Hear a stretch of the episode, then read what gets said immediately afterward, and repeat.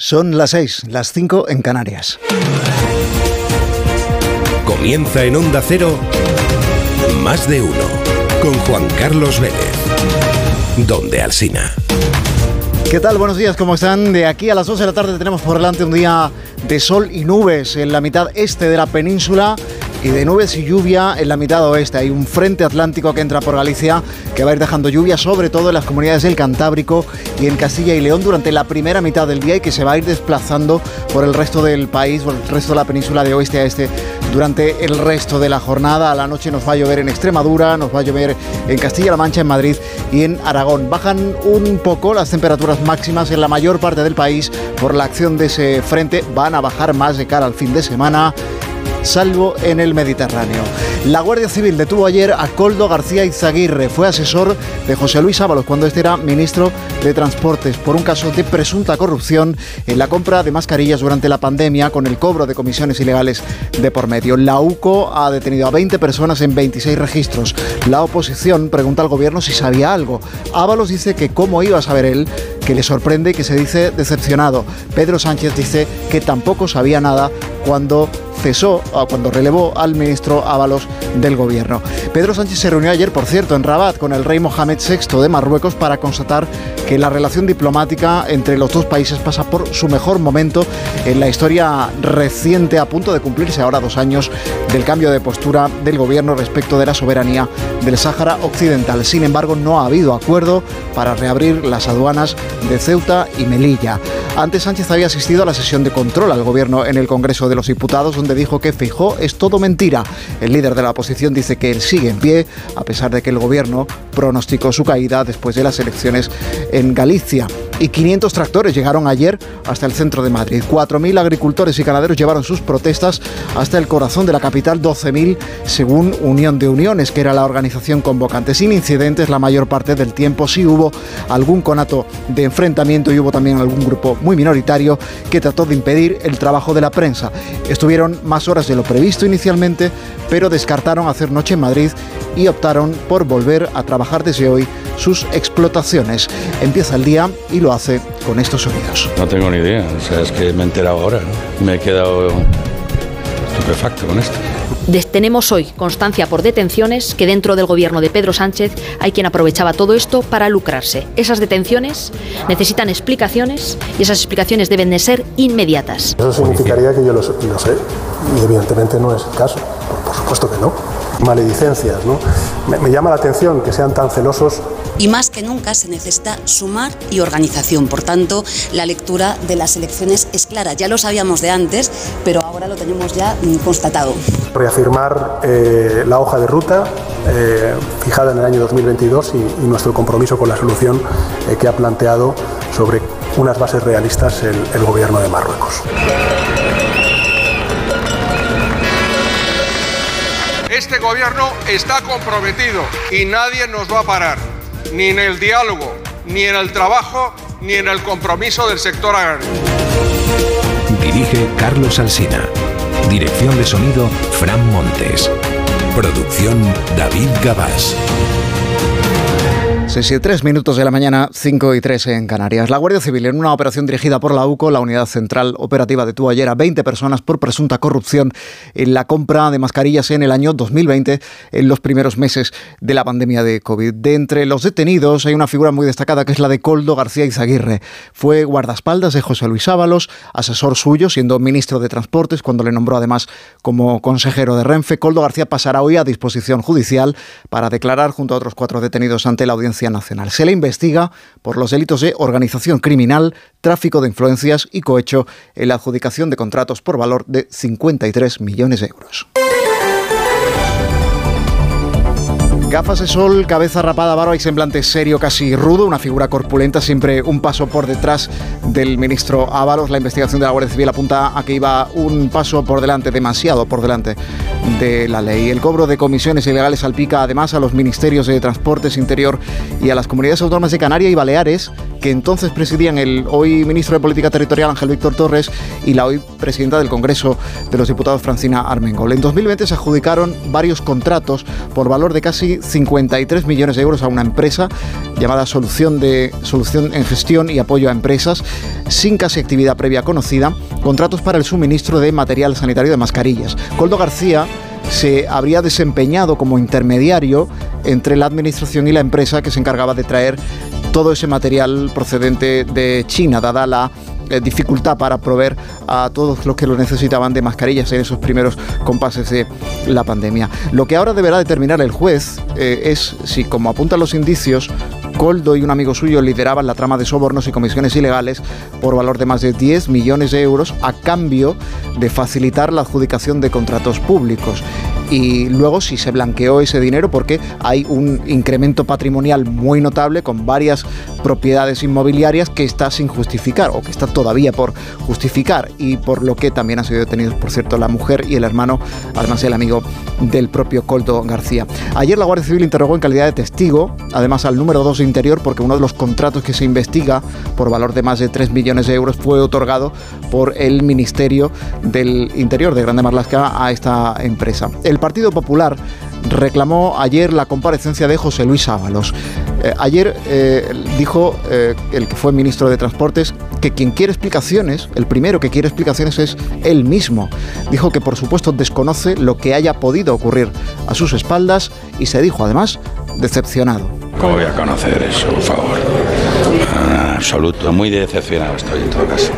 Ojalá sabremos las cosas y, yo pues no, solo deseo que quede nada, ojalá porque dice que no entiende, que él no entiende la participación o la implicación de Coldo en esta trama. En todo caso, Ábalos sostiene que los contratos se hicieron bien. Se hicieron las contrataciones por entidades autónomas y además fueron revisadas por el Tribunal de Cuentas. Está bien, yo siempre he estado tranquilo y sigo tranquilo. Lo que no acabo de entender es su participación en esto. Y ojalá pueda informarme también, ¿no? La secretaria general del Partido Popular, Cuca Gamarra, se maliciaba ayer en declaraciones a los periodistas en el pasillo del, los pasillos del Congreso que esto pudiera haber estado detrás o haber eh, influido en el relevo o salida por sorpresa de Ábalos del gobierno y por eso pide explicaciones al gobierno. Explicaciones sobre si eran conocedores de esta investigación y de si este es el motivo por el cual se cesó al exministro Ábalos. Pues esta pregunta que se hace el PP eh, se la trasladaron ayer precisamente los periodistas al presidente del gobierno en la rueda de prensa que ofreció en, en, Marruecos. Pedro Sánchez dice que todos son maledicencias del PP y que por supuesto él no tuvo conocimiento de este caso cuando relevó a Ábalos del gobierno.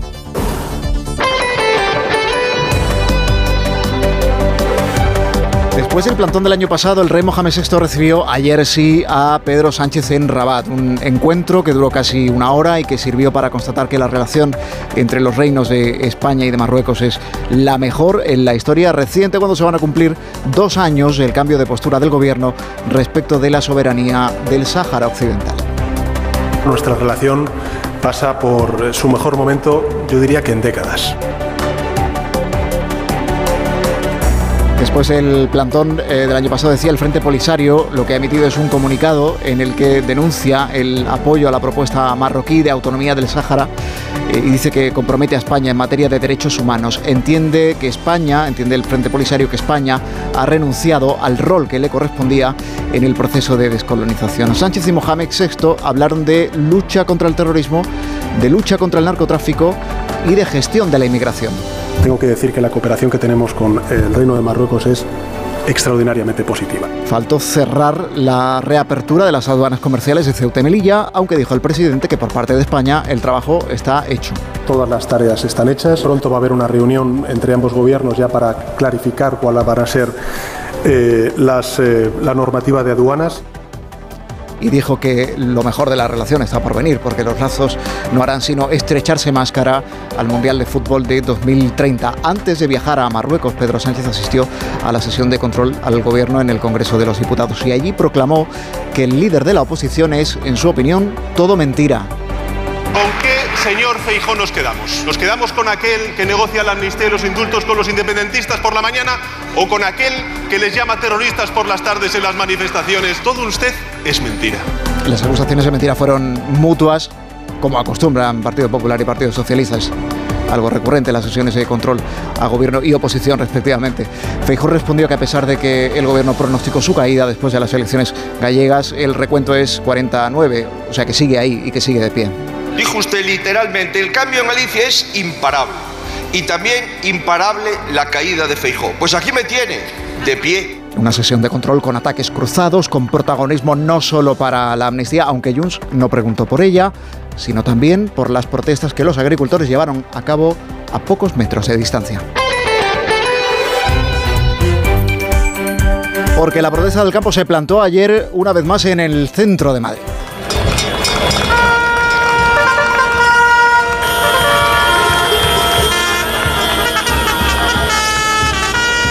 4.000 agricultores y ganaderos, 12.000 según la organización convocante que es Unión de Uniones, llegaron ayer hasta la capital del país para trasladar sus demandas y reivindicaciones a las puertas del Ministerio de Agricultura. Y por lo que se ve y por lo que ellos mismos decían por la tarde, la concentración había ido incluso mejor de lo esperado.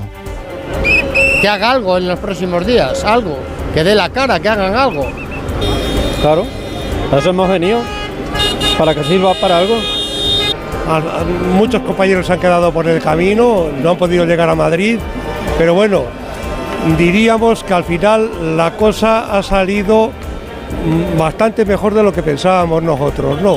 500 tractores consiguieron llegar hasta el corazón de la ciudad sin afectar gravemente al tráfico en las vías de alta capacidad, sí en aquellas otras por las que se les permitió el tránsito y habrían llevado más tractores si hubieran podido. La protesta fue pacífica la mayor parte del tiempo, incluso se vieron aplausos eh, y mensajes de empatía por parte de vecinos al paso de, de, los manifestantes, a pesar de que sí hubo algún conato de enfrentamiento que no fue luego después a mayores. Los manifestantes valoraron incluso si quedarse o no en Madrid, pero finalmente decidieron volverse a sus explotaciones algunas horas más tarde de lo inicialmente previsto para seguir trabajándolas muchos de ellos desde hoy mismo, porque en el campo no hay un día que perder. El ministro Planas dijo ayer en el Congreso que el gobierno está comprometido con el sector y el presidente Sánchez avanzó que ya ha escrito a la presidenta de la Comisión Europea, Ursula von der Leyen, para pedirle que atienda muchas de las peticiones porque son justas y merecen respuesta. Más de uno en Onda Cero. Donde Alcina. 6 y 12 minutos en la mañana, 6 y 11 en Canarias.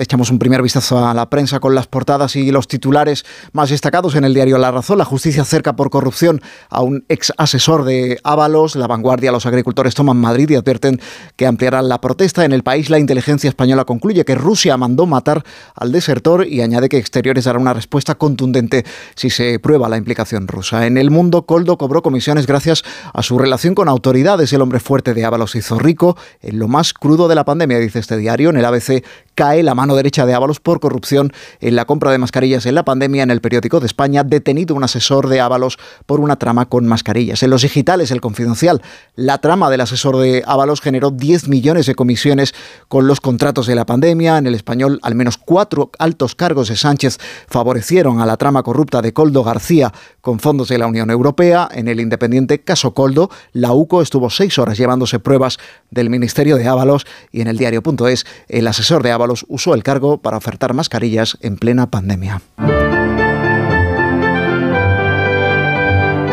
Vamos a conocer en detalle cómo viene la previsión del tiempo para este jueves con Roberto Brasero. Buenos días, Roberto. Hola, muy buenos días y buenos días a todos con un cambio de tiempo que nos va a devolver al invierno. Sí, entre hoy y mañana se va a producir ese cambio de tiempo vuelve el frío propio de estas fechas, las temperaturas ya no van a ser tan altas como las que estamos teniendo.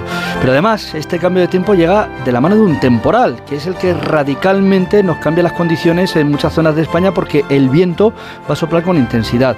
También tendremos temporal marítimo. Ese lo van a notar ya en las costas de Galicia del Cantábrico. Hoy se activan los avisos de nivel naranja, pero también en el mar de Alborán, en el sureste peninsular.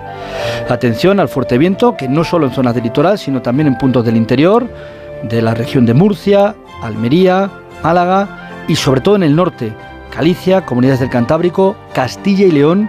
Este viento hoy fácilmente soplará a 90 km por hora o más.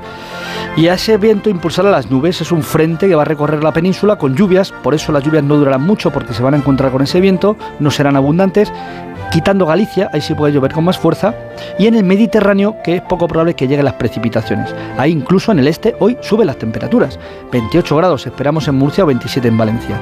En el este viento sí, pero con sol y hoy con más calor, En el resto de España ya empiezan a bajar las temperaturas y sobre todo llegan lluvias y viento que mañana dará paso también a la nieve en nuestras sierras y montañas. Desde A Hard Day's Night en 1964 hasta Yesterday en 2019 o Get Back en 2021 y no hablamos de música sino de cine. Hay decenas de películas y de documentales sobre la vida y obra de John, Paul, George y Ringo, los Beatles, incluido un puñado de ellas protagonizadas por el mismísimo cuarteto de Liverpool. Hay apetito para más y por eso el director Sam Mendes acaba de firmar cuatro películas nuevas, una por cada miembro de la banda, como nos va a contar el corresponsal de Onda Cero en Nueva York, Agustín Alcalá. Voilà. Hollywood cree que todavía hay mucho apetito por ver películas de los Beatles y que las nuevas generaciones quieren descubrir muchas cosas más de la famosa banda de Liverpool, de la amistad entre Paul McCartney y John Lennon, de su música primeriza, de cómo se formó la banda y de las razones de su separación en el año 1970. El director británico Sam Mendes y la multinacional Sony Pictures han firmado un acuerdo para filmar cuatro largometrajes sobre el grupo más influyente de la música pop del siglo XX. Cuatro cintas basadas en los recuerdos de cada uno de los componentes, de sus amigos y familiares, y que se rodarán a lo largo de los próximos tres años. Los familiares de Lennon y de George Harrison ya han dado el visto bueno y Paul McCartney y Ringo Starr colaborarán en esta nueva iniciativa que recuerda a su canción All Together Now de su álbum Yellow Submarine, que se unirá a las cinco películas que protagonizaron juntos y a las docenas de documentales que han examinado su vida y su carrera. Más de uno en Onda Cero. Te lo digo o te lo cuento. Te lo digo. No tienes seguro para mi coche eléctrico. Te lo cuento. Yo me voy a la mutua. Vente a la mutua y además de las mejores coberturas, te bajamos el precio de tus seguros, sea cual sea. Llama al 91 555 5555. Te lo digo o te lo cuento. Vente a la mutua. Condiciones en mutua.es. ¿Qué tal, vecino? Oye, al final te has puesto la alarma que te recomendé. Sí, la de Securitas Direct. La verdad, es que es fácil que puedan colarse al jardín saltando la valla. Y mira, no estábamos tranquilos. Lo sé. Yo tuve esa misma sensación cuando me vine a vivir aquí. Protege tu hogar frente a robos y ocupaciones con la alarma de Securitas Direct. Llama ahora al 900-272-272. Recuerda, 900-272-272. Juan Carlos Vélez, más de uno. Donde Alsina.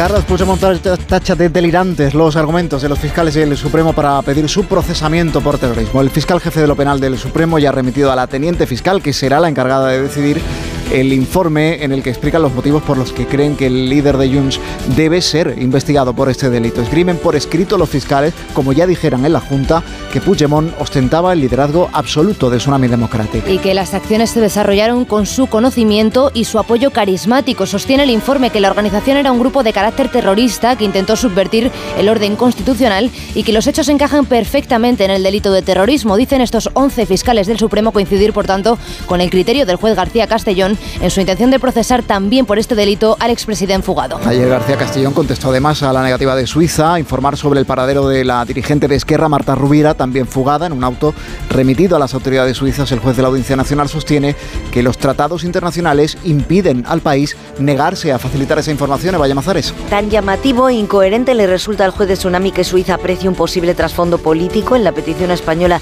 y a continuación pregunte por la eminentemente política ley de amnistía que llega a preguntarse si el sesgo político no será el suyo. Manuel García Castellón recuerda que los tratados internacionales impiden a Suiza rechazar el auxilio judicial, argumentando motivaciones políticas en una causa por terrorismo y dice que la mejor manera de evitar que siga pidiendo reiteradamente los datos de la cuenta bancaria que pudo financiar Tsunami es acceder a la reunión urgente que lleva pidiendo desde noviembre. Sobre este asunto cuenta hoy el país que un error informático podría poner en peligro toda la causa de Tsunami. Las cinco prórrogas de la investigación cursadas por el juez se habrían tramitado fuera del plazo por tres días y varios imputados han solicitado el archivo de la investigación, aunque la Fiscalía no encuentra ninguna anomalía que vaya a afectar al procedimiento. Señorías, han emitido 260 votos. 148 votos a favor, 96 votos en contra y 16 abstenciones.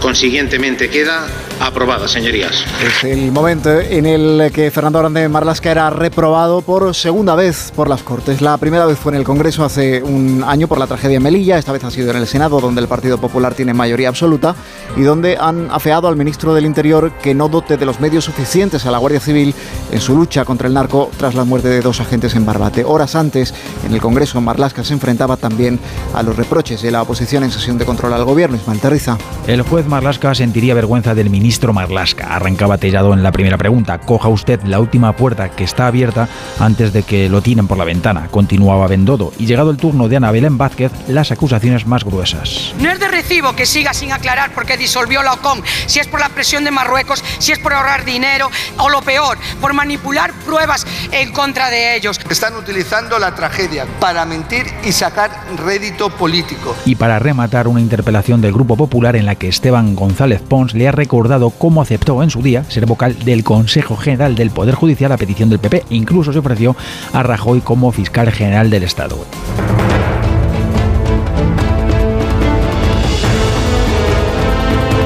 6 y 20, 5 y 20 en Canarias, como pronosticó el presidente de la Junta de Andalucía, Juan Manuel Moreno. Representantes del Gobierno Central y Autonómico tardaron ayer apenas unos minutos en ponerse de acuerdo y firmar de nuevo la paz sobre Doñana. Acordaron que la Junta tramite un nuevo decreto de simplificación que enmiende el punto conflictivo del anterior, que permitiría utilizar para cultivos terrenos protegidos el entorno de Doñana. Y que era un texto muy parecido a la Ley de Ordenación de Regadíos de la Corona Norte de Doñana, que ya provocó el año pasado un conflicto entre ambas administraciones y que el gobierno andaluz acabó retirando tras un acuerdo con el Ministerio. Teresa Rivera acude hoy al Palacio de San Telmo en Sevilla a una cita prevista con Juanma Moreno sobre sequía, pero donde enterrarán también este conflicto. Ayer, no obstante, la vicepresidenta tercera decía que se quedará tranquila cuando vea sobre el papel la rectificación del texto. Hombre, yo cuando vea publicado en el Boletín Oficial de la Junta de Andalucía la solución, recuperaré evidentemente mi compromiso. Creo que hemos trabajado mucho en un tema muy sensible. Me parece que mm, el señor Moreno Bonilla esto lo ha entendido y yo agradezco que su reacción inmediata fuera hago lo que haga falta y cambio lo que haga falta. Así que espero que, que se materialice así. La Comisión Europea admitió ayer que el impacto de los fondos de recuperación en los 27, el Ejecutivo Comunitario creía que se iba a gastar enseguida, pero no está siendo así, así que pone en duda su continuidad más allá de 2026. Corresponsal en Bruselas, Jacobo de Regoyos.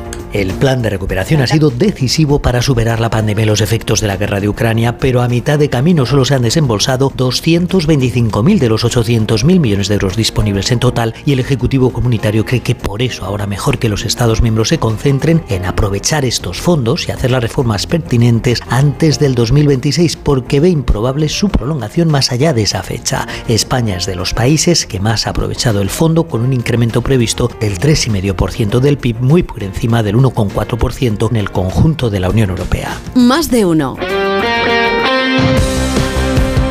La información deportiva a las 6 y 22 minutos de la mañana, 5 y 22 en Canarias, con Ana Rodríguez. Buenos días, Ana.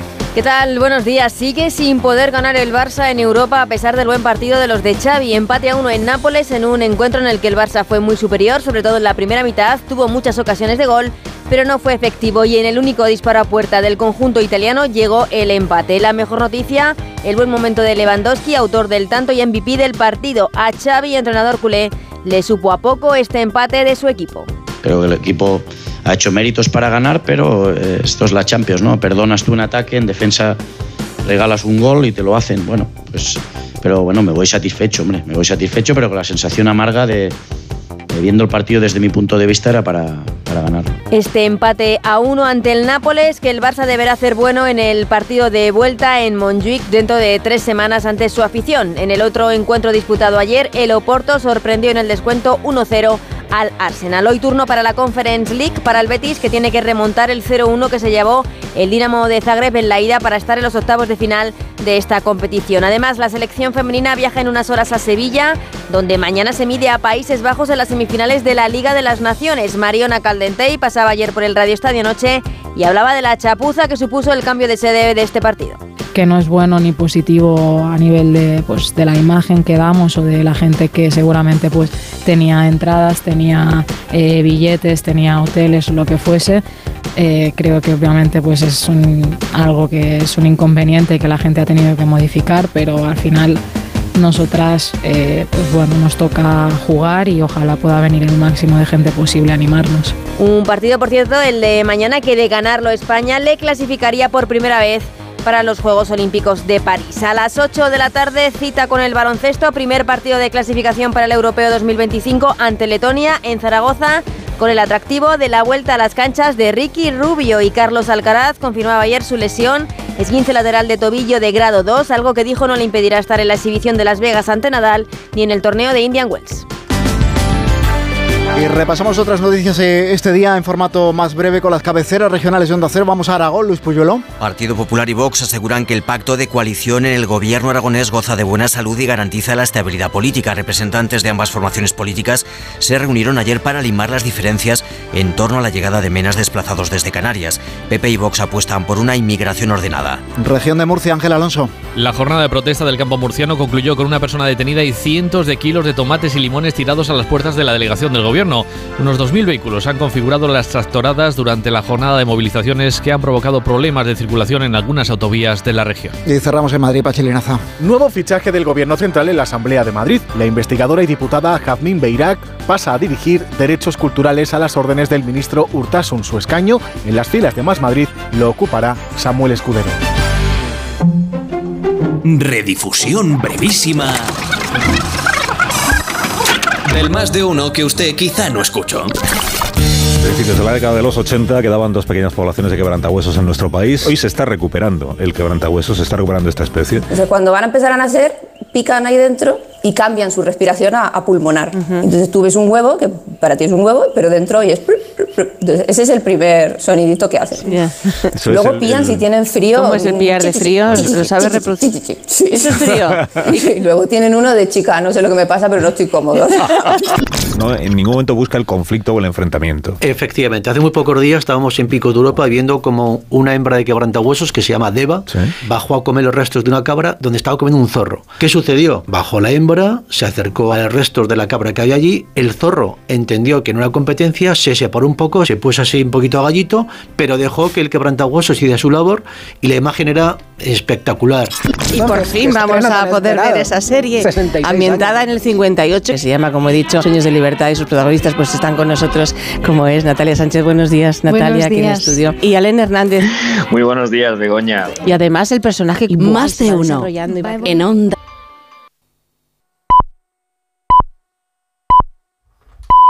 Son las seis y media de la mañana, las cinco y media en Canarias.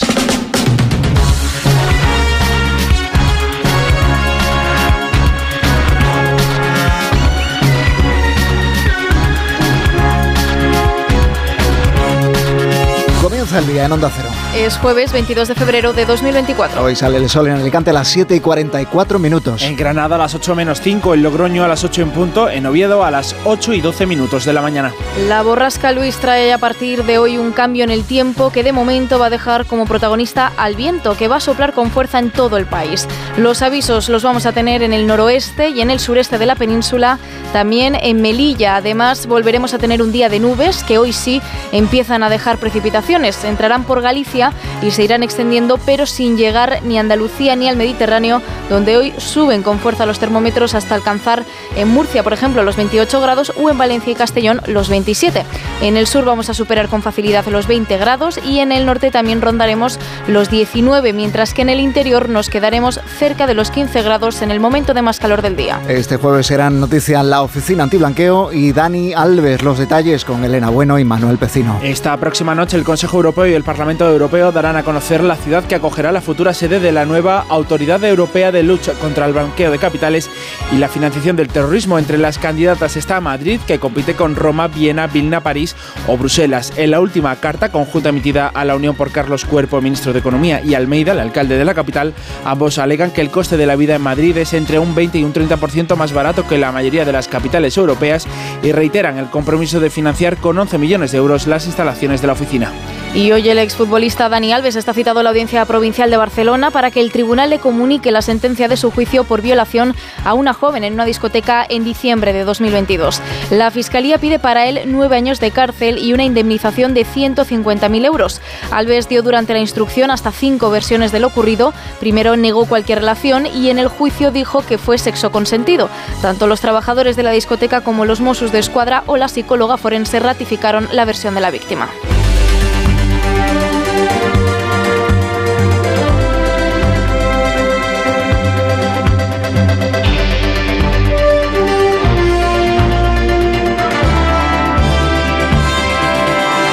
Relación pasa por su mejor momento, yo diría que en décadas. Y quiero además ejemplificarlo a través de, de algunos eh, casos concretos.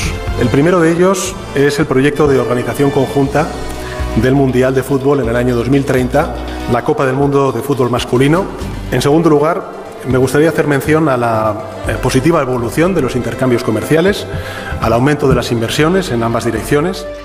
Pedro Sánchez se ha vuelto ya de Marruecos sin más compromiso que el de reforzar las relaciones entre ambos países. Sigue sin haber, por ejemplo, una fecha concreta para la apertura de las aduanas comerciales en Ceuta y Melilla. Será pronto, según Rabat. Esta vez sí, el presidente fue recibido por el rey Mohamed VI con quien celebró la mejor relación en décadas entre España y Marruecos. Se debe, asegura Moncloa, a la hoja de ruta y al cambio de postura de Sánchez sobre el Sáhara. Destacó además los buenos resultados de la cooperación entre ambos países en materias como la inmigración o la lucha contra el narcotráfico. El resultado de las políticas de inmigración que tenemos entre España y Marruecos yo creo que son excelentes, tanto en la lucha contra la migración irregular como en el impulso a la migración regular. Tengo que decir que la cooperación que tenemos con el Reino de Marruecos es extraordinariamente positiva. No tenemos en, en, absoluto ningún reproche que hacer, como tampoco tenemos ningún reproche que hacer en el ámbito de la lucha contra el narcotráfico. También destacó Sánchez la colaboración en materia de inversiones, recordando que España es el primer socio comercial de Marruecos. Con los periodistas y fuera de micrófono, Sánchez se mostró convencido de que habrá amnistía y de que podrá agotar la legislatura. Con el presidente en Rabat ha estado Juan de Dios Colmenero. Tanto en el vuelo de ida Madrid-Rabat como en el de vuelta, Sánchez quiso hablar con los periodistas fuera de micrófono como si tuviera la necesidad de hacerlo, insistiendo y repitiendo un mensaje, autorreivindicándose como presidente del gobierno, que quiere agotar la legislatura, que está de pie en Moncloa, decía, y que esta legislatura es hasta 2027. Sobre la amnistía, por último, insistió en que se aprobará, pero no explicó cómo, y no le preocupa en absoluto, dijo, que Junts defienda una iniciativa para declarar unilateralmente la independencia mientras negocia la ley de amnistía. No tengo ni idea, o sea, es que me he enterado ahora, ¿no? Me he quedado estupefacto con esto. Pero lo que es, no tengo más información que lo que he leído, y lo que he leído es que encima dice que es secreto. Ojalá me pueda informar y espero tener información, ¿no? Porque duelen estas cosas, claro. Todo se hizo bien a través de los mecanismos legales, algo que siempre me preocupe. El exministro José Luis Ábalos se declara estupefacto y decepcionado después de saber que quien fue su asesor en el Ministerio de Transportes, Coldo García, fuera detenido ayer por el presunto cobro de comisiones. Se le investiga por haberse llevado mordidas y adjudicaciones públicas para la compra de mascarillas en el año 2020 durante lo peor de la pandemia. Ábalos, que mantiene que el gobierno lo hizo todo bien, asegura que no puede dar explicaciones porque no tiene conocimiento alguno del caso y que se enteró de la detención por la prensa. Por la tarde reconocían cuatro que ante la escasez de material sanitario todos buscaron cómo traer mascarillas. ¿Él fue el que puso las opciones encima de la mesa? Él trajo varias porque efectivamente todo el que pudo colaborar, ¿Se incluso creo que trajeron más y hubo mucha gente que se puso en contacto Sí. y hubo mucha gente que incluso me dijeron ni se te ocurra. Ahí todo el mundo tenía un amigo en China Sí. y había que tener un cuidado tremendo y, joder, y gente que se dedicaba a, a mil cosas, yo qué sé, de todo, pero tenían un amigo en China. Dijo además que le habían advertido sobre Coldo, pero no sobre este tipo de irregularidades, sino sobre cuestiones habituales como la confianza que depositaba en él. El asesor ha sido detenido junto a otras 19 personas, entre ellas su mujer o su hermano, en una operación que se inició por una denuncia del PP de Madrid como respuesta a la denuncia del PSOE por la comisión que cobró el hermano de ellos o por la compra también de mascarillas. Arancha Martín. Hoy pasa a disposición judicial Coldo García, el asesor del exministro Ábalos detenido en relación con el cobro de comisiones ilegales por la adjudicación de contratos para comprar sobre todo mascarillas durante la pandemia.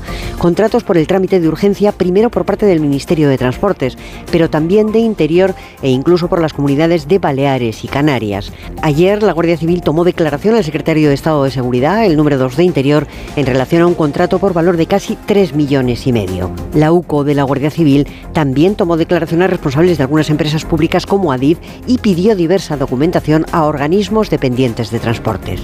Coldo García, que había sido concejal del Partido Socialista de Navarra en Huarte, 7.000 habitantes, y que llegó a Madrid junto a Santos Cerdán, fue primero chofer de Ábalos, que le nombró después asesor al llegar al ministerio y enseguida también consejero de Renfe Mercancías. Desde el Partido Popular, la secretaria general, Cuca Gamarra, ha pedido explicaciones al presidente por si tuviera conocimiento alguno sobre este caso. Explicaciones también por parte del presidente del Gobierno. Explicaciones sobre si eran conocedores de esta investigación y de si este es el motivo por el cual se cesó al exministro Ábalos. Si este es el motivo por el que dejó de ser ministro, que lo conocían perfectamente, pero que sigue, ha seguido siendo diputado por parte del Partido Socialista. En Rabat le han preguntado Sánchez y lo ha negado por completo. Preguntarle si la destitución del señor Ábalos tuvo que ver con algún conocimiento, alguna sospecha de lo que hoy. Eh, Eso significaría que yo lo, lo sé y evidentemente no es el caso. Por supuesto que no. Si quieren que lo diga de manera mucho más rotunda, por supuesto que no. Sánchez ha querido destacar también que su gobierno siempre ha colaborado con la justicia y ha aprovechado para recordar que él siempre ha reprobado estos casos cuando se han dado en algunas comunidades autónomas, en alusión clara al caso del hermano de Yoso. Hombre, yo cuando vea publicado en el Boletín Oficial de la Junta de Andalucía la solución, recuperaré evidentemente mi compromiso. Creo que hemos trabajado mucho en un tema muy sensible. Me parece que mm, el señor Moreno Bonilla esto lo ha entendido y yo agradezco que su reacción inmediata fuera hago lo que haga falta y cambio lo que haga falta. Así que espero que, que se materialice así hasta que se publique en el OE, la vicepresidenta Teresa Rivera no acaba de fiarse del todo del gobierno de la Junta de Andalucía y eso que tiene el compromiso personalísimo del presidente Juan Manuel Moreno de que deshará el artículo que ha desatado la polémica. El acuerdo entre ambos tardó apenas unos minutos en alcanzarse porque la Junta se ha comprometido a aprobar otro decreto que enmiende ese artículo que permitiría convertir terreno protegido en cultivos en el entorno de Doñana. Y que fue aprobado en la tarde de ayer en el Parlamento andaluz. Hoy Rivera y Moreno vuelven a verse en Sevilla para tratar la situación de la sequía en la comunidad, pero el encuentro se plantea como el cierre definitivo a esta crisis. Onda Cero Sevilla, Pedro González. El Parlamento andaluz ha aprobado el llamado Decreto de Simplificación Administrativa. El texto incluía un polémico artículo sobre declaración de suelos forestales como cultivables que ha tambaleado el acuerdo de Doñana entre gobierno y junta. Finalmente, ambos ejecutivos han llegado a un pacto. En el escrito se añaden dos nuevos apartados. Estos explican que las plantaciones forestales deben esperar a que finalice el ciclo de los árboles para poder darle a estas tierras un uso agrícola, siempre y cuando no sean espacios protegidos, como Doñana. El parque natural ha quedado reforzado y la reunión de hoy se mantiene con ambas administraciones satisfechas por el consenso.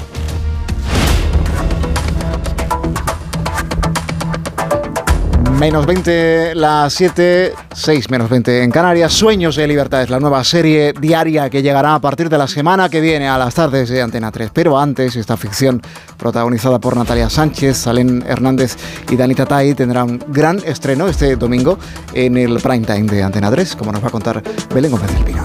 Nos encontramos con una serie que tiene todos los ingredientes para mantener a los espectadores pegados a la pantalla. Nos lleva a la década de los 60 para recorrer una trama familiar, una trama empresarial, bajo el dibujo de unos personajes llenos de matices como el que asumen los protagonistas Natalia Sánchez y Alain Fernández, que anoche en el estreno destacaban el ritmo trepidante de la serie. Tratamos tantos temas, es trepidante el amor, el desengaño, la lucha de poderes, de clases, luchar por poder amar a quien una y uno realmente quiere y creo que van a vibrar con nosotros. Es una serie que te tiene enganchado desde el primer capítulo, eh, pasan muchísimas cosas, vas leyendo y dices, madre mía, va a pasar esto y esto y esto. Sueños de Libertad se estrena este domingo a las 10 de la noche en Antena 3, pero es la apuesta para las tardes de lunes a viernes desde este próximo lunes a las 4 menos cuarto de la tarde y con vocación de relevar en éxito a Amares para siempre, que está a punto de cerrar sus historias tras 11 años en antena.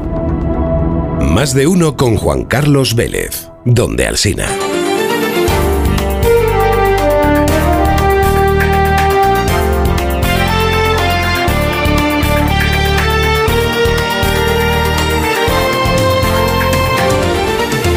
Más noticias en este jueves 22 de febrero. El Ministerio de Consumo investiga si los supermercados están cargando la rebaja del IVA de los alimentos a los clientes. Ha pedido a las cadenas de distribución que aporten información sobre los precios a los que han vendido en los últimos meses productos como el aceite de oliva o la fruta y la verdura. La investigación responde a diversas denuncias de asociaciones de consumidores que recuerdan que la rebaja del IVA de los alimentos prohíbe expresamente que se traslade al consumidor. De hacerlo se contemplan sanciones de hasta 100.000 euros. La Audiencia Nacional confirma que empresas y asociaciones lácteas actuaron durante años como un cártel en España. Entre el 2000 y el 2013 estas compañías intercambiaron información sobre precios, excedentes y estrategias para coordinar la compra de leche a los ganaderos, incumpliendo así la ley de competencia. La Audiencia Nacional ha confirmado multas que van desde los 50.000 euros hasta los 11 millones para empresas como Pascual, Central Lechera o Nestlé. Estados Unidos teme que Rusia ponga en órbita su arma antisatélites este mismo año, según adelanta el New York Times. Washington ha trasladado su preocupación a algunos de sus aliados europeos. Cree que si Moscú envía finalmente al espacio su arma nuclear, lo hará probablemente este año, aunque advierte también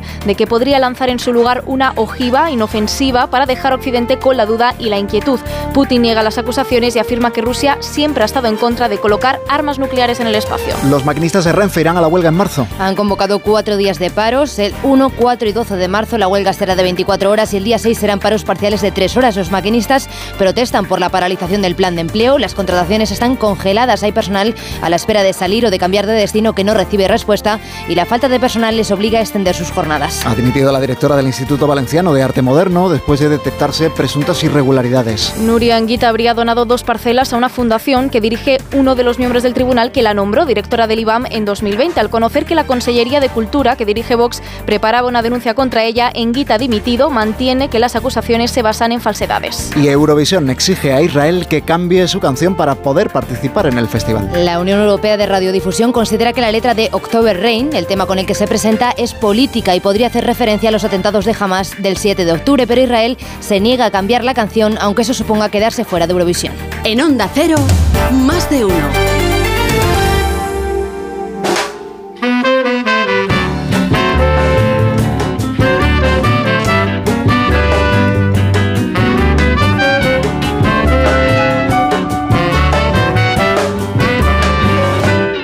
Esta hora cada mañana echamos la vista atrás y miramos por el retrovisor de Elena. Bueno, buenos días, Elena.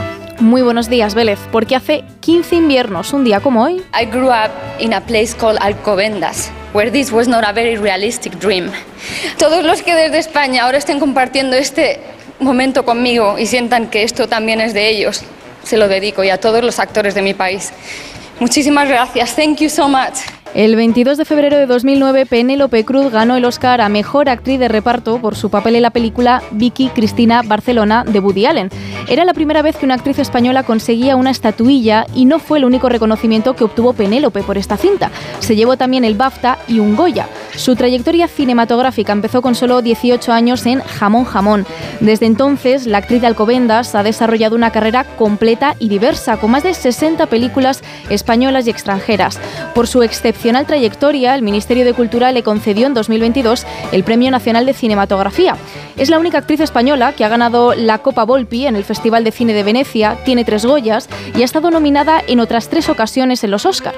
Ahora espera sumar a su palmarés un nuevo galardón, el del Sindicato de Actores de Hollywood por su papel en la película Ferrari, en la que interpreta a la esposa del fundador del fabricante de automóviles. Los premios se entregan este sábado.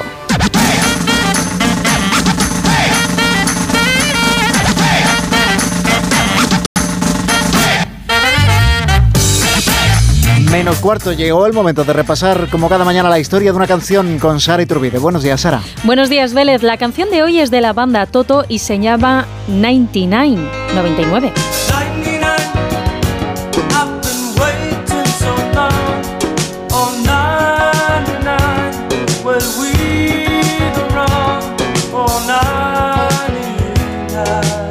Teclista David Page fue quien escribió esta canción como tributo e inspirada en el primer largometraje dirigido por George Lucas, la película THX 1138, una película de 1971 ambientada en el siglo 24, en un estado totalitario donde la humanidad está despojada de cualquier individualidad. Las personas están medicadas por el gobierno para poder ser controladas en, en todo momento y cada uno tiene asignado un número. El tema que hoy es una canción de amor a alguien de ese mundo con el número 99.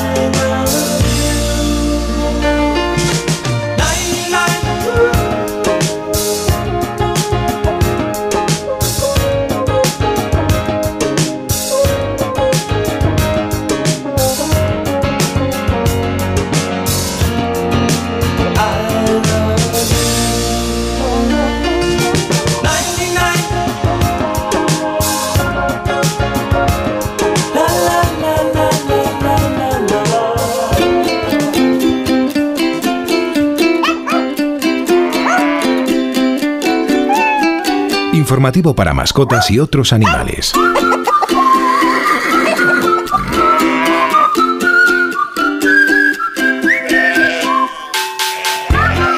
Perros que nos escuchen les gustará saber que vamos conociendo más sobre ellos. Son los animales que más compañía hacen a los humanos, así que se le dedica mucho tiempo a estudiarles. Ahora, gracias a la organización Kennel Club de Reino Unido, podemos saber qué razas suelen vivir más tiempo. Los investigadores han cruzado datos de casi 600.000 perros, datos como la fecha de nacimiento, el sexo, la forma de la cabeza y las 155 razas estudiadas, e incluso en algunos casos la fecha de la muerte. Para eso han necesitado acceder a los datos de veterinarios, compañías de o de protectoras. Y con todos esos miles de datos han descubierto que la esperanza de vida de cada uno de ellos puede depender de su hocico, porque apuntan que los perros pequeños con hocico largo, como los Tekel o los perros pastores de Shetland, tienen mayor esperanza de vida de 13,3 años, mientras que los medianos de hocico corto, como los bulldog ingleses, la tienen más corta, de poco más de 9 años. Nuestros oyentes, los ciervos, les contamos que se ha descubierto un ejemplar de los suyos un tanto extraño. Ha sido en el Parque Nacional de Doñana, donde le han visto correteando con los de su especie como uno más, pero muy fácil de distinguir entre el paisaje, porque se trata de un ciervo albino, una rareza en el mundo animal que, según ha difundido el Ayuntamiento de Almonte, se ha visto en el paraje de La Rocina, aunque aseguran que se va moviendo por diferentes zonas. El albinismo lo provoca una mutación genética que impide a los animales producir melanina y se calcula que afecta a uno de cada 30.000 ciervos del mundo. Más de uno. ¿Te lo digo o te lo cuento? Te lo digo, soy buena conductora. ¿Y aún así me subes el precio? Te lo cuento. Yo me voy a la mutua. Vente a la mutua con cualquiera de tus seguros. Te bajamos su precio, sea cual sea. Llama al 91 555 5555. 91 555 5555. Te lo digo o te lo cuento. Vente a la mutua. Condiciones en mutua.es. Soy de legalitas porque me sale a cuenta. Como cuando consiguieron que me devolvieran el dinero de aquella compra online que llevaba semanas reclamando. O cuando lograron que la compañía aérea me reembolsara 1.700 euros por la cancelación de dos vuelos. Hazte de legalitas en el 900 661 y siente el poder de contar con un abogado siempre que lo necesites. Y ahora, por ser oyente de Onda Cero, ahórrate un mes el primer año. El ser humano ha desarrollado la inteligencia artificial, pero sacar las legumbres cocidas del tarro nos sigue costando. Hasta ahora, con el nuevo tarro ancho de Legumbres Luengo todo es más fácil. Salen intactas muy rápido y con su sabor único. Legumbres Luengo, la nueva pasta. ¿Qué tal, vecino? Oye, al final te has puesto la alarma que te recomendé. Sí, la de Securitas Direct. La verdad, es que es fácil que puedan colarse al jardín saltando la valla. Y mira, no estábamos tranquilos. Lo sé. Yo tuve esa misma sensación cuando me vine a vivir aquí. Protege tu hogar frente a robos y ocupaciones con la alarma de Securitas Direct. Llama ahora al 900-272-272. Recuerda, 900-272-272. Segunda rebajas en Vision Lab. Hasta el 60% de descuento en gafas graduadas de sol, lentillas, audífonos. Hasta el 60%. Solo hasta el 29 de febrero. Más info en visionlab.es.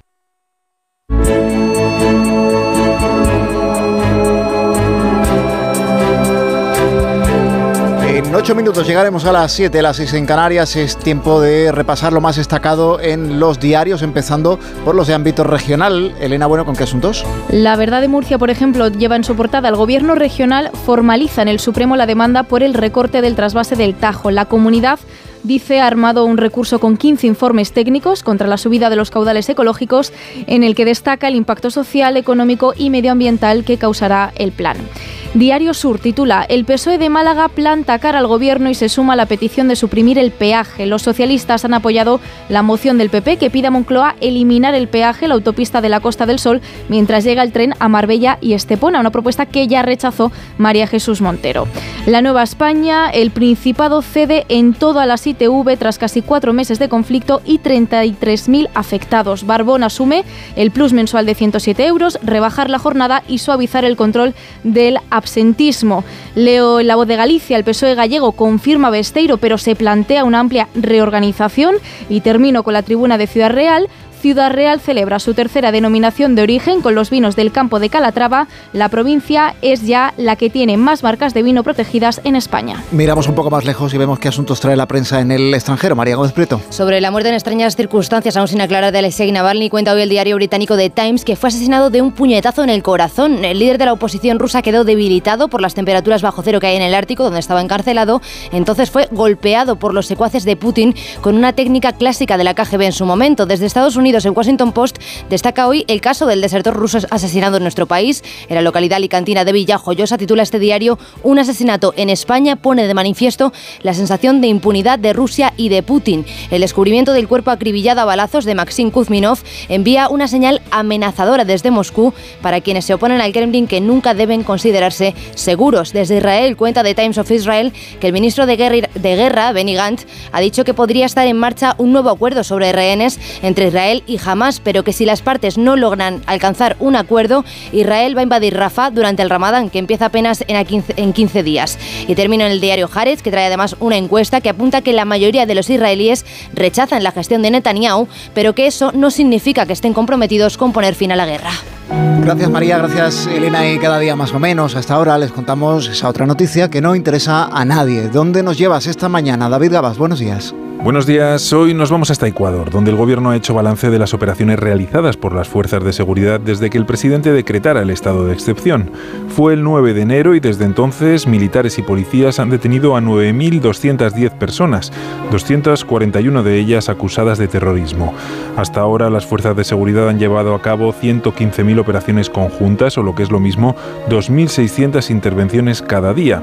Todo después de que el gobierno decretara el conflicto armado interno para tratar de frenar la ola de violencia de las bandas que llegaron incluso a secuestrar en directo a los presentadores de una televisión nacional. En su declaración, el presidente identificaba 22 grupos del crimen organizado a los que calificaba como organizaciones terroristas, lo que permitió que las Fuerzas Armadas pudieran actuar junto a la policía con todos los recursos disponibles para hacerles frente. Y el resultado es evidente. Durante este tiempo, las fuerzas de seguridad han incautado más de 64 toneladas de droga, 2.700 armas de fuego y 12.800 explosivos, pero todo esto, ¿a quién le interesa? Con toda la radio por hacer en este jueves 22 de febrero por delante, enseguida llega aquí Carlos Alsina, sos más en en Onda Cero.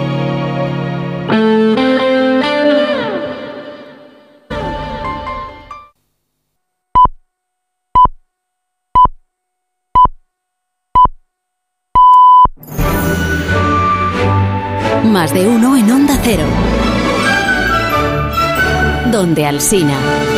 Son las 7 en punto de la mañana, 6 en punto de la mañana en las Islas Canarias. Felicidades a los maximianos, a los pascasios y a los papías en el Día de su Santo. Felicidades también a Joaquín Cortés, cumple hoy 55 años y seguro que nos está bailando. Buenos días desde Onda Cero.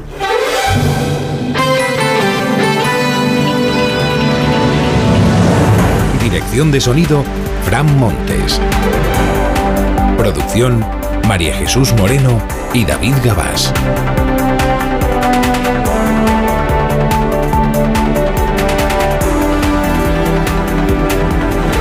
Estamos a jueves, es 22 de febrero del año 2024. El día trae más nubes que ayer, más lluvia que ayer, pero solo en la mitad occidental de la península y más en el norte que en el sur. Hay aviso naranja por el viento hoy en Galicia durante todo el día, en la costa por fenómenos costeros en la costa del Cantábrico, que será aviso naranja a partir del mediodía. A la tarde estará lloviendo en el País Vasco, en La Rioja, en Aragón, en Navarra, también en Extremadura. Estrenamos el día con 10 grados en Badajoz, tenemos 13 en Barcelona, 14 ahora mismo en Almería. Con Roberto Brasero afinamos la previsión del tiempo dentro de un momento. Tres historias para iniciar la mañana. Primer caso de corrupción, presunta corrupción, que salpica en seis años al gobierno de Pedro Sánchez. Hoy el juez interroga a Coldo García Izaguirre, mano derecha del ministro Ábalos, a quien la Guardia Civil atribuye cobro de comisiones ilegales por adjudicaciones de contratos para la compra de mascarillas en los peores tiempos de la pandemia. El exministro Ábalos se ha declarado estupefacto. Sánchez fue recibido al rey, al fin por el rey de Marruecos y ante su majestad reafirmó el cambio de posición ante el Sáhara Occidental, sobre el Sáhara Occidental, cambio de posición que decidió el presidente de espaldas al Parlamento y con la mayoría de la Cámara en contra. A diferencia de lo que hizo en Israel, Sánchez no le puso ayer ni un pero a las violaciones de los derechos humanos en Marruecos. Y las tractoradas que no aflojan hoy con el foco puesto en el puerto de Valencia y el puerto de Algeciras. Y además está convocada una manifestación en Zaragoza a la manera de la que ayer se hizo notar y de qué manera en el centro de Madrid. Pues lo primero es Coldo. Bueno, Coldo, la, operación de l'Orme de la Guardia Civil, una investigación que se prolonga durante 17 meses ya. Está dirigida, es, a raíz de una denuncia que se presentó ante la Fiscalía Anticorrupción, denuncia que presentó el Partido Popular de Madrid en respuesta a la denuncia que el PSOE presentó contra el hermano de Isabel Díaz Ayuso por la presunta corrupción en la compra y venta de mascarillas. Estamos hablando de los meses de, 2020 en los que todas las administraciones tenían una urgencia, una emergencia por conseguir material para poder eh, proteger a su personal de, las infecciones, en concreto las mascarillas. Urgencia por conseguir que fue aprovechada por muchos listos para poder hacer negocio. Eso de yo tengo un amigo en China que te puede conseguir, yo me encargo de las gestiones. la cuestión es si alguno de esos listos incurrió en actividades ilegales, ilegales. Y si desde alguna administración se contrató a dedo a algunas empresas ejerciendo o incurriendo en un trato de favor y sin respetar las normas de la contratación pública.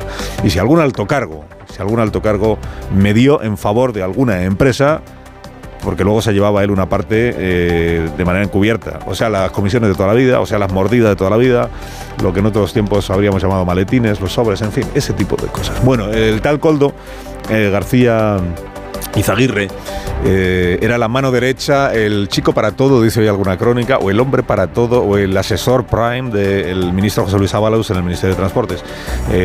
Coldo García Izaguirre, hoy los periódicos se, extienden en su trayectoria profesional, pues empezó haciendo carrera en política como militante del Partido Socialista y concejal en el Ayuntamiento de Duarte. formaba parte, dicen hoy, del clan de Santos Tardán en el Partido Socialista de Navarra, cuando Santos Tardán empieza a tener un puesto de responsabilidad en el PSOE en la calle Ferraz, por debajo del secretario de organización, pero se lo trae, se lo trae o se lo lleva a Madrid, como usted prefiera. Y es en Ferraz donde el ministro Ábalos, cuando ejerce de secretario de organización, conoce a el tal Coldo y pues, pues desarrollan una relación de confianza. Y luego cuando le hacen ministro de Transportes, pues primero se lo lleva como, lo presentaba como conductor y responsable de su seguridad, después ya como asesor, asesor o asistente personal, y tan asesor acabó siendo que luego lo colocó en, en el Consejo de Administración de Renfe Mercancías. Digamos que el trato era, y esto no lo niega el ministro Ábalos, pues muy frecuente muy frecuente. Lo era, porque dice que ahora ya apenas tiene. Bueno, pues este Coldo García es uno de los 20 detenidos en la operación de ayer. Y hasta este momento es quien tenía un puesto más claro dentro de la administración. Por eso el asunto salpica al gobierno de Pedro Sánchez veremos en qué queda, pero salpica ya desde este momento porque el asesor de un ministro pues siempre es una persona que desencadena pues una situación política incómoda, ¿verdad? Cuando lo detienen por un caso de presunta, de presunta corrupción. Digo, eh, es el primer caso, y esto también habrá que ponerlo en el haber del presidente Sánchez, es el primer caso en seis años que salpica de esta manera, el Tito Berni era otra cosa, que salpica de esta manera al gobierno de España. ¿En qué medida? Pues habrá que verlo, porque están eh, puestos bajo, bajo sospecha o, sobre, o con el foco de los investigadores todas las contrataciones, y no son solo de empresas dependientes del Ministerio de Transportes.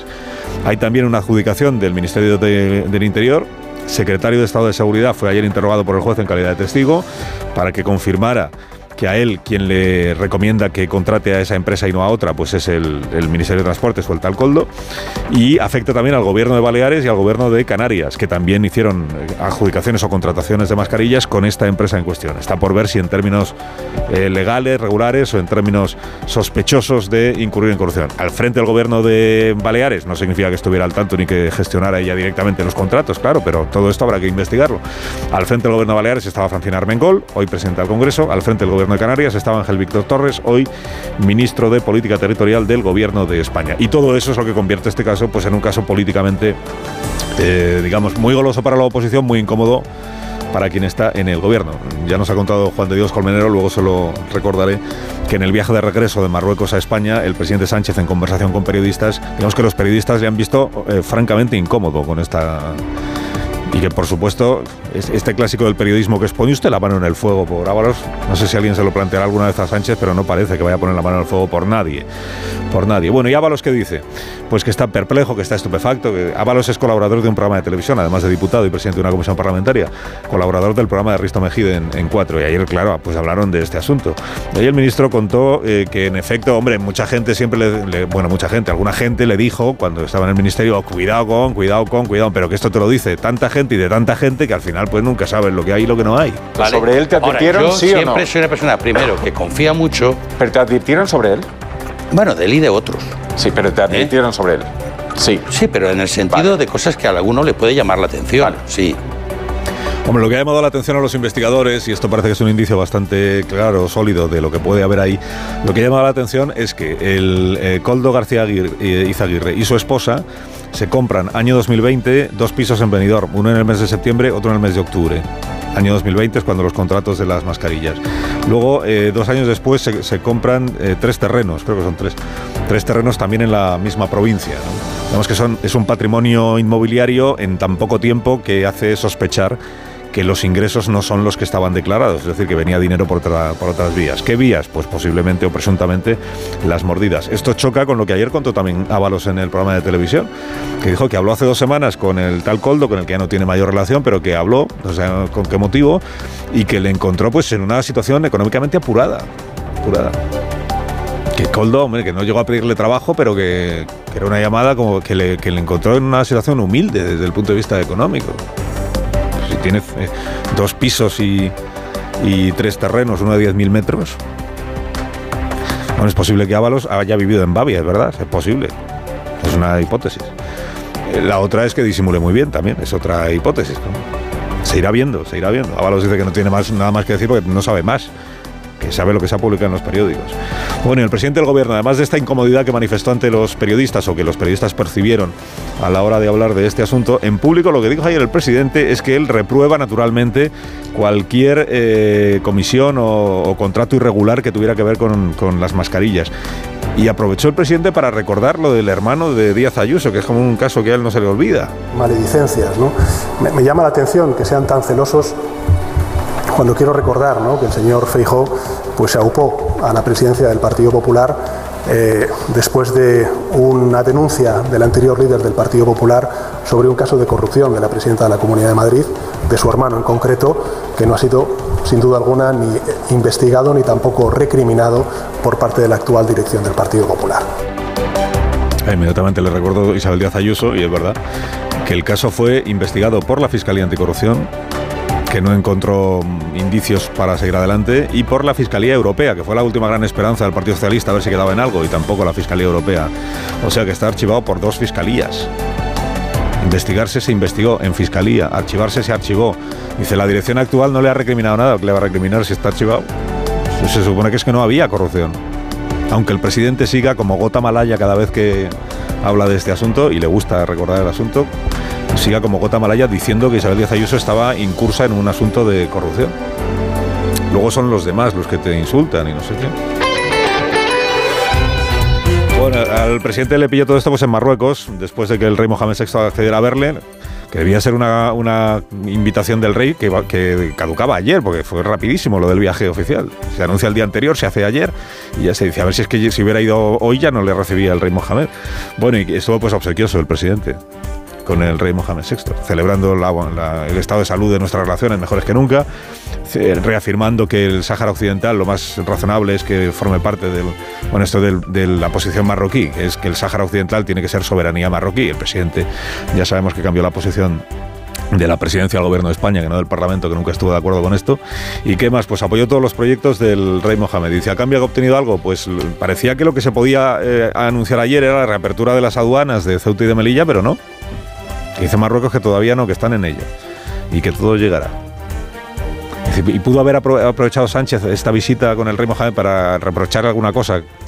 Que te digo yo, lo de los inmigrantes en la valla de Melilla hace un par de años, la- las violaciones de derechos humanos. Pues no, pues no. Una cosa es eh, ir a ver a Netanyahu y reprocharle lo de Gaza y otra cosa es ir a ver al rey de Marruecos y reprocharle algo. Las protestas de los agricultores, hoy en las portadas de los periódicos también, ayer en los medios de comunicación, en la radio y en la televisión, lo ocurrido sobre todo en la ciudad de Madrid, en el centro de Madrid. Pero hoy siguen, hoy siguen. Tenemos eh, anunciadas tractoradas en los puertos de Valencia, en el puerto de Algeciras, manifestación en Zaragoza, convocan las tres principales organizaciones agrarias, la Saja, la COAG y la UPA.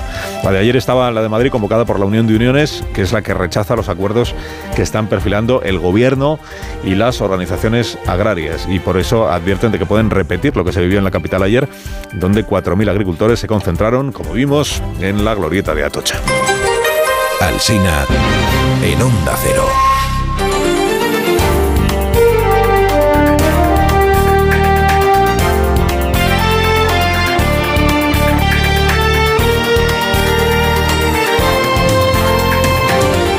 7 y 12 minutos, una menos en Canarias. Noticias de esta mañana del jueves. El Senado reprueba al ministro del Interior por no dotar de medios a la Guardia Civil en el estrecho. La iniciativa ha salido adelante gracias a la mayoría absoluta del PP. Se han abstenido Esquerra, Junts, Bildu y Sumar. En el Congreso, el PP ha pedido de nuevo la dimisión de Marlasca y le acusan de provocar la muerte de los dos agentes de la Guardia Civil de Barbate al desmantelar el grupo de élite de la Guardia Civil en Andalucía contra el narcotráfico. Ana Vázquez, diputada del PP, y Fernando Grande Marlasca. No es de recibo que siga sin aclarar porque disolvió la OCOM, si es por la presión de Marruecos, si es por ahorrar dinero o lo peor, por manipular pruebas en contra de ellos. No merece usted condecorar a los muertos cuando ha abandonado a su suerte a los vivos. Están utilizando la tragedia para mentir y sacar rédito político. Bruselas pide a los socios europeos que aceleren la ejecución de los fondos de recuperación porque no habrá más prórrogas. Los países tienen hasta 2026 para implementar sus reformas e inversiones ligadas al desembolso del plan Next Generation. Solo se han desembolsado 225.000 de los 800.000 millones de euros del programa para hacer frente a la crisis por la pandemia. La Unión Europea estima que el plan elevará el PIB de España un 3,5%, muy por encima del impacto del 1,4% previsto en el territorio comunitario. El Parlamento de Israel rechaza por amplia mayoría el reconocimiento del Estado palestino. El dictamen critica el reconocimiento unilateral como días antes había aprobado el gobierno en una declaración en la que se contempla el reconocimiento del Estado palestino si deriva de unas negociaciones directas entre ambas partes. Desde el gobierno de Israel, Benny Gantz ha dicho que hay avances en un nuevo acuerdo de intercambio de rehenes, pero que si no regresan antes del comienzo del Ramadán, el mes que viene comenzará una ofensiva terrestre en Rafah. Y el gobierno acuerda reducir los vuelos cuando haya alternativa de tren de menos de dos horas y media. O cuando no estén conectados con aeropuertos que enlacen con rutas internacionales. PSOE y Sumar han pactado una enmienda transaccional al debatir una proposición no de ley de la formación de Yolanda Díaz. El PSOE avisa de que la restricción de vuelos cortos no se hará si afecta negativamente al turismo. En Onda Cero, más de uno. ¿Qué tal, vecino? Oye, al final te has puesto la alarma que te recomendé. Sí, la de Securitas Direct. La verdad, es que es fácil que puedan colarse al jardín saltando la valla. Y mira, no estábamos tranquilos. Lo sé. Yo tuve esa misma sensación cuando me vine a vivir aquí. Protege tu hogar frente a robos y ocupaciones con la alarma de Securitas Direct. Llama ahora al 900-272-272. Recuerda, 900-272-272. Las 7 y cuarto, una menos en Canarias, previsión del tiempo para este día con Roberto Brasero. Buenos días, Roberto. Hola, Carlos. Muy buenos días y buenos días a todos. Pues mira, el tiempo tiene hoy nombre de serie, Retorno al invierno. Así lo vamos a llamar. Y una serie de dos capítulos, hoy y mañana, que es cuando se va a producir este cambio de tiempo y va a hacer que nos olvidemos de las altas temperaturas y aspecto casi primaveral de este febrero y de golpe nos vamos a meter en un febrero invernal. Sí, sí, que no hemos tenido hasta ahora, pero que a partir de ahora sí lo vamos a comprobar. Bien, primer capítulo hoy, con viento y lluvias. Un frente llega por el oeste de la península, se van nublando los cielos, lloverá, las lluvias salvo Galicia no van a ser abundantes y en principio no llegan a Canarias ni al Mediterráneo, hoy todavía no.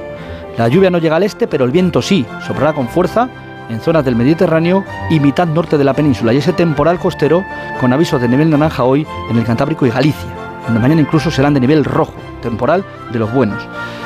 Y en las temperaturas, hoy empiezan a bajar, las más bajas las vamos a tener al final del día, las mínimas hoy no se registran a esta hora, no, hoy por la noche va a hacer más frío, que cuando empieza a llegar el aire polar. Y hasta entonces, todavía hoy jueves en el Mediterráneo, vamos a llegar a 27 grados en Valencia o 28 en Murcia. Ahí se resiste a abandonarnos la primavera, en el resto el invierno ya da un pasito y otro más que va a dar mañana viernes cuando ya sí en toda España notemos ese descenso de las temperaturas y un frío del invierno. Más de uno. En Onda Cero.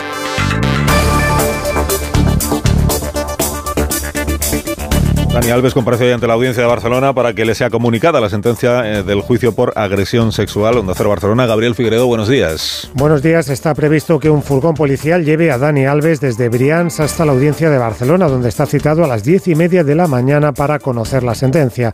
La Fiscalía pide nueve años de cárcel para el internacional brasileño, al que acusa de violar a una joven de 23 años en el baño de un reservado de una discoteca de Barcelona la noche del 30 de diciembre de 2022. La acusación particular que representa a la víctima solicita 12 años de cárcel y la misma indemnización que la Fiscalía, de 150.000 euros.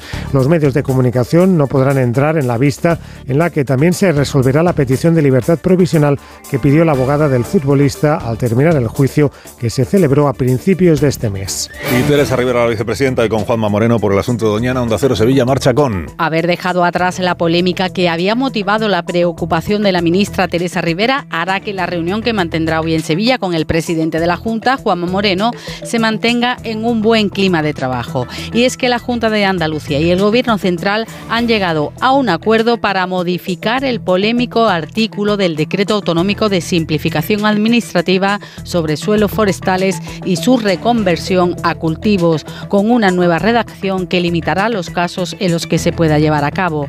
Además de este polémico tema, en la reunión se abordarán soluciones al problema de la grave sequía que afecta a la comunidad autónoma y las posibles infraestructuras hidráulicas para paliarla. Primer comentario de la mañana en este programa con Marta García ayer. Buenos días, Marta. Buenos días, Carlos. Una de las enormes ventajas que tiene ser exministro es que ya no puedes dimitir, ya no pueden pedirte que dimitas. Eso que se va a ahorrar el exministro Ábalos ahora que no sabemos cuánto va a salpicarle el caso de corrupción que acaba de destaparse en el corazón de su ministerio y que pringa, y mucho, a su mano derecha. De momento están detenidos su asesor de cabecera, Coldo García, y su mujer, por el presunto cobro de decenas de millones de euros en comisiones ilegales por la compra de mascarillas en lo peor de la pandemia. Coldo García no era un simple asesor, tenía mucho peso. Era la sombra de Ábalos y ahora está la sombra. La trama es una bomba de racimo. Salpica a Adif, a Puertos del Estado y al Ministerio del Interior, que también hizo adjudicaciones. Ah, y a los gobiernos de Canarias y Baleares de entonces, que también contrataron con la empresa sospechosa cuando los presidían Ángel Víctor Torres y Francina Almergón, que de presidenta autonómica ya no podrá dimitir, pero ahora es nada menos que presidenta del Congreso. De momento es todo presunto, una presunción que lo está poniendo todo perdido de sospechas. A Ábalos no se le podrá exigir que dimita, hace más de dos años que no está en el cargo, pero sí que dé explicaciones, muchas explicaciones. También las tiene que dar el presidente del gobierno, que ha dicho que la destitución de Ábalos no tuvo nada que ver con sospechas de ninguna irregularidad, más que como explicaciones eso cuenta como echar balones fuera, ministros fuera. Sánchez siempre ha presumido que el suyo era un gobierno limpio de escándalos de corrupción. Era él que hizo dimitir a una ministra con menos de 100 días en el cargo por un copia-pega en un trabajo de máster, ahora tiene la prueba de fuego para demostrar si realmente colabora en una investigación de corrupción con total transparencia. Y no solo hay que investigar responsabilidades penales, también las políticas.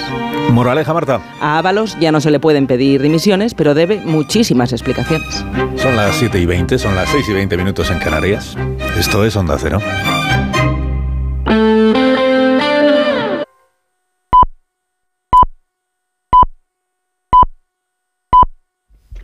Las siete y media de la mañana, seis y media de la mañana en las Islas Canarias. Eh, Canarias. Escuchamos este consejo de Ibudol de los amigos de Kern Pharma. A ese dolor de espalda que no te deja hacer deporte o a ese dolor de cabeza que te hace difícil trabajar, ni agua. Ibudol, el primer ibuprofeno bebible en stick pack para aliviar el dolor. También Ibudol en comprimidos. Adultos y niños a partir de 12 años. Al dolor, Ibudol. Tenía que ser de Kern Pharma. Lea las instrucciones de este medicamento y consulte al farmacéutico.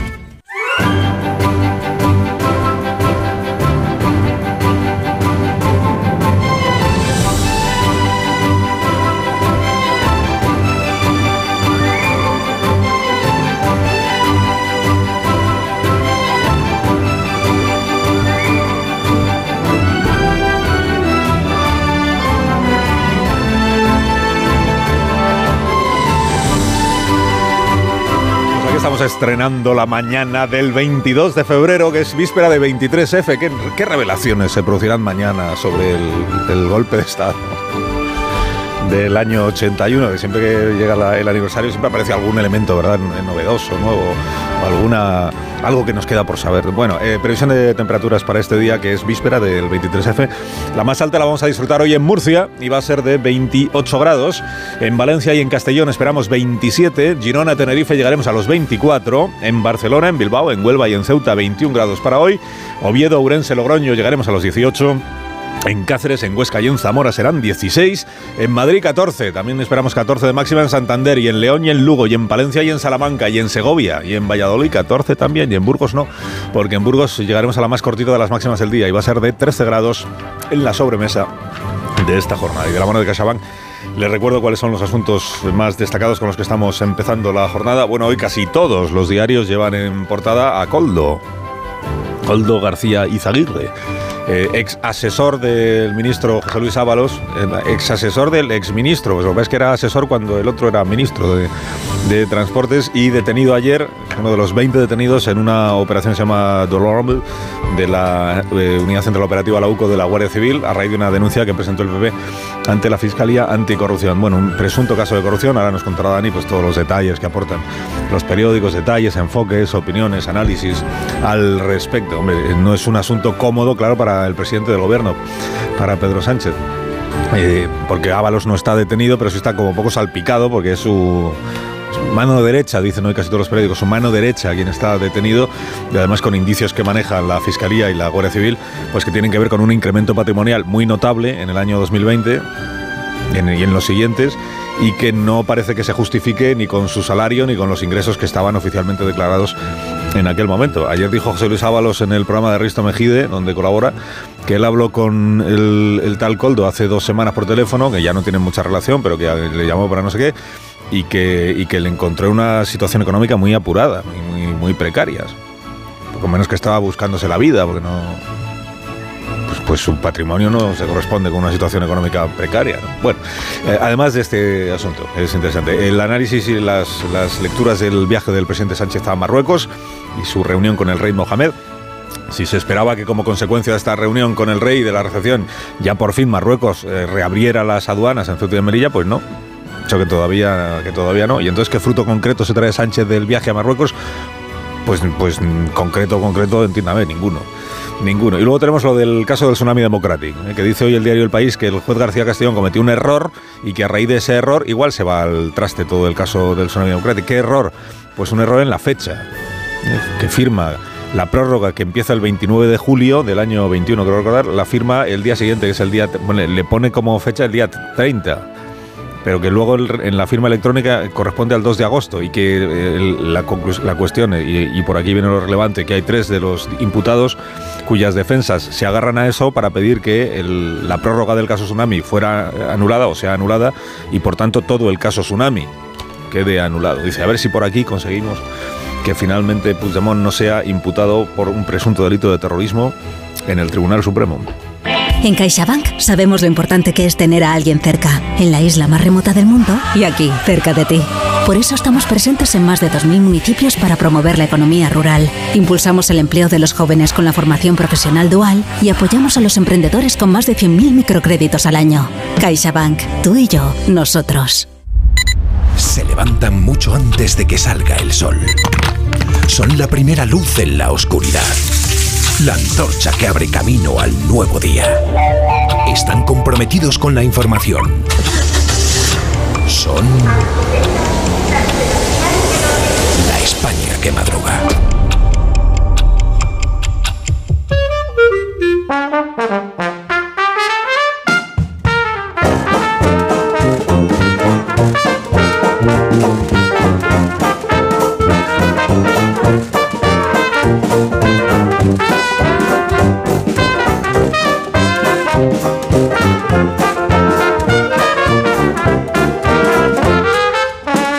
España que madruga con el profesor Rodríguez Brown. Buenos días, Carlos. Buenos días, a pesar del gobierno. Con Daniel Ramírez García Mina, el nuevo. Buenos días, Dani. Patrón, Pamplona es más grande que Jerusalén y está en todas las portadas esta mañana. ¡Viva Coldo! ¡Viva!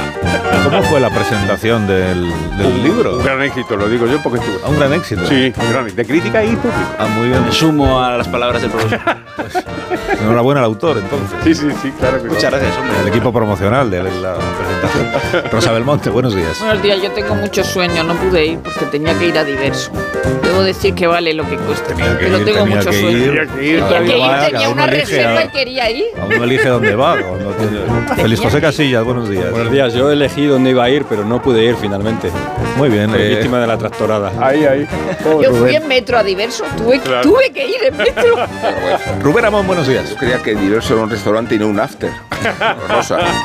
Y sobre todo que es de obligada, de obligado cumplimiento. Sí, sí, claro, pero Porque que cuando si tienes una reserva. Y pico, cuando tienes una reserva no puedes dejar de ir, no, cumplir la, renunciar no a la reserva. Dormir, Rosa, no pudo dormir, no entiendo Un la minuto. relación. Minuto.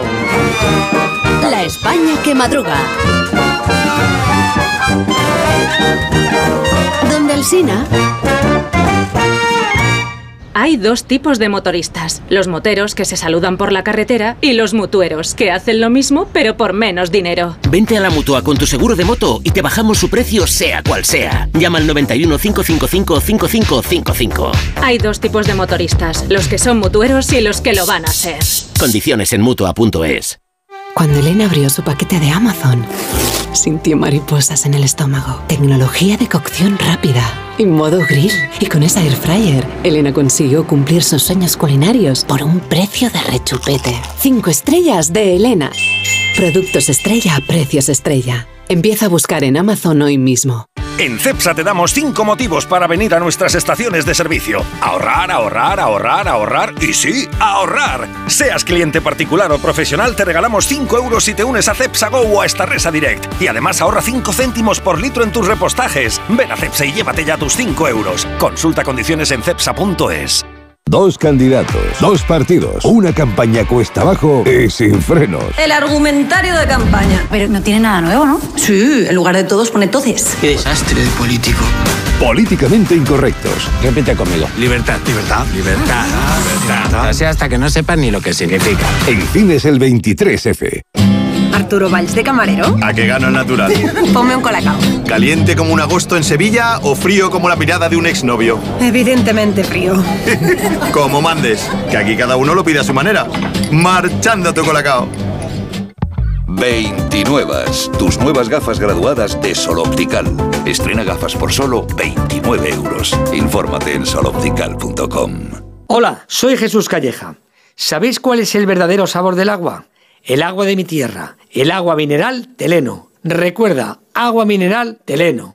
Tenía siete recibos, pagaba mm, alrededor de 1.100 euros y ahora voy a pagar alrededor de 350. Pues que me ha cambiado la vida, que reconozco que me han ayudado mucho. Pues ha sido un salvavidas. Agencia negociadora les ha cambiado la vida. No lo dudes. Si tienes casa en propiedad y quieres pagar un 80% menos cada mes por tus préstamos, llama gratis al 900-900-880. 900-900-880. Llama ahora. Te cambiará la vida. Solo los más rápidos disfrutarán de ofertas increíbles en el corte inglés. Y también los expertos en renovar su casa, con hasta un 60% de descuento en una selección de ropa de cama, baño y artículos de menaje de mesa y decoración marca el corte inglés. Así son las ofertas límite, hasta el 29 de febrero en tienda web y app del corte inglés. ¿Cansado? Revital. Tomando Revital por las mañanas recuperas tu energía, porque Revital contiene ginseng para cargarte las pilas y vitamina C para reducir el cansancio. Revital, de Pharma OTC. Mirad chicos, os presento. Este es mi tío Ángel. Bueno, su tío, su tío. Soy como su padre en realidad. No tío, eres mi tío. Pero soy como tu padre. A ver, si te he querido como un padre. Soy más que tu tío. Soy como tu padre. Sí, sí, tu padre. Vamos, tu padre. Bueno, pues eres mi padre. Por 17 millones de euros uno se hace padre de quien sea. Ya está a la venta el cupón del Extra Día del Padre de la ONCE. El 19 de marzo, 17 millones de euros. Extra Día del Padre de la ONCE. Ahora cualquiera quiere ser padre. A todos los que jugáis a la ONCE, bien jugado. Juega responsablemente y solo si eres mayor de edad. ¿Qué tal, vecino? Oye, al final te has puesto la alarma que te recomendé. Sí, la de Securitas Direct. La verdad, es que es fácil que puedan al jardín saltando la valla. Y mira, no estábamos tranquilos. Lo sé. Yo tuve esa misma sensación cuando me vine a vivir aquí.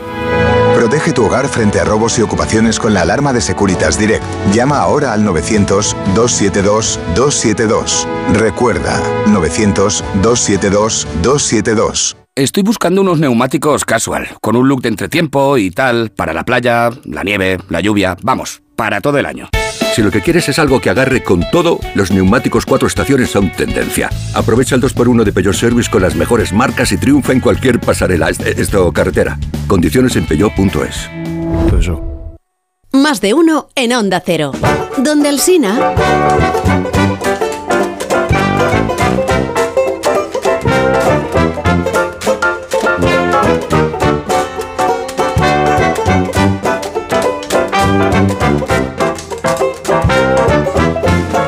Uy, uy, uy, uy, uy, uy, uy. No, uy, uy, uy, uy, Uy, nada, uy, uy. son las 8 menos Tardísimo. 19 minutos, una Dale. hora menos en Canarias. Dale. Una buena hora, hay siete preguntas y media para iniciar el jueves. La primera de las cuales es. Seríamos más escuchados y respetados los autónomos si tuviéramos tractores a nuestra disposición. Sí, la segunda. ¿Alguna vez sabremos por qué Sánchez tiene que comportarse como un siervo delante de Mohamed VI? La tercera. ¿De verdad que nuestro presidente va a redactar la ley de amnistía tal como se la pide Puigdemont para vengarse del varapalo de las elecciones gallegas? La cuarta. ¿Cómo le explicamos ahora al expresidente desterrado que los fiscales del Supremo le consideran la cabecilla o el cabezón de una organización terrorista llamada Tsunami Democratic? El informe de las conclusiones se le entregó ayer a la tenienta fiscal. A ver qué hace ahora para esconderlo. La quinta. ¿Cuánto de preocupado debe sentirse el exministro Ábalos al conocerse que su asesor y hombre de confianza, Coldo García, era el cabecilla de una organización criminal entre cuyos delitos no faltaron los de tráfico de mascarillas en plena pandemia? La sexta. Sacrificó Sánchez Ábalos porque tenía información al respecto de la trama y de las salpicaduras. Que ayer lo negara confirma la hipótesis. Lo digo por el valor de la palabra del presidente. La séptima. Está jugándose García Paje en la expulsión. Escuchad lo que dijo ayer en un foro de confidencial. Pero al responder al vicepresidenta Montero ya sabéis que lo había acusado de deslealtad. No es sano y entre compañeros menos. Pero la realidad es que lo que aprendí de chaval es que la camiseta, la camiseta del PSOE no es una camisa de fuerzas. Y la media, que es la última. Vamos a seguir fingiendo aquí en España que Putin no ha asesinado a un disidente en Alicante y que... Los periódicos de esta mañana, ¿de qué tratan, Dani? Coldo García es el nombre que ustedes van a leer, oír y escuchar durante días, meses, años, quizá para siempre. Y es bueno porque Coldo es eterno. Verá usted a Coldo con camiseta blanca de tirantes, subido encima de un tronco y con un hacha. Acaba de ser detenido junto a su mujer, su hermano y otras 27 personas en una trama de adjudicaciones que afecta a varias administraciones lideradas por el PSOE. Coldo, recuerdan hoy todas las portadas, era la mano derecha de José Luis Ábalos, su hombre para todo, su chofer, su guardaespaldas, su confidente. Pero Coldo, como vemos en los periódicos, es un hombre que cobra comisiones y parte troncos encaramado a ellos y con un hacha. Coldo nació en Baracaldo hace 54 años, pero vivió casi siempre en Pamplona. Así nos levantamos por la mañana en Navarra con el hacha partiendo troncos antes de desayunar. Coldo fue escolta de altos cargos en los años duros de ETA, portero de discoteca, portero de puticlub y fue condenado a dos años de cárcel en los 90 por partir en dos a un tío en lugar de un tronco. Llegada la era Sánchez, Ábalos fichó a Coldo por mediación de Santos Cerdán. Logrado el poder, Coldo acabó de consejero de Renfe y su mujer de secretaria del ministerio. El hecho, antes de contar cómo lo enfoca cada periódico, es este. En plena pandemia, Coldo García, según sospechan los investigadores, aprovechó sus contactos para adjudicar contratos de venta de mascarillas y cobrar comisiones ilegales que luego blanqueaba. Todo esto explota ayer por la tarde cuando trascienden las casi 30 detenciones mencionadas. En la orilla más cercana a Moncloa, los diarios tratan la noticia casi con silenciador. El País y La Vanguardia dan la foto de portada a Sánchez y su visita a Mohamed VI. La Vanguardia ni siquiera lleva un titular de Coldo en portada. La burguesía catalana lo comprende o no quiere fotos grandes de un hombre partiendo troncos. El País y La Vanguardia lo solventan con una crónica breve. Titular. Detenido un ex asesor de Ábalos por lucrarse con las mascarillas. Me gusta el contraste porque en la orilla más cercana a la oposición se trata a Coldo con mucha más familiaridad. Lo llaman así, Coldo, en lugar de asesor de Ábalos. El mundo. Coldo cobró comisiones gracias a su relación con autoridades. El asesor lideraba una trama que pidió su intermediación para recibir contratos sanitarios por 52 millones de euros. El español. Coldo lideraba una trama de cargos que daba contratos, cobraba y blanqueaba comisiones. A veces, cae la mano derecha de Ábalos por corrupción en la compra de mascarillas eh, durante la pandemia. La razón, la justicia cerca por corrupción a un ex asesor de Ábalos. La empresa adjudicataria de los contratos pasó de 0 a 53 millones de euros en un año, pero tampoco es tanto patrón. A mí me pasó lo mismo cuando me trajiste a la radio. ¿Qué otras ramas nacen del tronco de la investigación? Esta mañana, esta, esta mañana, a pocos días de que se emita tu entrevista con Évole, te quiero más que nunca, patrón, y te lo digo como se lo diría bien. Sánchez a Coldo. Te quiero, a ver, tronco. A ver si el lunes dices lo mismo. a ver, a ver. Bueno, la investigación, por cierto, se llama Delorme. Dicho así suena burdo, vulgar, pero nada más lejos de la realidad. Los investigadores han elegido ese nombre en homenaje a Charles Delorme, el inventor de las mascarillas. Operación Delorme, una historia, haced gárgaras conmigo con el flúor de las 8 de la mañana, una historia formidable. Leo en el confidencial que el montante de las comisiones ascendió hasta los 10 millones de euros, y este párrafo de Chema Olmo es clave. Coldo y su pareja trataron posteriormente de ocultar parte de esos fondos mediante inversiones inmobiliarias en la provincia de Alicante y en otras operaciones. Por ABC sabemos que la investigación nace de una venganza. Puso la denuncia el PP de Madrid, dolido todavía por las acusaciones de corrupción hacia ella y su hermano, precisamente debido a las mascarillas. Pero la cuestión ahora es, ¿Quién sabía de los tejemanejes de Coldo? ¿Lo sabía Ábalos, su jefe?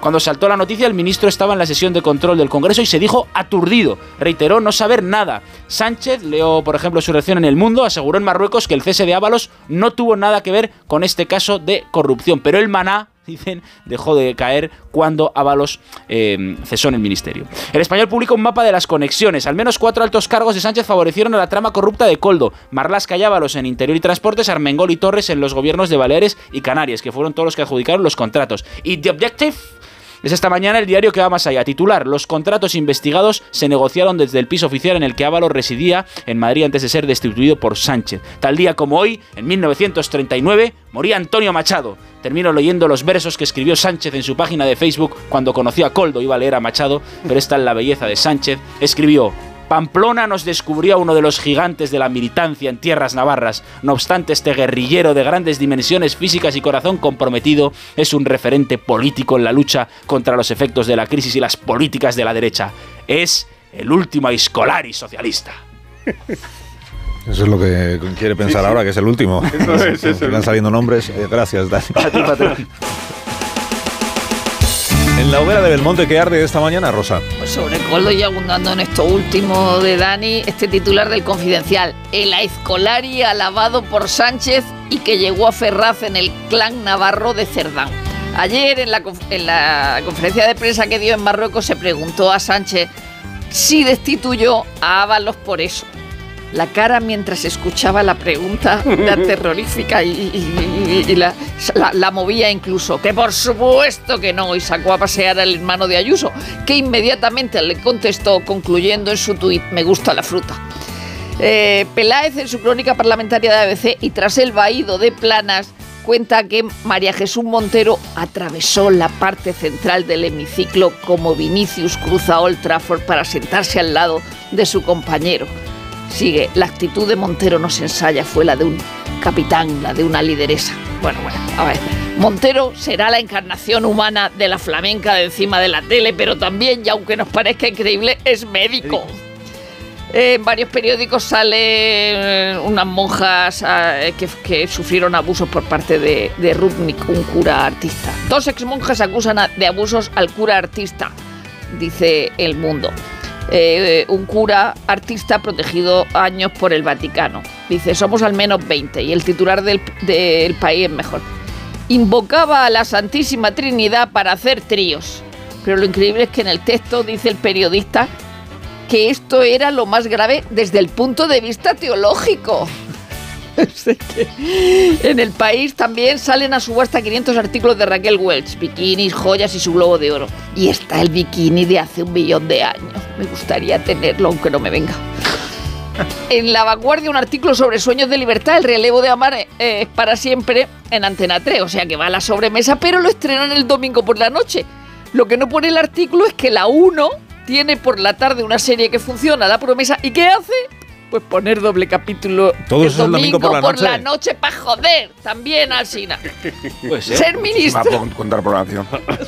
No, yo lo entiendo, pero. Muchísima contraprogramación. Eh, a, Max- a Máximo Huerta dice en la contra de la vanguardia ser ministro le dejó cicatriz, pero también cuenta que amortajaron a su padre con un traje suyo de los de informativos Telecinco, pero que revivió, no estaba muerto.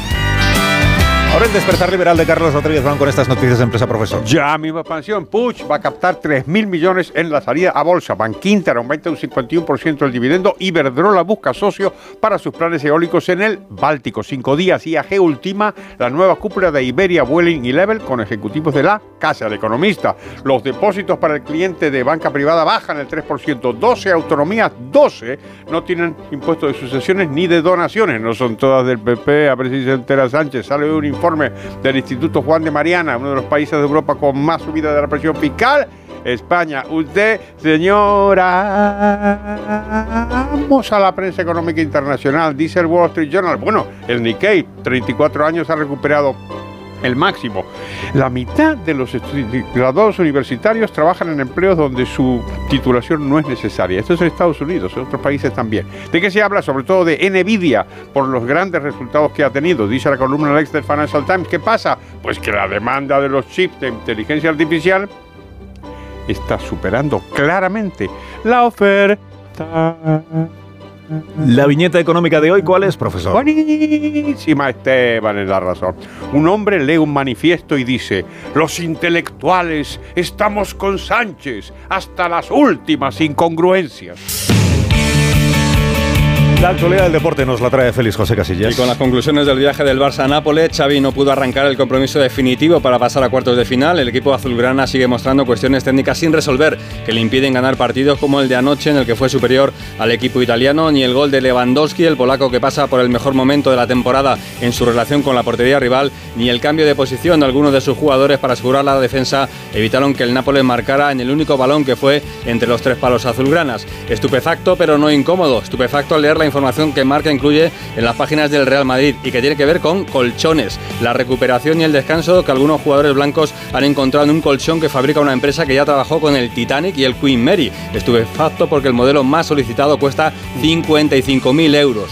Y del caso Mbappé cuentas que la clave para el acuerdo con el club blanco está en los derechos de imagen y que el Real Madrid, habitual del 50-50, dejaría el 80 para el futbolista francés. La chucherada. Los aficionados alemanes han ganado el pulso a la Bundesliga. El lanzamiento de chuches y monedas de chocolate que obligaron a parar los partidos han detenido la entrada de un inversor extranjero para impulsar los derechos televisivos. Competición, el Betis juega esta tarde en Zagreb de remontar el, eh, al Dinamo el 1-0 de la ida si quiere ser equipo de octavos de la Conference. No son para tanto las lesiones de tobillo de Griezmann y de Alcaraz. El francés del Atleti no está descartado para la semana que viene en San Mamés. El murciano dice que estará para jugar contra Nadal en Las Vegas el día 3 de marzo. Y vuelve Ricky Rubio a las pistas de baloncesto esta tarde en Zaragoza con la selección y en los entrenamientos de pretemporada de la Fórmula 1. Oh sorpresa, dominio de Max Verstappen. El titular de marca es Max de lo mismo. Seis minutos y son las 8 de la mañana. ¿De verdad? En seis minutos las 7 en Canarias. Muy interesante. Ahora seguimos. Bueno.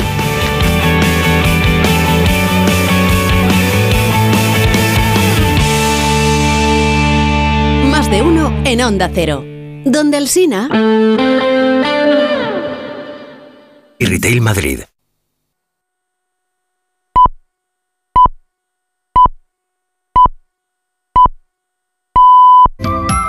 Alsina. ¿Qué hora es? Son las 8 de la mañana, 7 en punto de la mañana en las Islas Canarias. Buenos días desde Onda Cero. Más de uno en Onda Cero.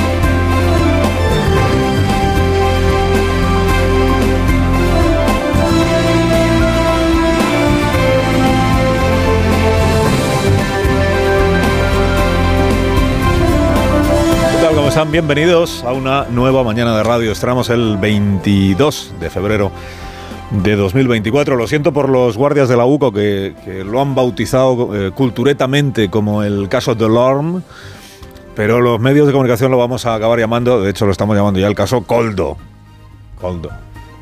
Charles Delorme, como antes nos contaba Dani, eh, fue un médico francés, pionero en el uso de mascarillas para protegerse de la peste negra. La palabra clave, por tanto, es mascarillas. Coldo fue un guardaespaldas primero, mano derecha después, asesor ministerial, consejero de empresa pública y hombre para todo del ministro José Luis Ábalos, ni médico ni pionero. Por tanto, si hay que elegir eh, caso Coldo, palabra clave la misma, mascarillas, mascarillas. O mejor, el dinero que se le puede sacar a las mascarillas en tiempo de pandemia si uno tiene mano en la administración pública que adjudica, o en las administraciones públicas, ministerios, que adjudican los contratos.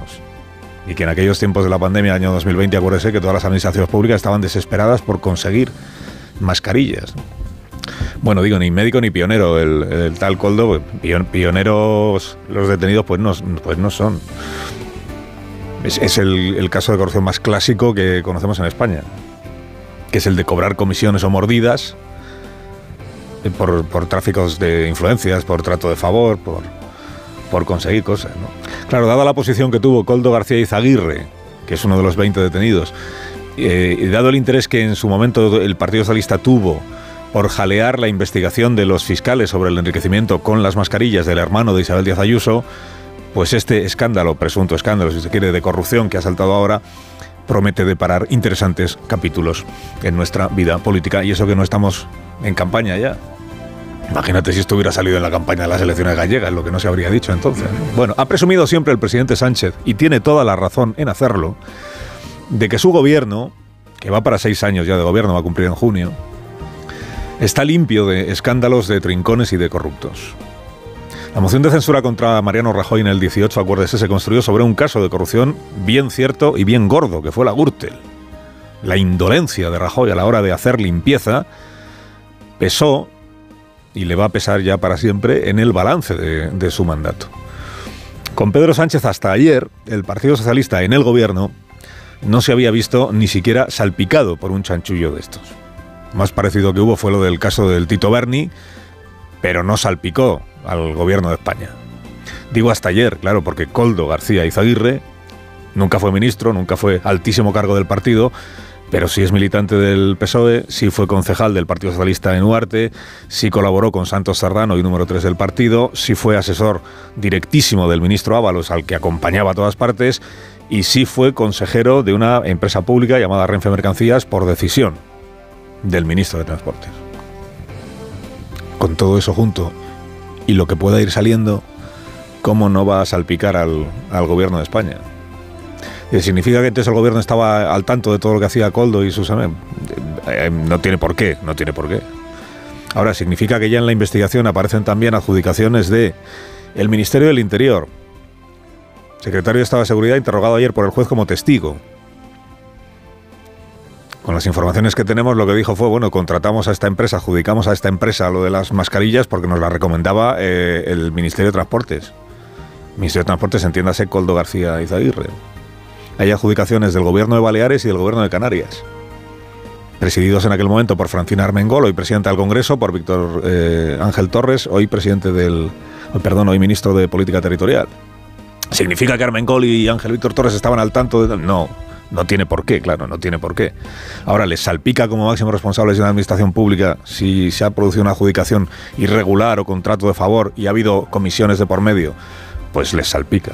Pues, pues, bueno, como el propio Ábalos explicó en este programa, cuando la ministra siguiente, la ministra de Transportes, relevó o destituyó al consejero de Renfe Mercancías, Coldo García Izaguirre, como explicó el ministro Ábalos en este programa, asesor significa persona de confianza del ministro. Hay una parte que le corresponde al Ministerio de Transporte donde establece personas de confianza pues, del ministro, porque en definitiva pues, es una forma de tener presencia. Estas personas suelen ser asesores del gabinete. Todos los asesores, todos están presentes en distintos consejos de administración. Esto era una consecuencia de estar de asesor. ¿Eh? Y ese es el puesto importante, no el, el, de consejero de una filial de Renfe, como se vendió. Asesor, el puesto que tiene asesor. el asesor es un puesto de confianza en el ministerio. Esto es, asesor es un puesto de confianza en el ministerio, se entiende confianza del ministro. Puede decir Ábalos, eh, traicionó mi confianza Cold, pues sí, probablemente lo acabará diciendo pero que era una persona de confianza es que él mismo lo, tenía declarado. Bueno, ayer y una vez que, que, se supo que estaba detenido el antiguo asesor, Risto Mejide le preguntó en cuatro a Ábalos, porque colabora en su programa, le preguntó por Coldo. Y, y dijo Ábalos que llamarle mano derecha no es correcto. No, hablamos, vamos a ver, mi mano derecha. Era la persona que me acompañaba en los desplazamientos, la que me hacía un servicio más, digamos, más personal, como un asistente personal, ¿vale? Bueno, y por lo tanto, en la medida que acompañaba más, por eso se le ve siempre en todos los sitios. Sí, ¿eh? tu mano Pero derecha. Un asistente personal. Usted no gestiona nada. Llamémoslo asistente personal, si te gusta más. Tu asistente personal. Sí, o asesor, como que es realmente lo correcto. Asesor, asistente personal, me acompañaba a todos sitios, por eso salen todas las fotos que estamos viendo de verdad ayer y que seguiremos viendo en el día de hoy. Repito, hombre de confianza. ¿Significa que Ábalos estaba al tanto de todo lo que hacía su hombre de confianza? No necesariamente, no tiene por qué, es verdad. Ayer el ministro, exministro, se declaró estupefacto.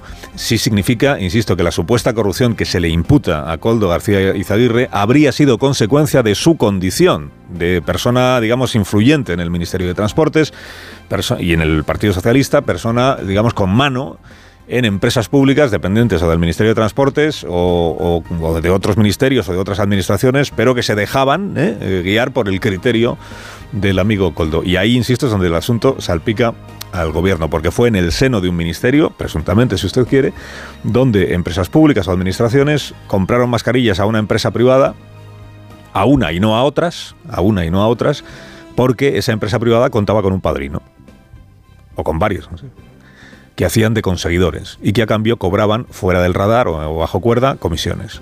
Mordidas en toda la vida.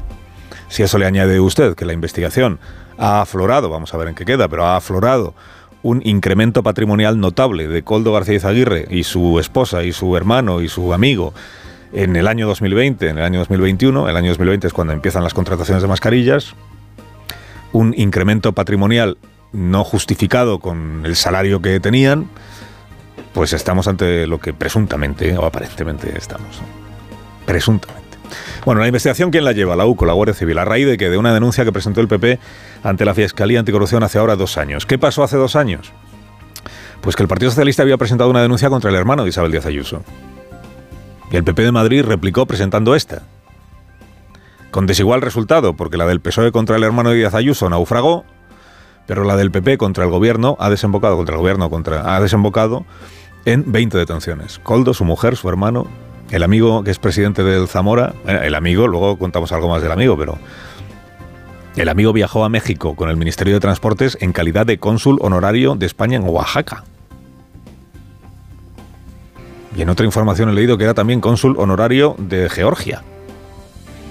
Asunto que se conoció porque de repente el cónsul honorario de Georgia tenía como domicilio la sede del Zamora, del, del club de fútbol. Y dije, pero esto.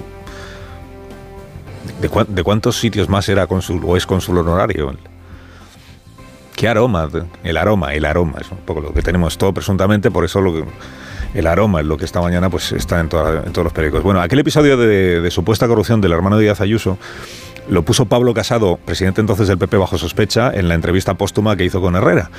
El PSOE desde entonces no lo ha dejado de presentar ese caso y de utilizar, no lo ha dejado de presentar como, si- ya hubiera sido, como si en algún momento esa corrupción hubiera quedado probada. ¿no? Sánchez tiene querencia por este episodio del hermano de Díaz Ayuso.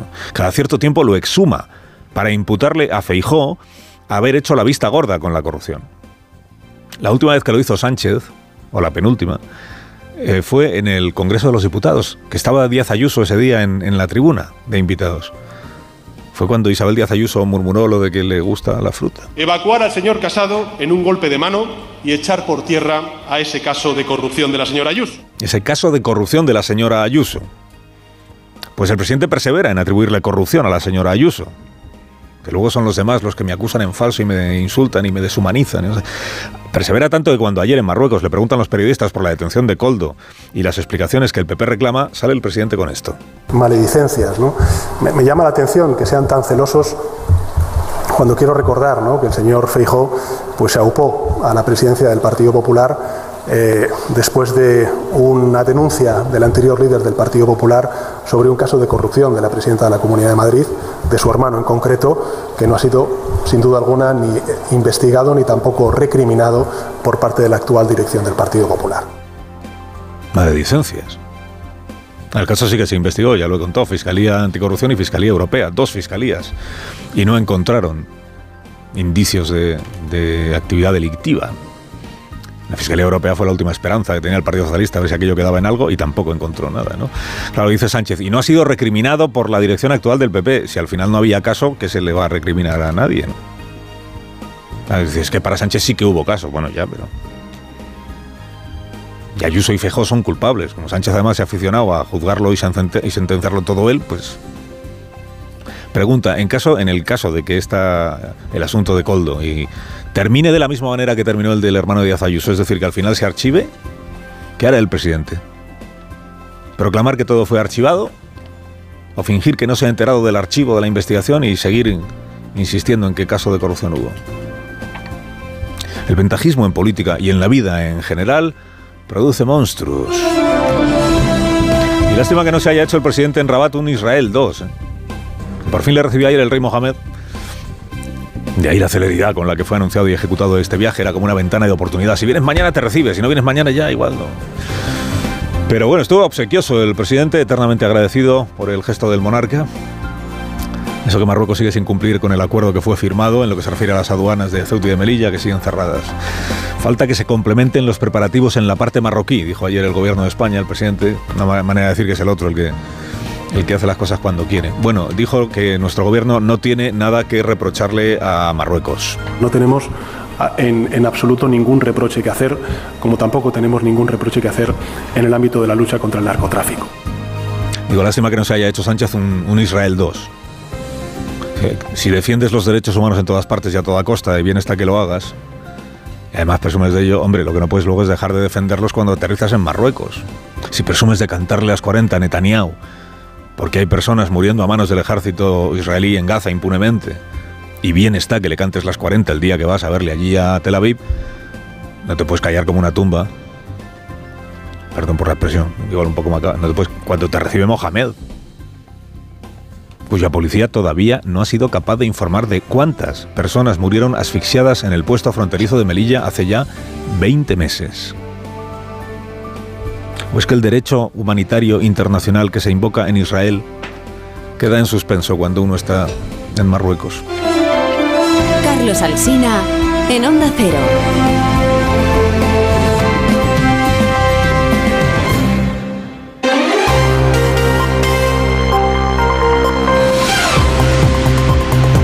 Cero a las 8 y 13 minutos, 7 y 13 minutos en Canarias. Noticias de la mañana con María Gómez Prieto y Juan Carlos, Juan Carlos Vélez. El presidente del gobierno habló ayer en el avión de ida y vuelta a Rabat con la prensa, como suele ser habitual en estos viajes. Pedro Sánchez se mostró incómodo con el primer caso de corrupción que salpica a su gobierno, el del asesor del ministro Ábalos. Está convencido, no obstante, y a pesar de la estrecha mayoría parlamentaria, de que aguantará toda la legislatura. En esa conversación estuvo presente Juan de Dios Colmenero. Buenos días, Juan de. Muy buenos días, tanto en el vuelo de ida Madrid-Rabat como en el de vuelta. Sánchez quiso hablar con los periodistas fuera de micrófono como si tuviera la necesidad de hacerlo. Incómodo con el asunto Coldo y Ábalos, pero insistiendo y repitiendo un mensaje, autorreivindicándose como presidente del gobierno, que quiere agotar la legislatura, que está de pie en Moncloa, decía, y que esta legislatura es hasta 2027. Cambió el gesto cuando se le preguntó por Coldo o cuando se le preguntó por Ábalos. Reconoció que le sorprendió, le sorprendió la noticia en el viaje, que no se lo esperaba, y ante la pregunta de si cree que Ábalos debe dimitir, Sánchez respondía preguntando si se tiene también que ir de España. Sobre la amnistía, por último, insistió en que se aprobará, pero no explicó cómo. Y no le preocupa en absoluto, dijo, que Junts defienda una iniciativa para declarar unilateralmente la independencia mientras negocia la ley de amnistía. Sobre la amnistía habló ayer en este programa el exministro socialista Jordi Sevilla, mostró su respaldo a Emiliano García Paje por exhibir sus discrepancias con Ferraz y alertó del peligro de la polarización, no solo entre izquierda y derecha, sino también dentro de los propios partidos. La polarización hace que si criticas a los tuyos eres de los otros, ¿no? Lo estamos viendo ahora con, con García Paje, por ejemplo, ¿no? Y a mí eso llega un momento en el que me molesta y me cabrea en el sentido, lo haga quien lo haga, ¿eh? no estoy entrando ahora, pero creo que tenemos que empezar a poner pie en pared a decir basta ya de esta manera de hacer, de hacer política. Abogó además Sevilla por los grandes acuerdos entre PP y PSOE, afirmó que el muro frente a las derechas del que habla Sánchez es populista y se mostró convencido de que si PSOE y Sumar hubieran sacado siete escaños más, no estaríamos hablando de la amnistía. El juez de la Audiencia Nacional, Manuel García Castellón, contestó ayer a la negativa de Suiza a informar sobre el paradero de la dirigente de Esquerra Republicana, Marta Rovira, fugada a ese país. En un auto remitido a las autoridades suizas, el magistrado sostiene que los tratados internacionales impiden a ese país negarse a facilitar informaciones. Vaya Mazares. Tan llamativo e incoherente le resulta al juez de Tsunami que Suiza aprecie un posible trasfondo político en la petición española y a continuación pregunte por la eminentemente política ley de amnistía que llega a preguntarse si el sesgo político no será el suyo. Manuel García Castellón recuerda que los tratados internacionales impiden a Suiza rechazar el auxilio judicial argumentando motivaciones políticas en una causa por terrorismo y dice que la mejor manera de evitar que siga pidiendo reiteradamente los datos de la cuenta bancaria que pudo financiar Tsunami es acceder a la reunión urgente que lleva pidiendo desde noviembre. Sobre este asunto cuenta hoy el país que un error informático podría poner en peligro toda la causa de Tsunami Democratic. Las cinco prórrogas de la investigación cursadas por el juez se habrían tramitado fuera de plazo por tres días y varios imputados han solicitado el archivo de la investigación. La Fiscalía, sin embargo, no encuentra ninguna anomalía que vaya a afectar al procedimiento.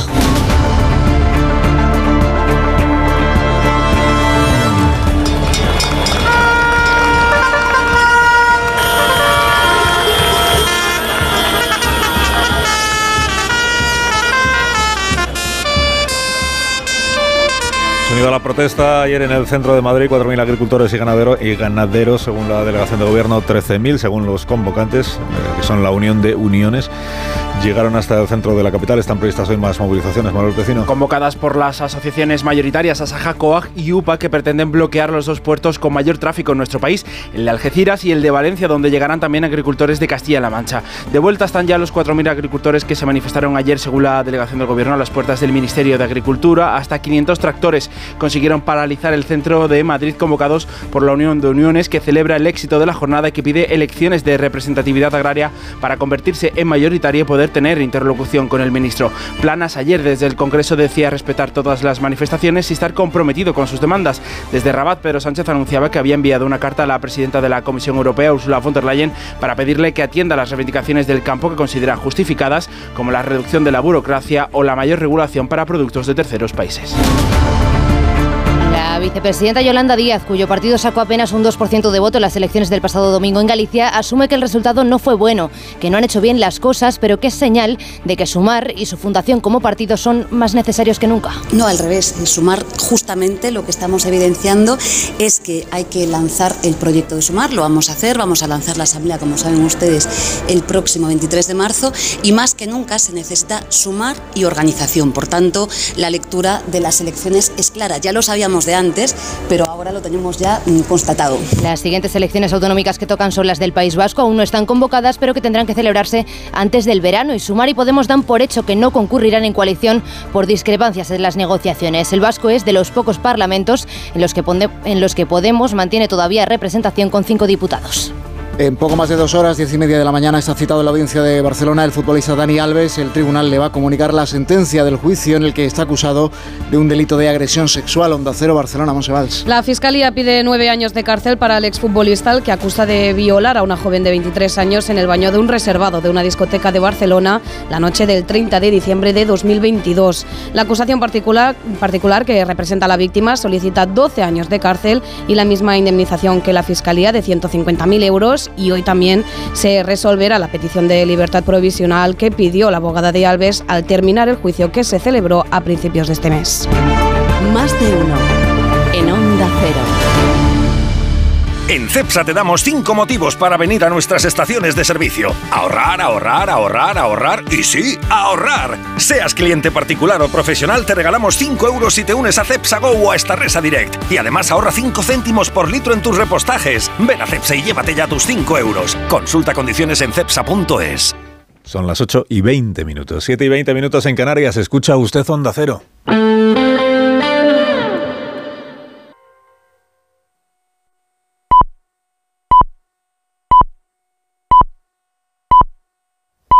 Las ocho y media son las siete y media en las Islas Canarias. Más de uno. Alsina en Onda Cero. Dirección de sonido, Fran Montes. Producción, María Jesús Moreno, Marisol Parada y Alicia Eras.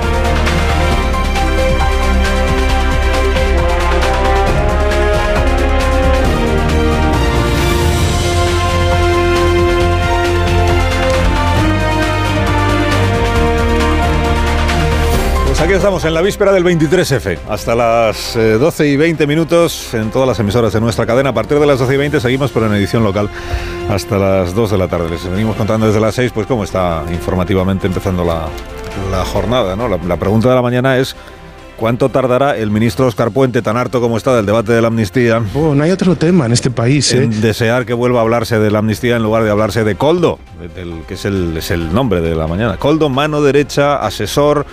Eh, hombre para todo, chico para todo del ministro Ábalos. De todas estas formas es descrito esta mañana en las crónicas de la prensa. Coldo García Izaguirre, hombre para todo. Dice, pues defina usted todo entonces. Bueno, el único periódico que no lleva a Coldo en su portada de los de ámbito nacional es el, es el diario La Vanguardia que despacha la historia en media página interior, en concreto en la penúltima página de su sección de política de esta mañana. En orden creciente, digamos, el siguiente sería el diario El País, con mención en portada, pero no como primer asunto del día. El resto de los diarios nacionales, pues sí, ahí están Coldo, Ábalos, corrupción, son las tres palabras que se combinan en los títulos. Luego en el desarrollo aparece también muy mencionado Santos Sardán, hoy número 3 del Partido Socialista, e interlocutor con, con Jordi Turul para lo de la amnistía y todo eso. Hoy número 3 aparece Santos Sardán como el hombre que se llevó consigo a Coldo García Izaguirre desde Navarra hasta la sede socialista de Ferraz en Madrid, donde Ábalos tiene dicho que conoció a Coldo, ahí es donde por primera vez coincidieron, en la sede del PSOE en Ferraz, cuando Ábalos era secretario de organización, y desde ahí pues luego tiró de él cuando lo nombraron ministro de Transportes como chofer y como persona de seguridad, que es como lo presentaba al principio, ¿no? Es mi conductor, es mi persona de seguridad. Luego ya pasó a describirlo como asistente personal o asesor, hombre de confianza. A ver, desvela Leire Iglesias en su columna del Mundo que en 2020 ella preparado un artículo sobre Coldo y recibió una llamada del ministerio para que no lo publicara. Y dice, esto es habitual en, en el oficio periodístico, pero en este caso fueron desconcertantemente insistentes. Hasta hubo chantaje emocional. Y claro, se pregunta Leire y dice, ¿por qué tanta protección? ¿Quién era Coldo para que no se le pudiera nombrar? En un reportaje. Exhuman los diarios fotos del año 2015 cuando Coldo, camiseta sin mangas, demostró su aptitud para, para cortar troncos, ¿eh? el hacha en la mano, ante un Sánchez pretérito, o sea, que, no se parece al de ahora, que no era todavía presidente, quiero decir, eh, entre asombrado y entusiasmado ante la proeza que, de Coldo con el hacha, ¿no? Cuidado con el hacha de Coldo, dónde acaba el hacha. A Escolari de las injusticias, le llamaba Sánchez en aquella época. Y tira por ahí Fernando Garea en el español para titular su crónica. Dice, el hachazo del caso Coldo golpea a Sánchez en plena crisis por los resultados de Galicia. Señala Fernando que así como el presidente ha ido recuperando a ministros y altos cargos a los que en su día apartó o relevó, o relevó Ábalos nunca ha sido recuperado. Sánchez deja solo a Ábalos, dice el confidencial diario que ayer adelantó la noticia de la operación de Lorm. Hoy detalla el dinero que se movió en comisiones, 10 millones de euros. En comisiones, los contratos en, en, total sumaban más cuantía, pero comisiones 10 millones de euros. El patrimonio que acumularon en poco tiempo Coldo y familia. Un piso en Benidorm en septiembre del año 2020, otro en octubre de ese mismo año, un terreno rústico en Polop de 600 metros, dice, poco, poco, terreno es ese ya, pero en una zona potencialmente recalificable, esto en el año 22, luego otro terreno de 4.000 metros y un quinto de 10.000 en abril del año pasado. No parece que esta descripción patrimonial se corresponda con la imagen que Ábalos dio ayer de su ex, ex asesor, en el programa de Cuatro en el que Ábalos es tertuliano. ¿Hace cuánto que no hablas con él? Pues yo creo que tuve una conversación telefónica como hace pues, dos semanas o por ahí, sí. Y la verdad es que me, no me cuadra porque su estilo de vida, su necesidad, su situación era bastante humilde, ¿entiendes? Como para creerme esto.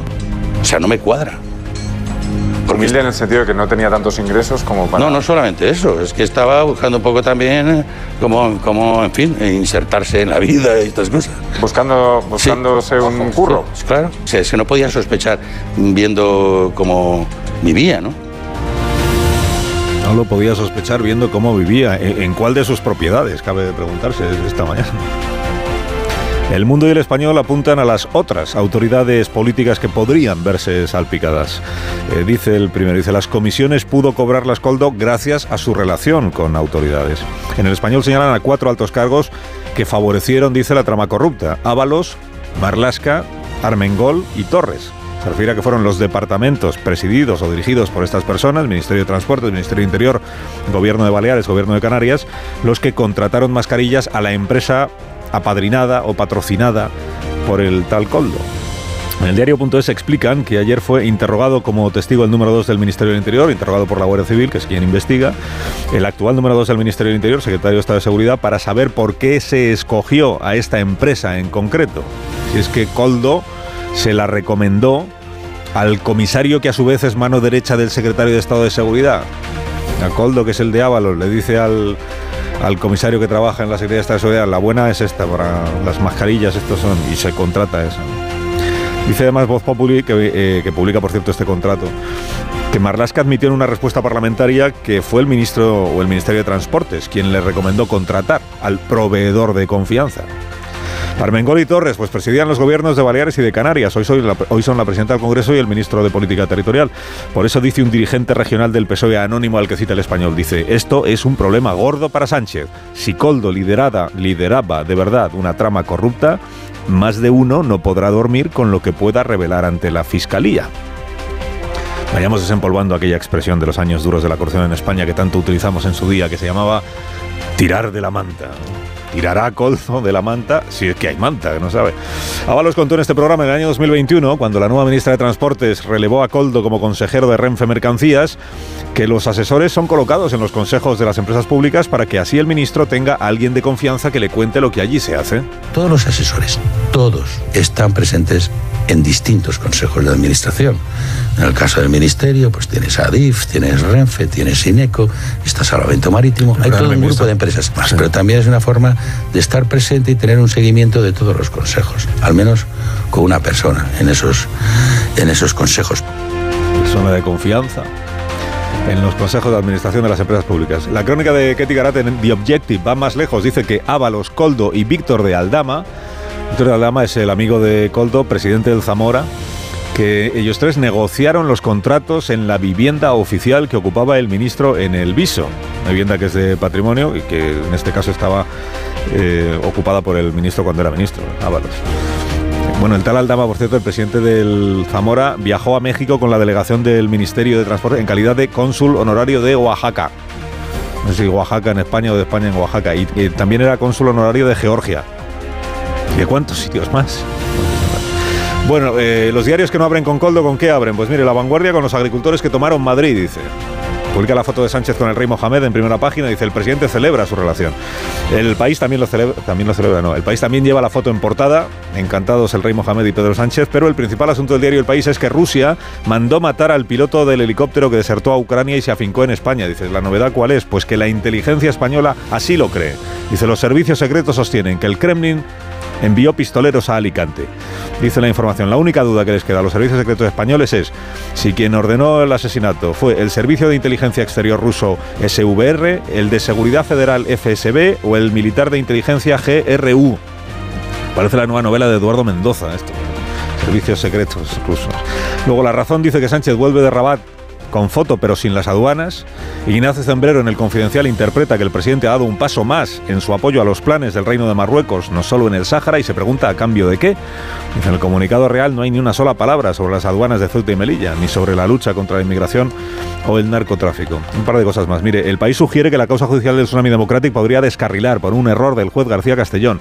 La primera prórroga que firmó es del 30 de julio del año 21. Le puso fecha de 30, pero luego en el papel pone día 29 y la firma electrónica es del 2 de agosto. Tres imputados se agarran a esto para intentar que se anule la causa. Y Yolanda Díaz ayer sacó conclusiones de los resultados, de la falta de resultados de Sumar en Galicia. Hay que lanzar el proyecto de Sumar y más que nunca se necesita sumar y organización. Eso es. Ya es hora de lanzar Sumar. Partido siempre en vísperas de fundación y lanzamiento. Y además hay que lanzarlo con organización, no de cualquier manera, que luego igual no te vota nadie.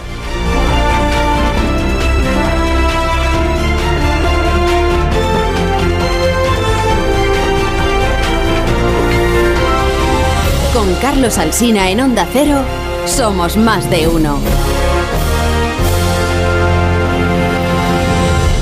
Las cosas, pues cuando más sencillas mejor. Aquí amamos las patatas por su sabor y su naturalidad y todas las variedades seleccionadas que nos ofrece Patatas Hijolusa. A ver esa foto, decir patata. ¡Hijolusa! En el supermercado, dale la vuelta al envase y encuentra nuestra marca para garantizarte una gran calidad en tu mesa. Patatas Hijolusa. Amamos las patatas. Empresa colaboradora del Plan 2030 de apoyo al deporte de base.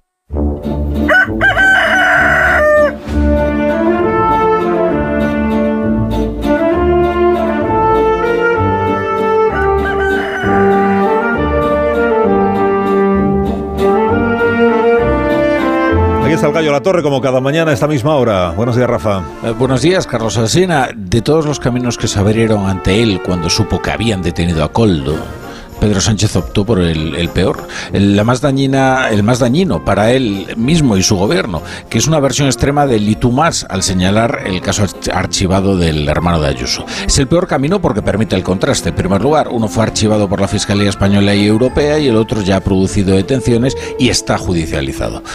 Pero además porque la reacción es inculpatoria. Sánchez podía haberse remitido al caso de Ayuso más prudentemente y añadir que la Guardia Civil no siente una verdad judicial y que no todos los casos se sustancian luego una sentencia condenatoria, pero prefirió asimilar ambos casos. Y eso es una baza que ha concedido al, al denunciante, que es precisamente el Grupo Popular de Madrid.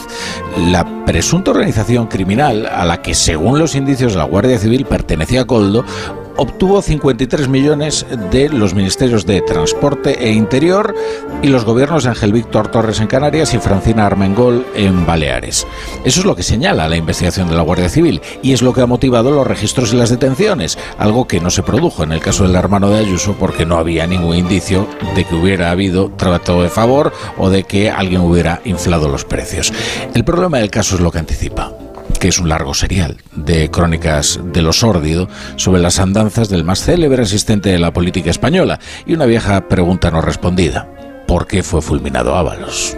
Concluye la torre, concluye. Concluyo que lo más significativo es que bastaba con la frase han detenido a Coldo sin añadir nada más ni un apellido para que todo el mundo supiera quién es Coldo, que operaba en dos lugares vitales del partido y el gobierno, como son la Secretaría de Organización y el Ministerio con más presupuesto.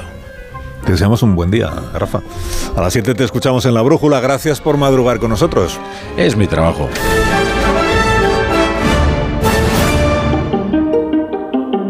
Ahora la noticia sostenible del día, de la mano de Iberdrola, por ti, por el planeta.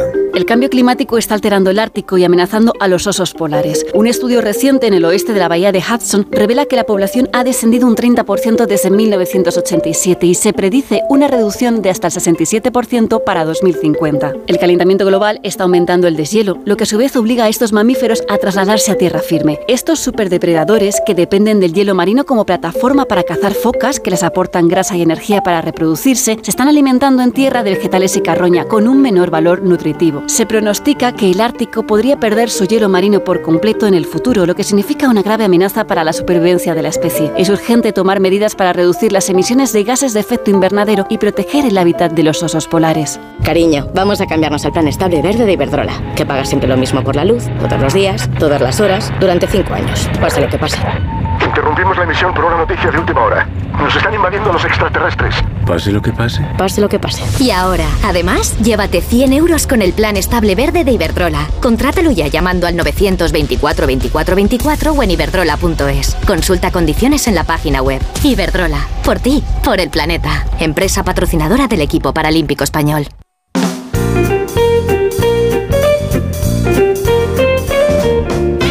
Buenos días, Marisol Parada.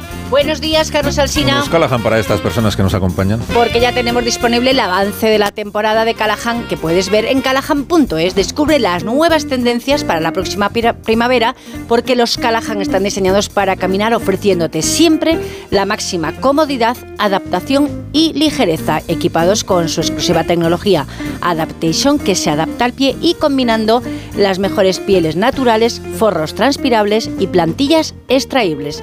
Son los únicos zapatos que se adaptan a tus pies y a tu forma de caminar. A la venta en las mejores zapaterías y en callahan.es. Te- tecnología, diseño y confort al mejor precio.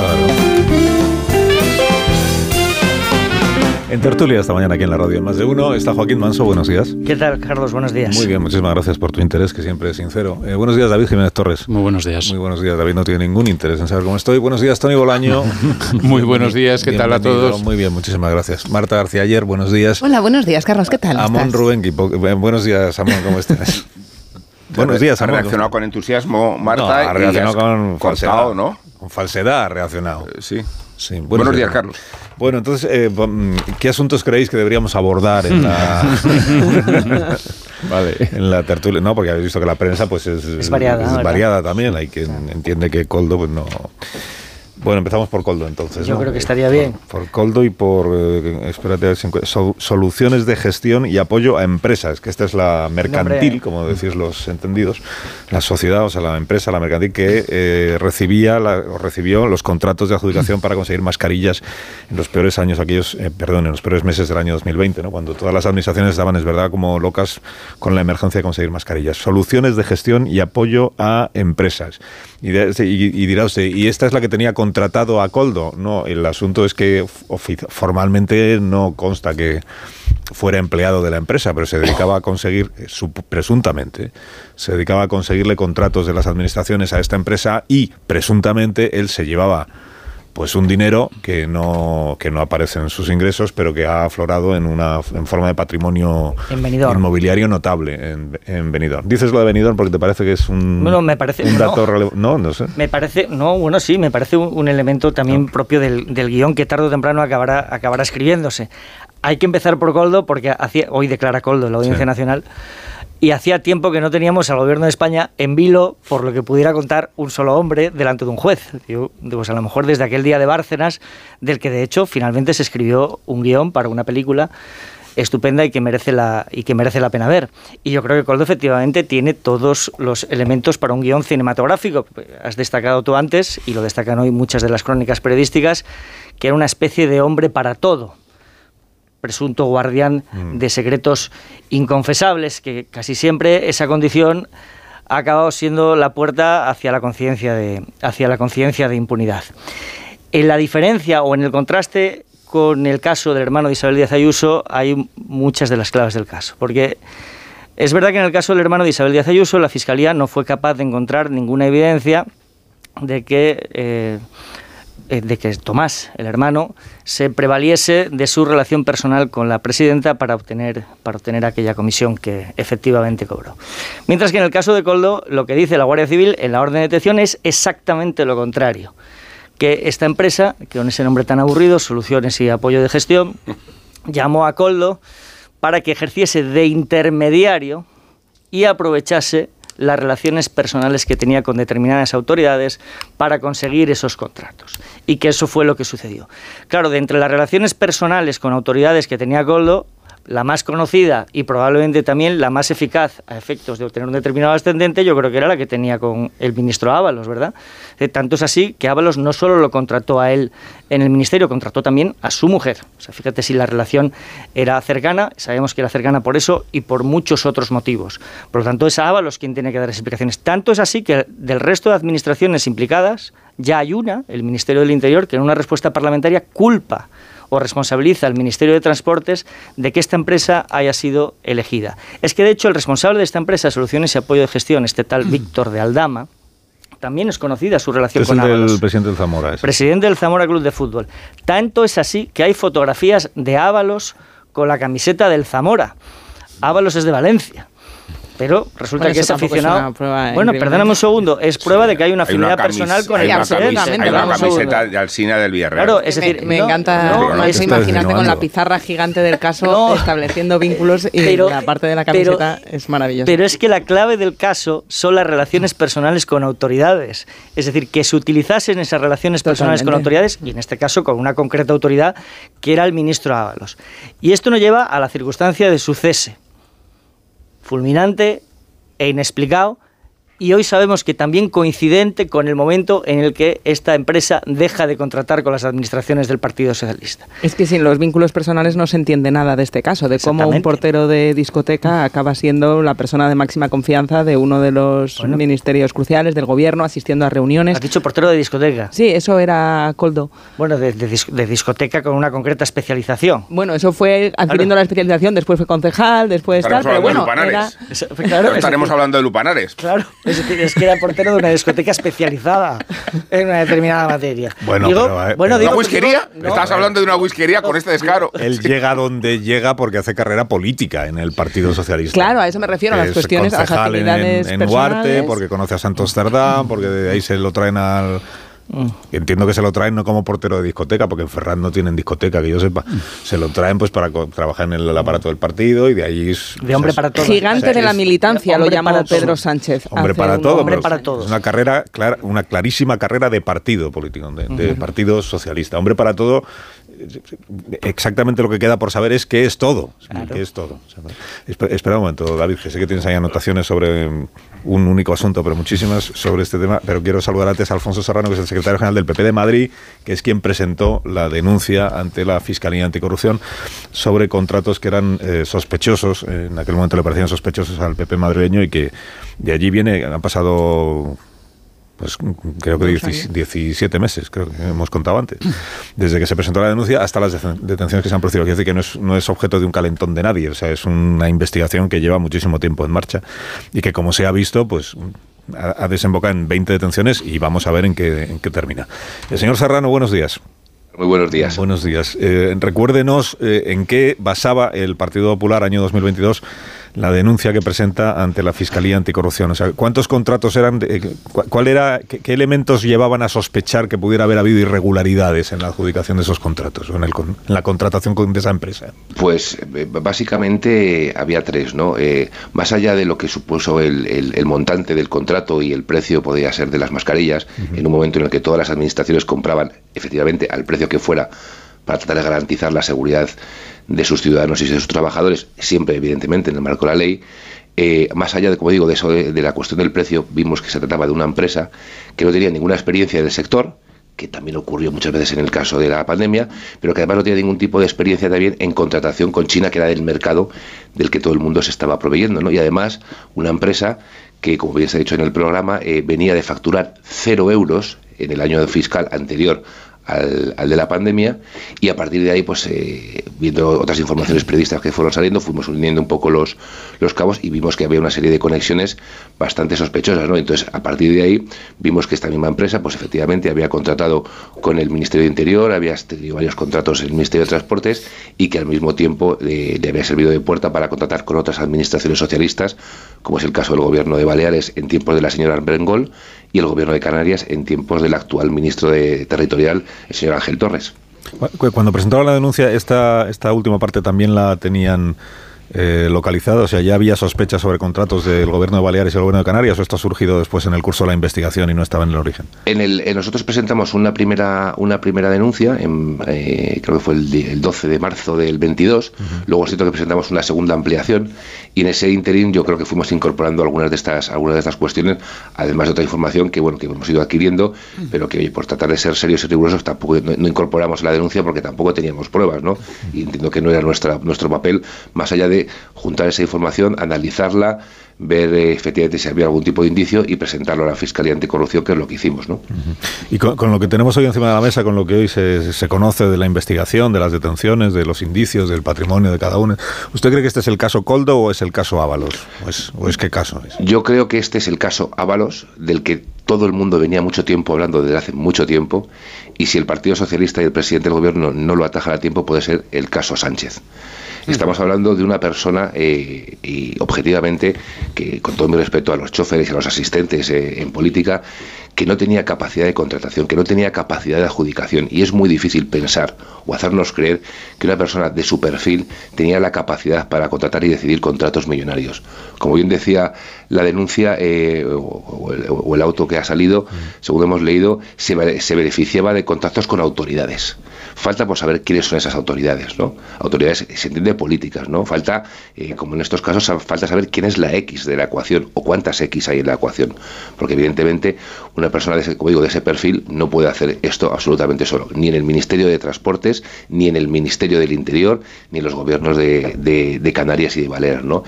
Y recordemos, como bien se ha dicho aquí, que el señor Ábalos compatibilizaba su cargo de ministro con el de secretario de organización del Partido Socialista, es decir, la persona con más poder del Partido Socialista después del secretario general. Decidía listas, decidía candidaturas, mandaba sobre las organizaciones territoriales, organizaba y diseñaba campañas y por lo tanto hay muchas dudas y muchas incógnitas. ¿no? Ese dinero que con el que se lucraron eh, era para beneficio personal o era para beneficio de partido. No olvidemos, y doy un, dato más, que la rama canaria eh, las personas presuntamente involucradas son las mismas que ya están imputadas por otro caso de mascarillas en Canarias y también relacionadas con la con la con, con el caso de Tito Berni, son los mismos. Por lo tanto, oye, cabría preguntarse, evidentemente, si todo esto forma parte de la misma trama y si además esas fiestas de Tito Berni también se pagaron con dinero de lo que consiguieron a través de estos contratos con esta empresa. No, pero me está diciendo usted que podría eh, acabar esto, que usted sospecha, podría acabar en un caso de financiación irregular del Partido Socialista. Hombre, teniendo en cuenta la posición, eh, fíjese que el Partido Socialista, y si uno lo repasa, siempre coloca de ministro de Transportes al secretario de organización del partido ocurrió con Ábalos, ocurrió con José Blanco. Es una manera también de tener controlado a tus organizaciones territoriales y la capacidad de influencia, ¿no? Eso siempre lo ha hecho históricamente el Partido Socialista en, en estos casos, o colocar a alguien muy cercano, como digo, al secretario general. En estos casos, en estos momentos tenemos a, a, al señor Oscar Puente, ¿no? Pero la realidad es esa, ¿no? Y, y lo que tiene que hacer el Partido Socialista es dar todas las explicaciones necesarias, ¿no? Porque, y las tendrá que dar, si no las da ante los medios de comunicación, desde luego que esas personas que están en estos momentos procesadas tendrán que darla ante la Guardia Civil y ante la justicia y los tribunales, ¿no? Ustedes, ustedes presentaron esta denuncia para desquitarse de la que el PSOE había presentado contra el hermano de Isabel Díaz Ayuso. No, pero vamos a ver, es evidente que en aquellos años, y, y ahí está la hemeroteca, después de la pandemia, eh, incluso durante la pandemia, eh, la contratación pública eh, durante el COVID fue objeto de, muchas informaciones periodísticas, ¿no? Es cierto que llamaba la atención que determinados medios, ninguno de la fachosfera en esta, aunque entonces no existía la fachosfera, hace dos años, eso es algo, es algo reciente, pero es cierto que una, una, parte importante de los medios, con todos los miles y miles y miles de contratos que hubo en, España durante COVID, solo se fijaban en uno, ¿no? De la Comunidad de Madrid, ¿no? Un contrato que es el más visto, analizado e investigado de la historia de nuestro país, ¿no? Por arriba, por abajo, de lado, y como bien decíais, archivado en reiteradas ocasiones, incluso por la Fiscalía Europea. Entonces, en ese contexto, nosotros entendíamos que, que oye, que nosotros transparencia absoluta. Todos los contratos de la Comunidad de Madrid estuvieron fiscalizados por la Cámara de Cuentas, eh, eran públicos, han sido conocidos, han sido investigados. Oye, vamos a ver eh, eh, todo en general, ¿no? Y nos parecía bien, y por eso presentamos esa denuncia ante una serie de casos que nosotros entendíamos que eran sospechosos. Y ahí está la diferencia, ¿no? Hay quienes han llenado páginas de periódicos, horas y horas de tertulias televisivas sobre un caso que está archivado y que demostró la inocencia de la presidenta de su entorno familiar, y hay otros que denunciamos cosas y que efectivamente no íbamos mal desencaminados, puesto que ha habido detenciones. ¿no? Yo creo que la diferencia es importante. Señor Serrano, gracias por haberme atendido esta mañana. Le deseo que tenga buen día. Pues muchísimas gracias y un placer. Un saludo. Se quedan dos minutos para que sean las nueve de la mañana, una hora menos en Canarias. Tengo que hacer una pausa. A la vuelta, David Jiménez Torres, Tony Bulaño, Marta García Hierro, Benamón, seguro que quieren decir cosas sobre el asunto, el asunto del que estamos hablando esta mañana, que es el caso Coldo o el caso Ábalos. Ya os iré preguntando a cada uno cómo lo veis, tal como le he preguntado al señor Serrano. Es decir, hombre, si tú trabajas en la administración, sabes del, del, ascendente, digamos, de Coldo en el Ministerio de Transportes, si viene Coldo y te dice la empresa buena es esta, es, es, fácil que tú digas si lo dice él será porque Ábalos también lo piensa. Que, que, que, atribuyas a Coldo la representación de Ábalos. Que él se la puede haber atribuido sin que Ábalos lo supiera, pues es una posibilidad, claro. Que la posibilidad también existe de, de lo otro, de que Ábalos efectivamente enviaba a Coldo como su encárgate tú del tráfico. Bueno, pues es otra posibilidad. Luego os iré preguntando cuál de todas os parece que es más factible. Más de uno en Onda Cero.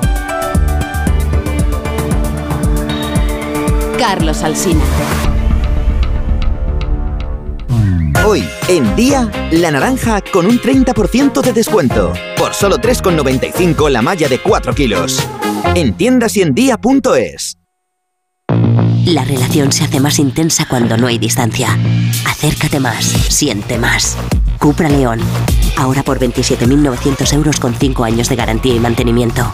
PVP en Península y Baleares para unidades en stock financiando con Volkswagen Bank. También híbrido enchufable. Descubre más en cupraoficial.es.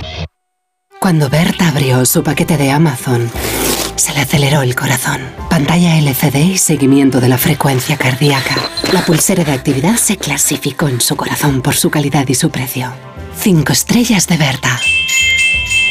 Productos estrella a precios estrella. Empieza a buscar en Amazon hoy mismo.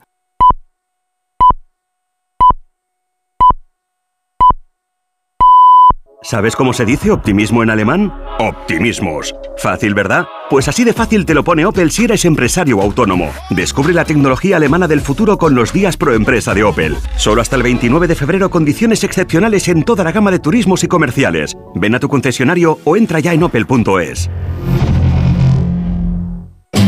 ¿Arturo vais de camarero? Va a ser que sí. pues ponme un colacao. ¿Caliente como el fuego o mejor fresquito? Quemando. Quemando. ¿El de la tele?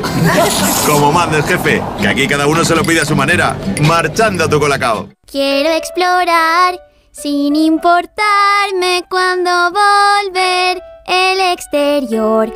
Quiero formar parte de él. Vale, bichito, nos vamos a Disneyland París. Reserva durante Semana Mágica en viajes el corte inglés sin gastos de cancelación. Precio de referencia 144 euros por persona y noche en el Disney Hotel Cheyenne con entradas incluidas. Plazas limitadas. Consulta condiciones. Ven a Disneyland París con viajes el corte inglés volando con Iberia.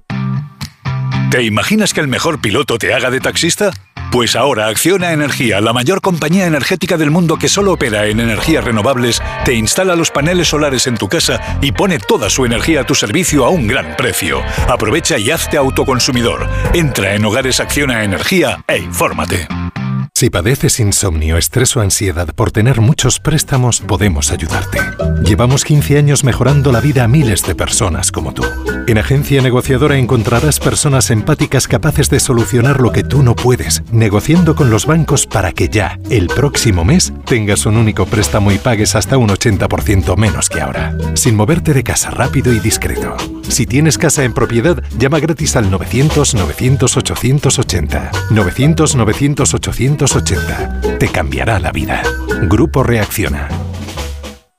¿Qué tal, vecino? Oye, al final te has puesto la alarma que te recomendé. Sí, la de Securitas Direct. La verdad, es que es fácil que puedan colarse al jardín saltando la valla. Y mira, no estábamos tranquilos. Lo sé.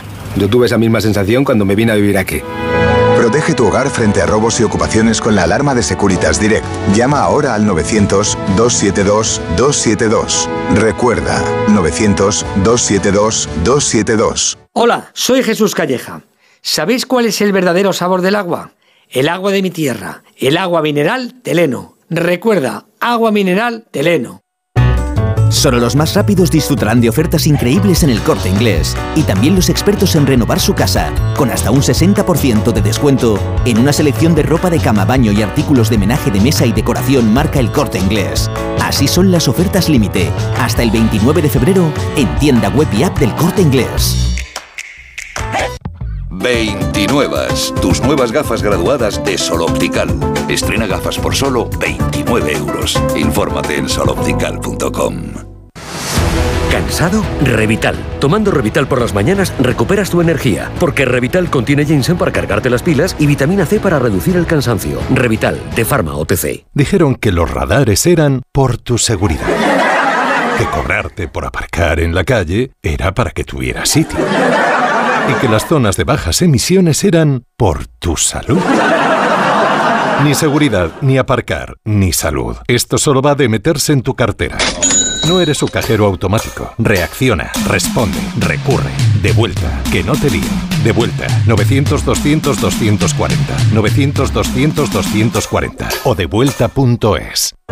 Es hora de que esta empresa funcione como lo que es, una empresa familiar. Yo no me he partido el lomo por esta empresa para que ahora venga mi hermano a vivir del cuento. Pero es tu hermano Jesús. Ha habido un derrumbe en la fábrica. Pues tu padre está herido. Si algo le pasa a padre, sería lo que siempre has querido ser, ¿no? Sueños de libertad.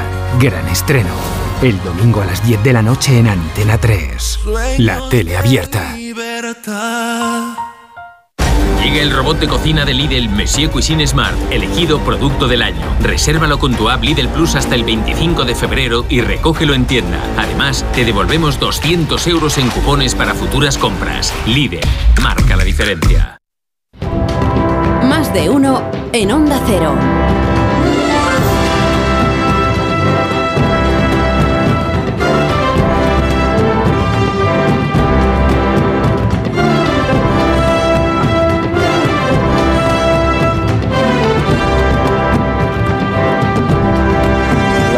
Las 9 y 4 minutos, una hora menos en las Islas Canarias, con Manso, con David Jiménez Torres, con Tony Bolaño, con Amón y con García Ayer. Estamos eh, descubriendo a los oyentes eh, quién es Coldo García Izaguirre, que como venimos contando es una persona que tuvo una relación muy estrecha con el ministro Ábalos, pero no solo con el ministro Ábalos, claro, que todo el mundo tiene una historia. Habéis contado lo de portero, que no sé qué, concejal de Huarte, pero eh, Coldo tuvo un papel muy destacado en el momento aquel en el que Sánchez peleaba por volver a la Secretaría General del Partido Socialista con- contra Susana Díaz y tenía que presentar los avales para poder concurrir a esa carrera. Es que tengo aquí Manual de Resistencia, es el libro del presidente del gobierno, bueno, el libro De Irene Lozano.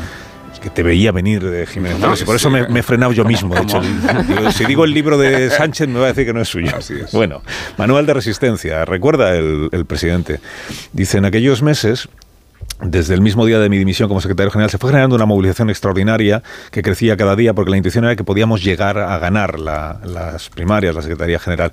Pero había que presentar, de acuerdo con las normas internas, eh, el aval del 5% de la militancia. Los avales los fueron recogiendo militantes que apoyaban mi candidatura en cada pueblo, en cada ciudad, pero muchos nos llegaron espontáneamente. Fuimos almacenando esos avales en la oficina de Marqués de Riscal, no sin cierto temor a que algún incidente de última hora diera al traste con nuestras esperanzas. El fenómeno fue verdaderamente abrumador. Día de entrega era el 4 de mayo.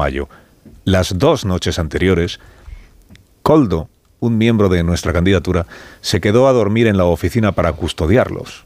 Como anécdota, valga contar que una vecina del edificio le ofreció su baño para que se duchara porque él no quería dejarlos sin vigilar ni un momento.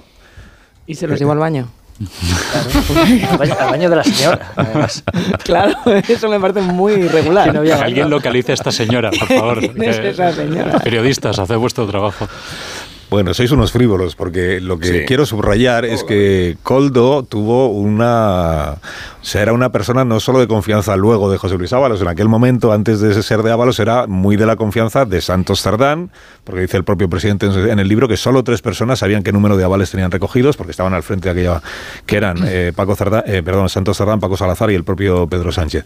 Hombre, si estás eh, tan preocupado por los avales y tienes a una persona que se, se queda con los avales custodiándolos durante dos noches, esa persona eh, forma parte, digamos, de tus personas de máxima confianza, al menos en aquel momento, en aquel momento. Y este era Coldo. Gigante de la militancia, lo llamaba el propio Sánchez en una publicación en su cuenta de Facebook, cuenta hoy Carlos Rocha que le valoraba esa lealtad. Sí, lo de la Escolari, del último Escolari socialista, pero, pero quiero decir que, que, Coldo para Santos Cerdán era tan de la confianza como para José Luis Ábalos después. Antes, antes, porque la conexión de, de, Coldo con Ferraz es a través de Santos Cerdán.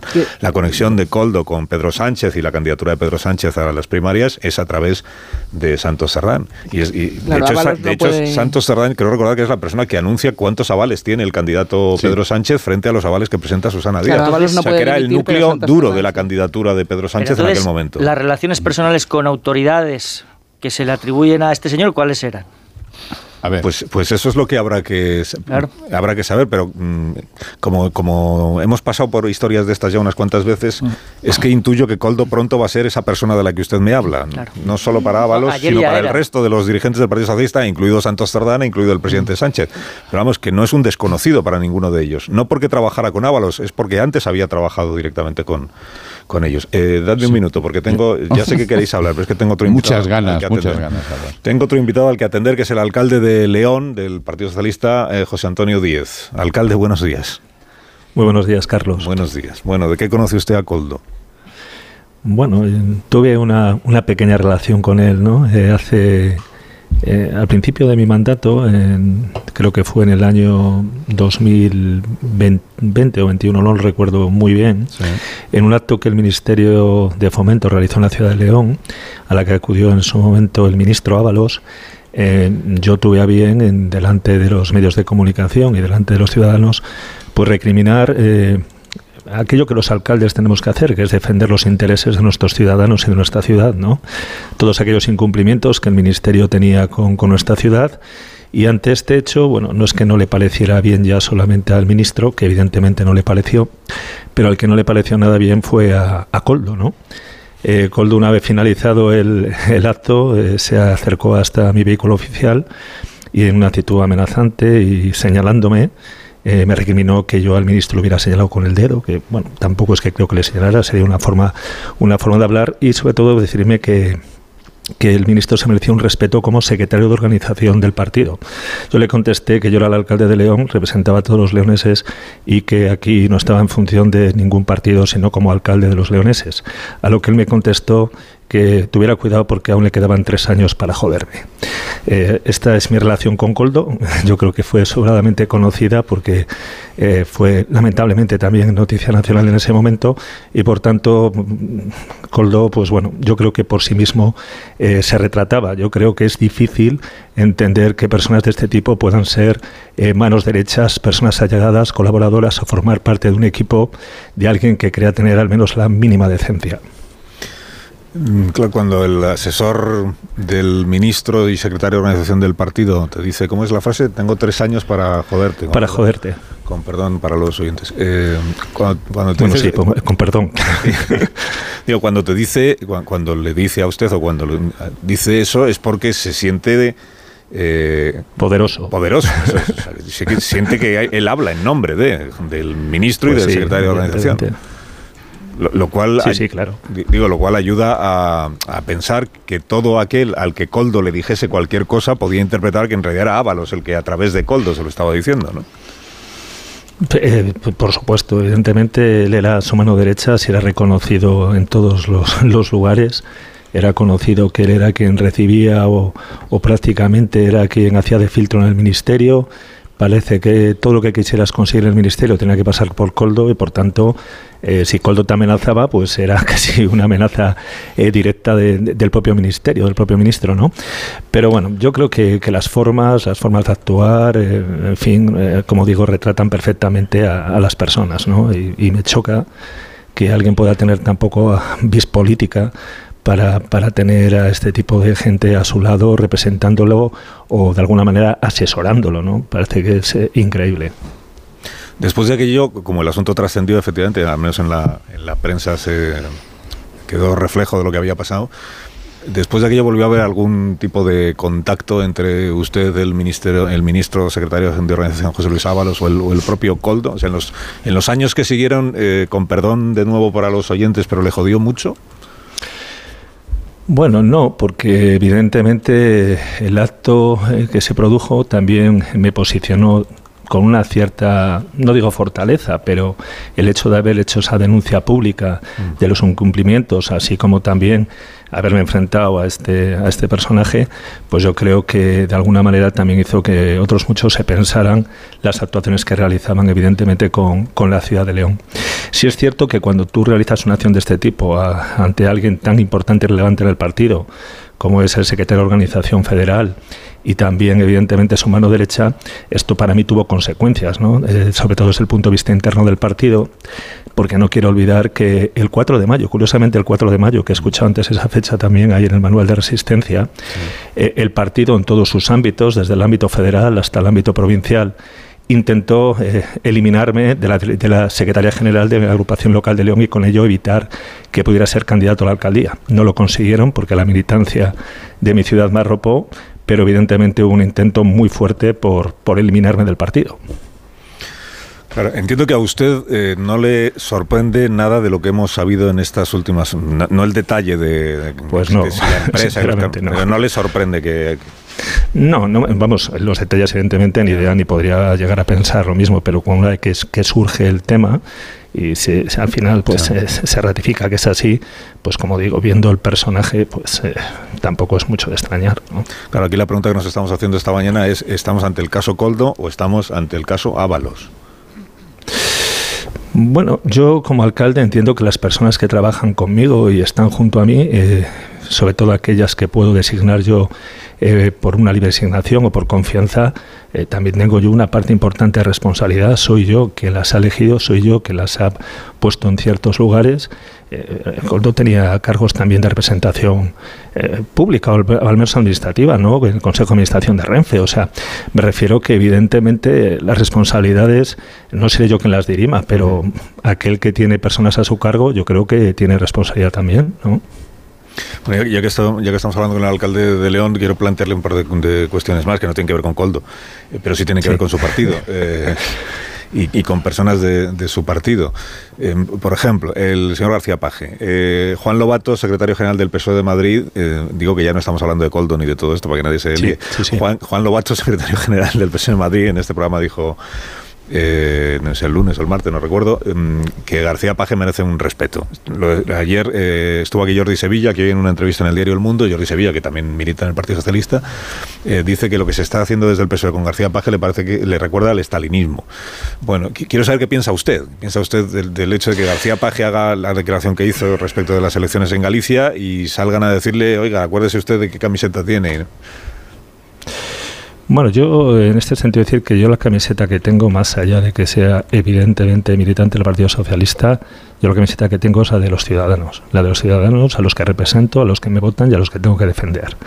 Y por tanto yo creo que el respeto, igual que hay respeto para aquellos que no se lo merecen, como no va a haber respeto para aquellos que sí lo merecen y demuestran además con su gestión el día a día que así ha de ser. Por lo tanto, por supuesto que se lo merece, diría como cualquier otro compañero y más en el caso de Emiliano, por supuesto que sí. Y lo que dijo el señor García Paje, que le, bueno, o el análisis que se está haciendo del resultado electoral en Galicia. O sea, frente a García Paje que dice algunas cosas deberíamos rectificar porque si no podemos ir a un ciclón electoral, en el sentido que vamos por el mal camino en algunas cuestiones, que Paje siempre recuerda que las políticas sociales del gobierno, por ejemplo, le parecen estupendas. Es la cuestión de los socios, de las alianzas territoriales. Eh, frente a eso que dice García Paje está lo que dice el secretario general de su partido, el señor Sánchez, que es, eh, bueno, esta es una lectura que hay que hacer solo territorial de Galicia, Galicia sí, nos faltan liderazgos autonómicos ah, eh, fuertes, pero no tiene nada que ver con el gobierno de España ni con la gestión que se, está haciendo. ¿Usted dónde está? ¿Más cerca de cuál de las dos está? Yo en esto, vamos a ver, yo creo que hay que ser pragmático en la vida y tener un conocimiento de las situaciones, ¿no? Eh, que a veces desde Madrid no se tienen. Eh, yo creo que es cierto que cada territorio es cada territorio, cada sitio tiene sus particularidades propias porque, porque las tiene, ¿no? Pero hemos tenido hace mucho tiempo unas elecciones municipales autonómicas y ahí están los resultados. Hemos tenido unas elecciones gallegas y ahí están los resultados. Y yo creo que la falta de del entendimiento de la política como yo creo que hay que entenderla, ¿no? que es una política de cercanía del territorio, de escuchar y hablar con la gente de los problemas que realmente le preocupan y le ocupan, no de otras cuestiones que, que se llevan, y con todo el perdón, decenas o centenares de horas, de horas en medios de comunicación, que realmente tienen un interés eh, muy, muy de soslayo para la, la mayor parte de los ciudadanos. Yo creo que ese desapego al territorio, esa falta de los ismos, no digo los nacionalismos, pero igual que el galleguismo, en mi caso el leonesismo, cada vez cobran más fuerza y más importancia, y el mantenerlos eh, ajenos, eh, no darles la importancia y relevancia que tienen, yo creo que va a tener una trascendencia muy importante desde el punto de vista electoral. Si queremos despegarnos de ellos, nos irá peor. Si sabemos entender lo que pide la ciudadanía y lo que están viendo los territorios, nos irá bastante mejor. Eh, ¿Su relación con Oscar Puente, el ministro de Transportes, cómo, cómo, cómo va? ¿Cómo sigue? ¿Sigue siendo mala? Eh, bueno, eh, yo siempre he dicho que Oscar Puente, para mí, desde luego, ha sido un magnífico alcalde y un gran alcalde, pero creo que como ministro no está teniendo la talla que se espera de, un ministro. Yo creo que cuando alguien ocupa un puesto tan importante como un ministro de España, representa a todos los españoles, no existen los sectarismos, no existen eh, cuestiones de, sobre todo, de querer beneficiar territorialmente a unos territorios frente a otros y, por tanto, yo creo que, en mi opinión, eh, más allá de que luego me puede insultar algo que me preocupa lo justo, como se puede imaginar, eh, creo que no está siendo un buen ministro para, para España. Más allá de que para León. Ah, más allá de que le pueda insultar, dice. No, digo porque bueno, que es muy dado a que es muy, muy, dado a muy dado a lo que sea, ¿no? pero bueno, que no pasa nada porque además oye, cada uno tiene su forma de ser y ya digo que todas las personas afortunadamente no somos iguales, pero yo creo que cada uno se, cada uno debe encajar o estar en el lugar que es más idóneo, ¿no? Y sinceramente creo que una persona que se muestra tan sectaria eh, con los territorios, con algunos territorios, pues difícilmente puede representar a todos los españoles, que es lo que hace el gobierno de España. No, cada uno es como es, es verdad, pero si de algo presume el secretario general del Partido Socialista, el presidente del gobierno, es de que el PSOE no insulta, que, quien, quien insulta siempre es la derecha. Bueno, pero nosotros somos insultarnos entre nosotros. y, eso es, eso es en descargo de, de quien insulta. bueno, son, cosas de la forma, como digo, es de la forma de ser de cada uno. ¿no? Bueno, alcalde de León, José Antonio Díaz, gracias por habernos atendido esta mañana. Nada, no te olvides, Carlos, que sigo aquí con el perro. Que no me cabe. Dentro poco me, va, me, va, a comer una pierna millar. ¿sabes? Tiene siete años, ¿eh? en mi opinión. ¿eh? Claro, tengo que llevártelo ya porque a mí me echan de casa. ¿sabes? Más de 17 años. Así que vete haciendo hueco. Si yo meto otro perro en casa, los perros me echan de casa a mí. Tampoco me parece que sea un pues buen plan. Es una opción. No caben.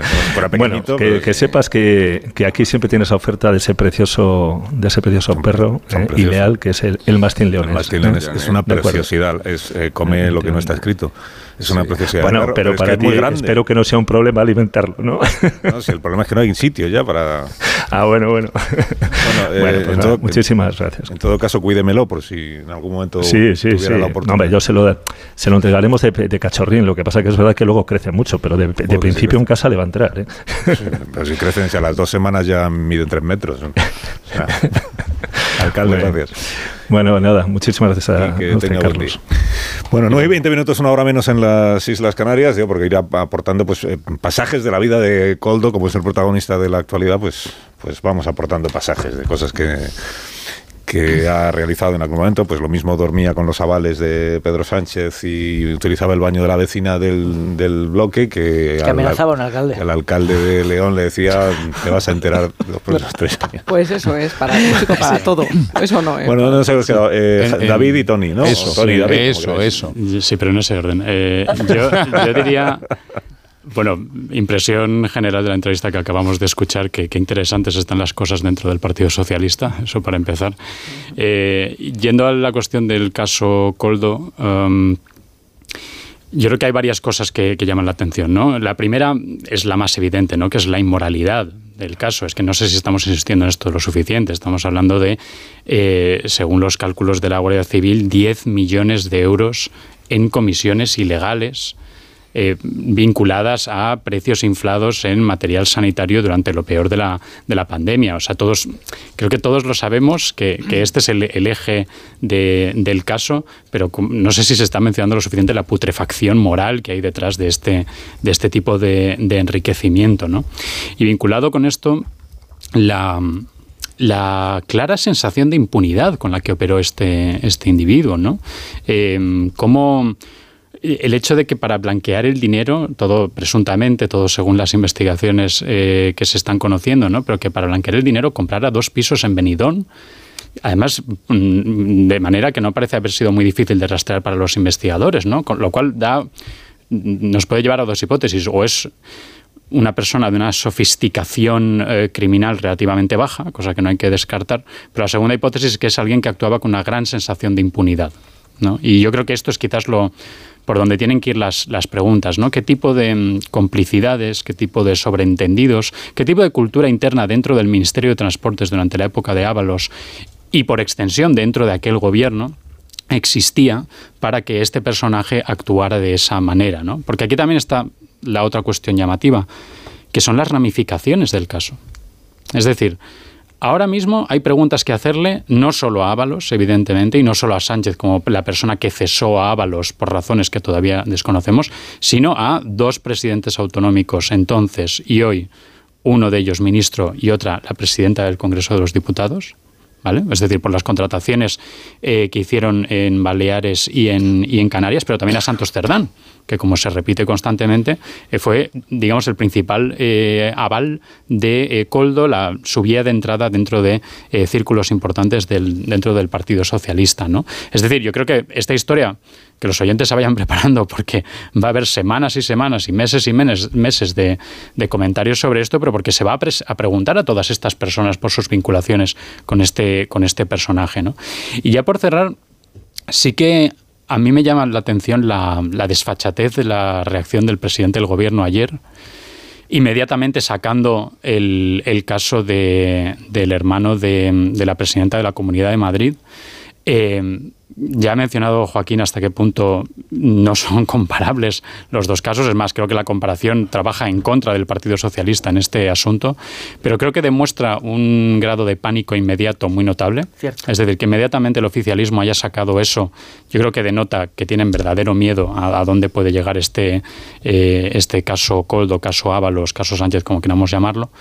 Pero no quiero dejar de señalar lo grave que es que el presidente del gobierno de nuestro país, ante todo, toda la nación, difame a un ciudadano particular, sobre el cual no pesa ninguna investigación judicial, exclusivamente porque es el hermano de una rival política y exclusivamente para intentar desviar la atención de un caso de corrupción que afecta a su partido. A mí me parece un comportamiento que en todos los órdenes del análisis político y moral tiene que ser reprochable.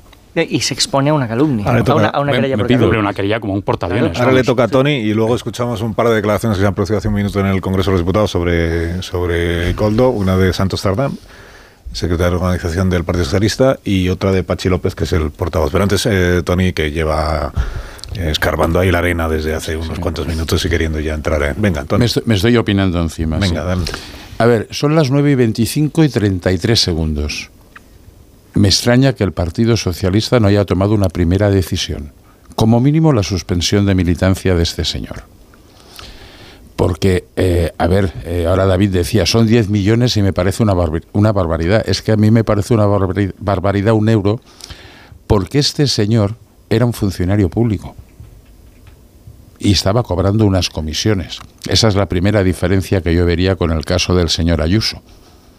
No era funcionario público, de entrada. Después yo creo que ayer el presidente comete un error importante y seguramente lo comete porque el caso le sorprende y le deja en fuera de juego. Hombre, el presidente del gobierno entrando en el fango no sé si es la mejor la mejor solución, digo por la referencia al caso de del señor Ayuso. En el partido el cabreo es monumental. Eh, ayer una persona que hace ya bastante tiempo me envió un mensaje diciendo alguien ha puesto un coldo en su vida. Ayer me lo volvió a recordar. ¿eh? Pon un coldo en tu vida. Hombre, eh, que siga todavía siendo militante socialista, a mí me, me joroba. Luego, la catadura de este señor. Porque un asesor, ¿tú hablas en nombre del jefe? No. ¿La gente cree que hablas en nombre del jefe? Sí. Y por lo que nos ha contado el alcalde de León, no solamente es que eh, él se creía que hablaba en nombre del jefe, sino que además se, se, se arrogaba unas competencias que no tiene un asesor. Insisto en la suspensión de militancia, porque que yo sepa, Santos Cerdán a día de hoy todavía es secretario de organización del Partido Socialista, con lo cual ahí tendría que hacer un movimiento. Yo lo que sí tengo dudas, y os lo digo mm, eh, como lo veo, de que el cese de Ábalos tenga relación con esto. Aquello era una guerra civil, un golpe de Estado orquestado por Félix Bolaños, Óscar López, Adriana Lastra, que en aquel momento todavía pintaba la, la mona. No estaban tan siquiera Santos Cerdán, eh, que de hecho se lo intentaron liquidar al- antes del Congreso, del Congreso Federal, y allí cayeron Ábalos, Carmen Calvo o, o Iván Redondo. Y luego ya un último apunte, Carlos, si me lo permites, por sorna, ¿no? Si hay que reforzar el poder territorial cuando pierdes las elecciones, porque Francina Armengol queda de presidenta del gobierno y Ángel Víctor Torres, eh, presidente de Canarias, entra de ministro, hombre, el, el- el partido en el territorio queda, eh, bueno, como ya se ha dicho, lo puedo repetir, queda jodido, ¿no? Eh, eh, una cosa muy Pero sobre todo- importante. pero sobre todo, perdona, Marta, eh, sobre esto del poder territorial y los liderazgos autonómicos, sobre todo porque eso lo que no te vale es para explicar qué pasó en mayo. Porque tenías unos liderazgos autonómicos muy fuertes. Claro, claro. Luego, a futuro podrás decir, nos hace falta cultivar nuevos liderazgos autonómicos, pero el problema en mayo no pudo ser ese, porque ya los tenías los liderazgos. Claro, y, y los resultados fueron los que fueron, o sea que habría que a lo mejor haber tomado en aquel, Perdonadme, pero en es que aquel estoy, momento estoy viendo en, alguna- en las televisiones, estoy viendo en el espejo público que están poniendo la imagen de, de Coldo con el hacha en aquella exhibición deportiva de, de cortar troncos y me estoy imaginando a Coldo con el hacha custodiando los avales de Pedro Sánchez Incluso y los yendo, con el, Al baño. yendo con, el, con el hacha al baño de la vecina, con los avales y el hacha. O hablando con el alcalde de León. Eso, no este consigo, no salir de ahí, perdonadme. Una, Sí, no, Marta. al hilo de lo que decía Tony, de, de, bueno, hasta qué punto un ministro puede saber o no lo que su asesor va diciendo en su nombre, creo que lo que le podríamos aplicar al exministro Ábalos es el mismo estándar que él exigía cuando estalló otro, otro caso que luego se fue diluyendo en, en las investigaciones, el de la Comunidad de Madrid y el Ayuntamiento de Madrid, que ahí sí que ha habido una investigación que ha ido prosperando, eh, le exigía al alcalde de Madrid responsabilidades políticas, cuando aquel caso también de mascarillas y de gente que se enriqueció durante la pandemia, el alcalde asegura que no sabía nada y la justicia no ha podido demostrar lo contrario. Pero sí sabemos que el, que el entonces ministro Ábalos exigía de la- las autoridades políticas del Ayuntamiento de Madrid responsabilidad por haber tenido gente, eso que se le pedía a Esperanza Aguirre, invigilando. el invigilando, eso, lo, lo- muchas explicaciones, por muy exministro que sea, ya no pueda dimitir, Ábalos tiene que darlas y las tiene que dar, por supuesto, Bueno, el no- presidente de... no puede dimitir como ministro, pero es diputado, o sea, puede renunciar como diputado si lo desea, y creo que sigue presidiendo una comisión Sí, sí, parlamentaria, sí, ¿no? sí, del interior. Y, Con lo y cual las, y que las explicaciones, perdona, y que las explicaciones que haya dado Ábalos hasta ahora, por llamarlas de alguna manera, haya sido en el programa de televisión del que está cobrando, tampoco responde mucho a, a Es Ah, que una, es a una preocupación por la transparencia y rendir cuentas ante Porque casi, casi nos aflora como, como orgánicamente todo el lenguaje que teníamos olvidado de la corrupción ¿Verdad? y el invigilando y el guerrismo tirar de y, la manta. y los mecanismos que tenemos para cauterizar todas estas crisis es- están eh, sobreviviendo de forma casi natural y hasta con un poco de ganas, ¿no? Porque Lo del baño yo me he acordado del altillo, aquel Sí. lleno de billetes. Ya, ya, ya tenemos delante el caso, creo, arquetípico de lo que supone la corrupción y los esfuerzos para limitarla allí donde va a resultar muy difícil de limitar. Eh, eh, ¿Cómo va a sustraerse Ábalos o lo va a hacer Sánchez a la cadena de implicaciones que conlleva esta trama y cómo puede producirse una trama de esta envergadura sin el conocimiento de... Estamos otra vez con la X, estamos otra vez con, con las vinculaciones a- aisladas y lo que has dicho tú, Carlos, de esa persona por la que usted, de la que usted me habla. Y, y como todos los tópicos se están concentrando, eh, cuidado que todos los tópicos le pueden estallar al presidente de gobierno en un espacio donde era virgen, porque a Sánchez lo hemos visto expuesto por razones políticas eh, varias veces, pero nunca en, el- en la pureza de la corrupción, que era su gran conquista y su gran espacio de defensa particular. Por eso, por eso hay que construir los muros inmediatamente, Rubén. Pero Por eso con hablo un poco de credibilidad, Tony. Claro, claro. Porque Hablo de la suspensión de militancia como mínimo. ¿Eh? Pero como mínimo. circunscribir donde no está el problema. ¿eh? No, no, Proteger el y el partido, se- no dar no, no, explicaciones, no, claro, ayudar a no, aclarar no, qué claro. pasó con el dinero. Y el señor Ábalos, hombre, a ver, eh, yo no sé qué es- si sabía absolutamente todo lo que hacía el señor Coldo. No lo sé. Pero se puede hacer un esfuerzo para no saber también. espera, espera, espera. Pero, El pero León ha puesto unas fo- evidencias, ¿no? las formas del señor Coldo, las formas eran conocidas por todo perro pichichi dentro del partido. ¿qué formas? Si a mí las formas me dan igual. No, no, no, no. Ayer, O sea, ayer- las ayer- amenazas, me estoy ayer- refiriendo, a ver, ayer, Ábalos en el programa Uno, este que, comenta- que comentaba Marta dijo, a mí me habían avisado de Coldo. O sea, él dijo, lo que pasa es que luego dijo, pero como te avisan Como de, de tantas muchos, personas, sí, claro, claro. que claro, la pregunta es, oye, ¿y de, ¿De cuántas cuántas personas te han avisado? Porque Te a lo mejor la Guardia Civil, que la Guardia Civil le gustaría Pero es que la elocuencia está en aquello de lo que no hacía falta avisarlo, si es que lo hemos escuchado hace un minuto. Hace un minuto hemos tenido aquí en, en el programa la prueba indiciaria A de, esto me de quién le daba toda la autoridad a este coldo. Es decir, el Ábalos podría no saber eh, de- determinadas cosas que hiciera Coldo, pero lo que sí sabía seguro es que se dirigió al alcalde de León diciéndolo tengo tres años para joderte. Eh, y por lo tanto, quien revestía de esa autoridad como para dirigi- dirigirse a un alcalde en esos términos era el propio Ábalos. Y si le hablaba así a un alcalde, ¿cómo no le va a hablar de, en términos parecidos al funcionario que tiene que resolver la adjudicación de un contrato de mascarillas? Hizo Así o más duro, claro. Una, una pausa, ahora continuamos. Si, si os parece, escuchamos, tengo pendiente unas declaraciones que ha hecho Cerdán y, y Pachi López en el, en el Congreso de los Diputados. Me están contando que he contado que leí de Iglesias hoy en su columna del diario El Mundo, que dirige aquí Joaquín.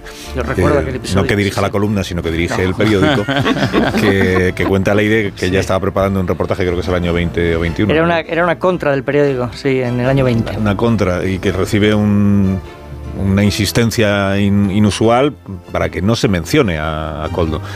Es, es que me están contando que hay otros periodistas a los que les ha pasado, sí. lo- les ha pasado o les pasó lo mismo, que había una un- como una insistencia difícil de explicar para que no se publicara nada sobre Coldo. Cuando se sabía que alguien estaba preparando alguna información en la que aparecía mencionado, que inmediatamente era presión, presión, presión, para que Coldo no aparezca en ningún sitio. Pues igual es otro indicio de que algo ¿Qué sabe difícil de Coldo? explicar hay. de. No, Bueno, bueno, él el código rojo. No, esto que dice, que dice Tony, ¿por qué no toman medidas contra él? Pues porque tiene que declarar hoy, claro. Bueno, pero, pero eh, Joaquín, si no las Claro. toman, si no las toman todavía será peor el remedio que la Sí. enfermedad. O sea, el, el muro de contención lo tienen que establecer ya. Y luego. Pausa, pausa. Pero es que no son cortafuegos, son explicaciones lo que tienen que hacer. Claro, claro, pero mm, em, hay que empezar por algo. No, pero que, las- que lo que dice Tony es que la suspensión de militancia quien la tiene que decidir es Santos Cerdán, que, Claro. es, que es quien le trajo a- o quien Bueno. le llevó a Ferraz. Un minuto. Bueno, ahora seguimos. Claro. Más de uno. Onda Cero. Carlos Alsina. Quiero explorar sin importarme cuando volver el exterior. Quiero formar parte de él. Vale, bichito, nos vamos a Disneyland París. Reserva durante Semana Mágica en viajes el corte inglés sin gastos de cancelación. Precio de referencia 144 euros por persona y noche en el Disney Hotel Cheyenne con entradas incluidas. Plazas limitadas. Consulta condiciones. Ven a Disneyland París con viajes el corte inglés volando con Iberia. Hace nada eras un bebé. Y mírate, todo un hombre. Con tu trabajo, tus amigos, tu casa. Ay, estoy muy, muy orgulloso de ti, hijo mío. Gracias. ¿Puede arreglar la cisterna o...? Tengo que encargar una pieza, pero sí, hijo mío, sí. Por 17 millones de euros uno se hace padre de quien sea. Ya está a la venta el cupón del Extra Día del Padre de la ONCE. El 19 de marzo, 17 millones de euros. Extra Día del Padre de la ONCE. Ahora cualquiera quiere ser padre. A todos los que jugáis a la 11, bien jugado. Juega responsablemente y solo si eres mayor de edad. Tenía siete recibos, pagaba mm, alrededor de 1.100 euros y ahora voy a pagar alrededor de 350. Pues que me ha cambiado la vida, que reconozco que me han ayudado mucho. Pues ha sido un salvavidas. Agencia negociadora les ha cambiado la vida. No lo dudes. Si tienes casa en propiedad y quieres pagar un 80% menos cada mes por tus préstamos, llama gratis al 900-900-880. 900-900-880. Llama ahora. Te cambiará la vida. ¡Begoña! Si me pongo así es por tu culpa. Porque me estás mintiendo, reconócelo. Hay otro hombre. Andrés de la Reina para servirle. Cuando le vi, debí imaginar que era mi cuñado. Sueños de libertad. Gran estreno. El domingo a las 10 de la noche en Antena 3. La tele abierta. ¿Qué tal, vecino? Oye, al final te has puesto la alarma que te recomendé. Sí, la de Securitas Direct. La verdad, es que es fácil que puedan colarse al jardín saltando la valla. Y mira, no estábamos tranquilos. Lo sé. Yo tuve esa misma sensación cuando me vine a vivir aquí. Protege tu hogar frente a robos y ocupaciones con la alarma de Securitas Direct. Llama ahora al 900-272-272. Recuerda, 900-272-272. En el sexo como en los toros hay que triunfar. Energisil Vigor con Maca estimula el deseo sexual y ahora consigue un efecto más rápido con Energisilistan. Las ofertas solo tres días no duran cuatro días, ni cinco, ni únicamente dos. Las ofertas solo tres días duran eso, solo tres días. Y hay que aprovecharlas para llevarse, por ejemplo, bacalao salvaje noruego Scray de 2 a 4 kilos, 9,90 euros el kilo. En tienda web y app. Solo hasta el jueves en Supercor, Hipercor y Supermercado El Corte Inglés. ¿Qué necesitas hoy? Precios válidos en Península y Baleares. Una de cada tres víctimas mortales en carretera es por una distracción. Cuando conduzcas, mete el teléfono móvil en la guantera para evitar tentaciones. Al volante, solo el volante. Ponle freno y Fundación AXA, unidos por la seguridad vial. Los ofertones de fin de semana de Alcampo. Filete de bacalao por solo 9,99 euros el kilo. ¿Qué? ¡Wow! En tu tienda web y app alcampo.es. Oferta disponible en Península y Baleares. Dijeron que los radares eran por tu seguridad. Que cobrarte por aparcar en la calle era para que tuvieras sitio. Y que las zonas de bajas emisiones eran por tu salud. Ni seguridad, ni aparcar, ni salud. Esto solo va de meterse en tu cartera. No eres su cajero automático. Reacciona, responde, recurre. De vuelta, que no te líen. De vuelta, 900-200-240. 900-200-240. O devuelta.es. You are the one for me, for me, formidable. Hoy con Endesa tienes una oferta formidable. Elige formidable energía con luz, gas y mantenimiento de gas y ahorra 620 euros en dos años. Disfruta de este ahorro directamente en tus facturas, porque todo Endesa es formidable. Contrata ya en el 876-0909, en los puntos de venta Endesa o en endesa.com y empieza a ahorrar.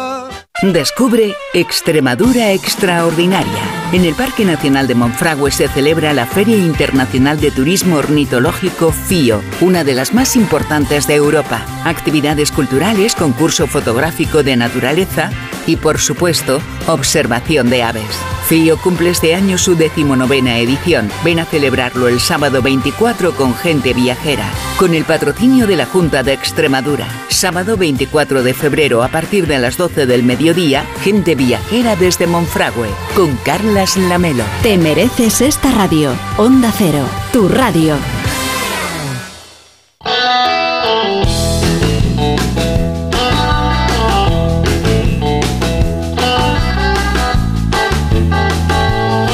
Begoña Gómez de la Fuente, buenos días. Hola, Carlos Asina, muy buenos días. Pues muy bien, ¿y tú qué tal? Pues muy bien, deseando saber cosas del corte inglés. Pues que solo los más rápidos podrán conseguir ofertas increíbles, además por un tiempo limitado.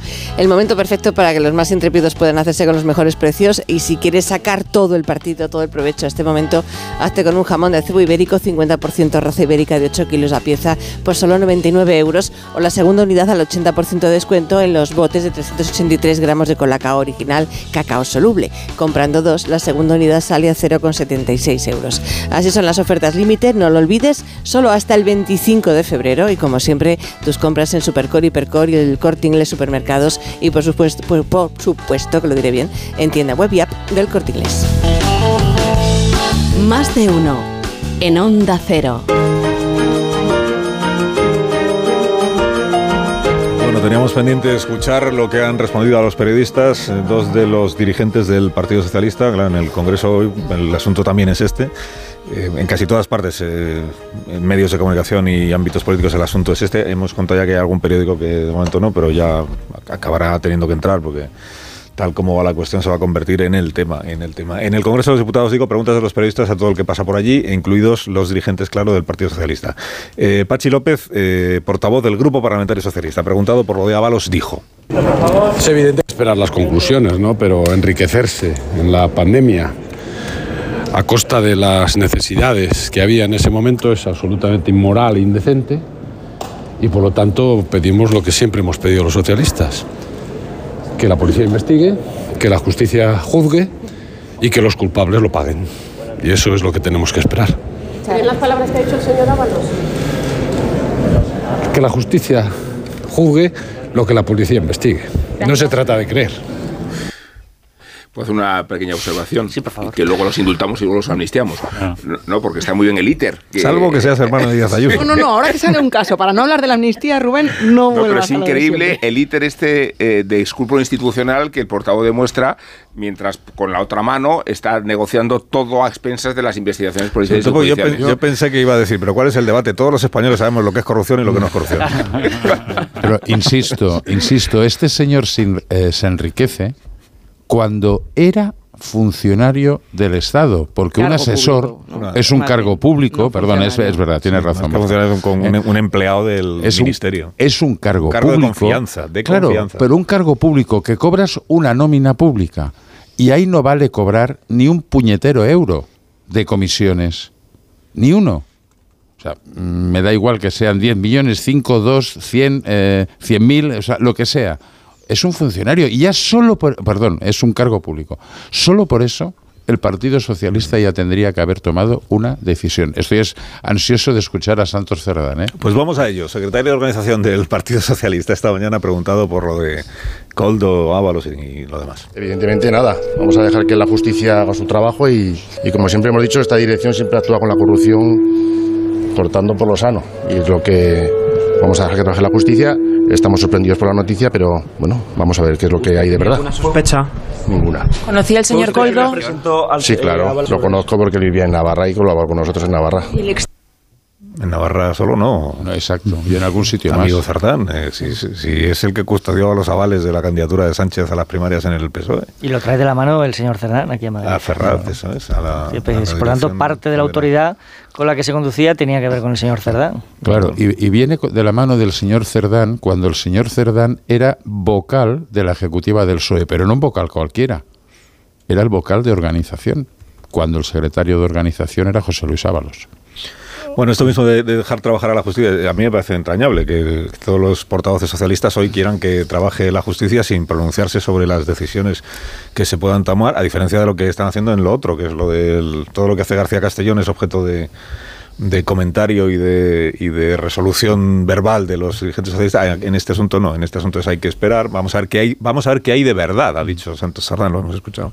Vamos a ver qué hay de verdad en lo que es una manera de decir igual todo lo que se está publicando no es, no es así. Digo, el, el ministro Ángel Víctor Torres, expresidente del gobierno de la Comunidad Canaria, eh, ha ido en esta misma línea. Simplemente ha dicho que la justicia haga su trabajo y que se llegue hasta sus últimas consecuencias y si alguien se ha lucrado, que caiga todo el peso de la ley sobre la persona que lo haya, que lo haya hecho. Sí, a menos que alguna vez el PSOE necesite a Coldo de nuevo para algo y entonces será importante impulsar la reconciliación con los corruptos, ¿no? La convivencia entre españoles, entre los que cometen delitos y los que y los que no, ¿no? Sin duda. Sin duda. Bueno, ¿dónde nos habíamos quedado? Eh, sobre este asunto ya hemos dicho todo lo que tenemos que decir. ¿no? Bueno, este Víctor Torres, su, su gobierno contrató, por lo tanto, ah, yo creo que tiene algo más que decir que que la justicia actúe. Alguna responsabilidad política tendrán que se hayan adjudicado contratos por millones de euros a un señor que, que en fin, no parece que haya sido trigo limpio, ¿verdad? Es decir, si, si, si este señor Coldo se prevalía de su relación con determinados funcionarios en el gobierno de Canarias, el responsable último, al menos desde el punto de vista político, es ese señor Víctor Ángel Torres, que es esto de decir que actúe la justicia como si yo no tenía, haya tenido nada que ver. Pues algo habrá que decir, ¿no? Y luego, deja, a ver si conseguimos que haya un escándalo de corrupción, hemos tenido muchos en España, en el que el partido afectado, salpicado, no cruce los dedos para que la justicia no le pille, sino que colabore en que se esclarezca qué es lo que ha pasado. Y hay un pasaje muy inquietante ayer. Eh, ¿Cómo es posible que el presidente del gobierno, en un atril institucional, en el contexto de una visita a Marruecos, eh, aluda al caso Ayuso cuando sabe que no puede utilizar ese caso porque está desestimado en los tribunales Mm. y lo convierte en el antídoto al escándalo que se le viene encima. Digo, en una tribuna oficial. Es que es que no no no es un tertuliano Pedro Sánchez, es que es el presidente del gobierno. Síntoma de pánico, de verdad, Rubén. Es que es, Total. es- es evidente, es que la, cual- cual- hoy en día, vamos, me, me parece asombroso que alguien pueda cometer una, una torpeza y, como decía antes, una desfachatez así, sin, si no es como fruto de- del miedo que tienen realmente hasta dónde puede llegar este caso. Yo diría también... Cuando luego vas a decir, vamos a dejar que trabaje la justicia, pues es que en el caso del hermano Díaz Ayuso ya trabajó la Claro, justicia, dos claro. fiscalías y, y quedó archivado, pues, pues no se debería haber archivado. Bueno, eso Pero es que el presidente pero... del gobierno, de- con el rango de, de tal, eh, juegue a este equívoco y este malentendido, sabiendo que está mintiendo, ¿no? Por, Sí. por- Sí, y sí, que está utilizando un está argumento de tertuliano. ¿no? Yo creo que hay otras dos de- derivadas interesantes. Primero, qué mal momento eh, para que el gobierno esté en una guerra más o menos soterrada con el Poder Judicial. Es decir, porque estos casos nos recuerdan la importancia de tener una justicia independiente eh, con un poder autónomo verdaderamente robusto que le permita perseguir delitos cometidos en el seno de las instituciones y por parte de gente que puede tener un, político, un poder político muy, muy importante. ¿no? Cada vez que vemos el estallido de un caso de corrupción, siempre nos fijamos en la gente en la que, en la que se centra, pero siempre deberíamos recordar qué importante es que tengamos jueces y también guardias civiles, es decir, todo un, entramado que puede perseguir estos, estos delitos, incluso de nuevo cuando salpican a, a- a ministerios. ¿no? Y luego también, oye, ya que estamos recordando tanto todo el historial y el perfil humano y profesional del tal Coldo, pues preguntemos una vez más qué hacía de consejero de Renfe. Porque en la, entre- en la explicación que te dio eh, Carlos en aquella entrevista que hiciste, decía, bueno, es que es importante tener a gente de confianza, ¿no? De los ministros en los consejos de, de las grandes empresas públicas. ¿Ah, sí? De, de ver- de verdad era útil para España, de verdad era útil para los ciudadanos Para que Renfe. este tipo de personajes estuviera en un No, consejo. Lente- Lente lo que dijo es que era útil Claro. para el ministro. Claro. O sea, la Claro, explicación, porque yo escuché el pasaje completo para ver cuál el- la explicación era.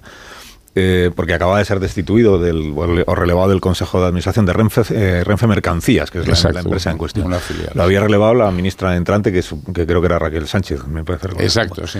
Eh, y entonces el, el ministro que, que- el exministro lo que dice es es natural que sea relevado porque los asesores del ministerio son los que eh, se colocan en los en, en los eh, consejos de administración de las empresas públicas que dependen del Ministerio de Transporte, que en este caso son Adif, eh, Renfe Mercancías, él mencionó algunas otras. Y entonces en cada una de esas empresas públicas hay asesores de confianza del ministerio porque es bueno que el ministro sepa lo que pasa en esas empresas. Porque yo le pregunté por la competencia profesional del elegido para este si no sabe algo de, de lo que se discute en un consejo de administración de una compañía y dijo, bueno, es- eso no es, no es el asunto, o sea, no es por su conocimiento de la materia, es por ser cargo, eh, persona de confianza del ministro. Luego vino una segunda pregunta, que fue el tema del salario, del sueldo. Eh, si era una manera de mejorar el salario de los asesores del ministro, colocarles de consejeros en, las empresas públicas. Y él dijo que, bueno, que es verdad que cobran, eh, pues no sé si dijo 600 euros al mes, me parece que es lo que mencionó. Por 11 meses. Que en, que neto se quedaba en 400 y pico, y que dijo Ábalos, o sea que por esa cantidad tampoco se puede considerar que sea un, un sueldo elevadísimo, que no es por eso, es por lo otro, es porque son asesores y de confianza. Pero bueno, eso lo juntas, con que luego habla con hace tres semanas con Coldo y le dice que es que está en una situación económica muy apurada.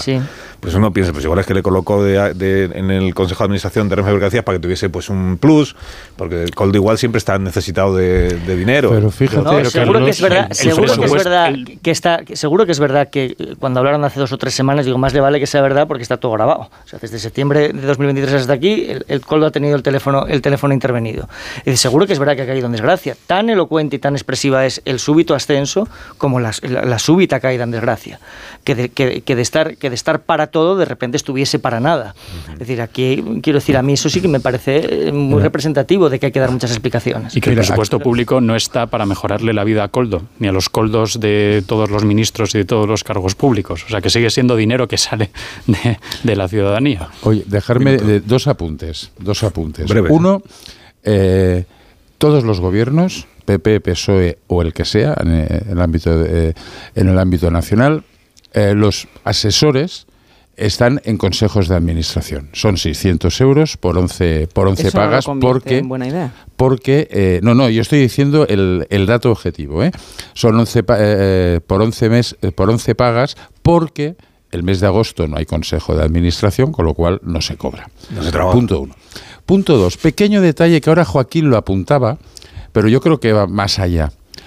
Todos los asesores, cuando hay cambios en el, en el gobierno, y se mantiene el mismo gobierno, se entiende, eh, rotan. ¿eh? Y un, asesor puede estar en el Ministerio de Fomento y mañana puede estar en el Ministerio de Industria.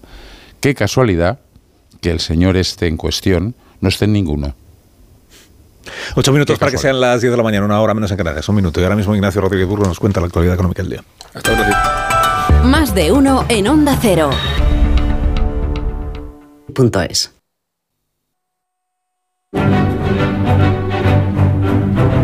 Buenos días, Ignacio Rodríguez Burgos, ¿cómo estamos? Hola, muy bien, Buenos días. La actualidad económica, ¿cómo respira esta mañana? Cuéntame. Pues mira, los mercados hay tractoradas de millones, hay cosecha de resultados, así que vamos rápido. Suben las bolsas europeas, la española también, pero con más moderación. Se aprecia ahora mismo un 0,53%, después de que Iberdrola enchufe unos beneficios de 4.800 millones eh, del año pasado, casi un 11% más, y con una inversión de 11.400 millones. Telefónica comunica que eh, presenta unos ingresos de 40.600 millones y unas pérdidas de 900 millones en el año pasado por la reestructuración de Telefónica España, el ERE y las provisiones para su filial en el Reino Unido Virgin Media O2. Y por último, Repsol logró unas ganancias de 3.168 millones de euros, que es un 25% menos, pero avanza el nuevo plan inversor de 19.000 millones en tres años. En el IBEX 35, pues Repsol es el valor que más asciende, más del 5,5% se aprecian sus acciones en estos instantes. Y detrás aparecen Grifols, Melia y Santander. Y en el mercado de materias primas, pues el crudo, el petróleo, vuelve a encarecerse y vuelve otra vez por encima de los 83 dólares el barril. Pues que tengas un buen día, Ignacio. Te vamos escuchando a lo largo de la jornada. Gracias. En Onda Cero. Eh, ahora Marisol Parada reparte unos Callahan y ya os vais a marchar. Y así ya pueden ver el nuevo avance de temporada de Callahan que ya está disponible en callahan.es. Descubre las nuevas tendencias para esta próxima primavera de los Callahan que están diseñados para caminar ofreciéndote siempre la máxima comodidad, adaptación y ligereza, equipados con su exclusiva tecnología Adaptation que se adapta al pie y combinando las mejores pieles naturales forros transpirables y plantillas extraíbles. Los Callahan son los únicos zapatos que se adaptan a tu pie y a tu forma de caminar. Descubre el placer de caminar con el zapato más cómodo del mundo, a la venta en las mejores zapaterías y en callahan.es. Tecnología, diseño y confort al mejor precio. Es hora de marcharse, que hay que tendréis cosas que hacer, como estar pendientes de la declaración de Coldo en la Audiencia Nacional. Adiós, adiós Joaquín. Hasta la próxima. Adiós David. Adiós. Adiós Tony. Adiós Marta. Adiós, Carlos. ¿Estás bien entonces? Adiós Rubén. Hasta mañana. Adiós, Carlos. Hasta mañana, adiós.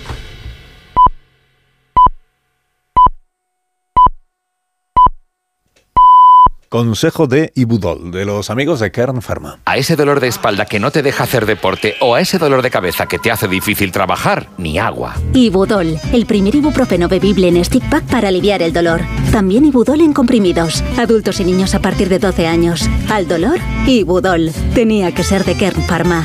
Lea las instrucciones de este medicamento y consulte al farmacéutico. Síguenos por internet en ondacero.es. Estás escuchando más de uno en Onda Cero.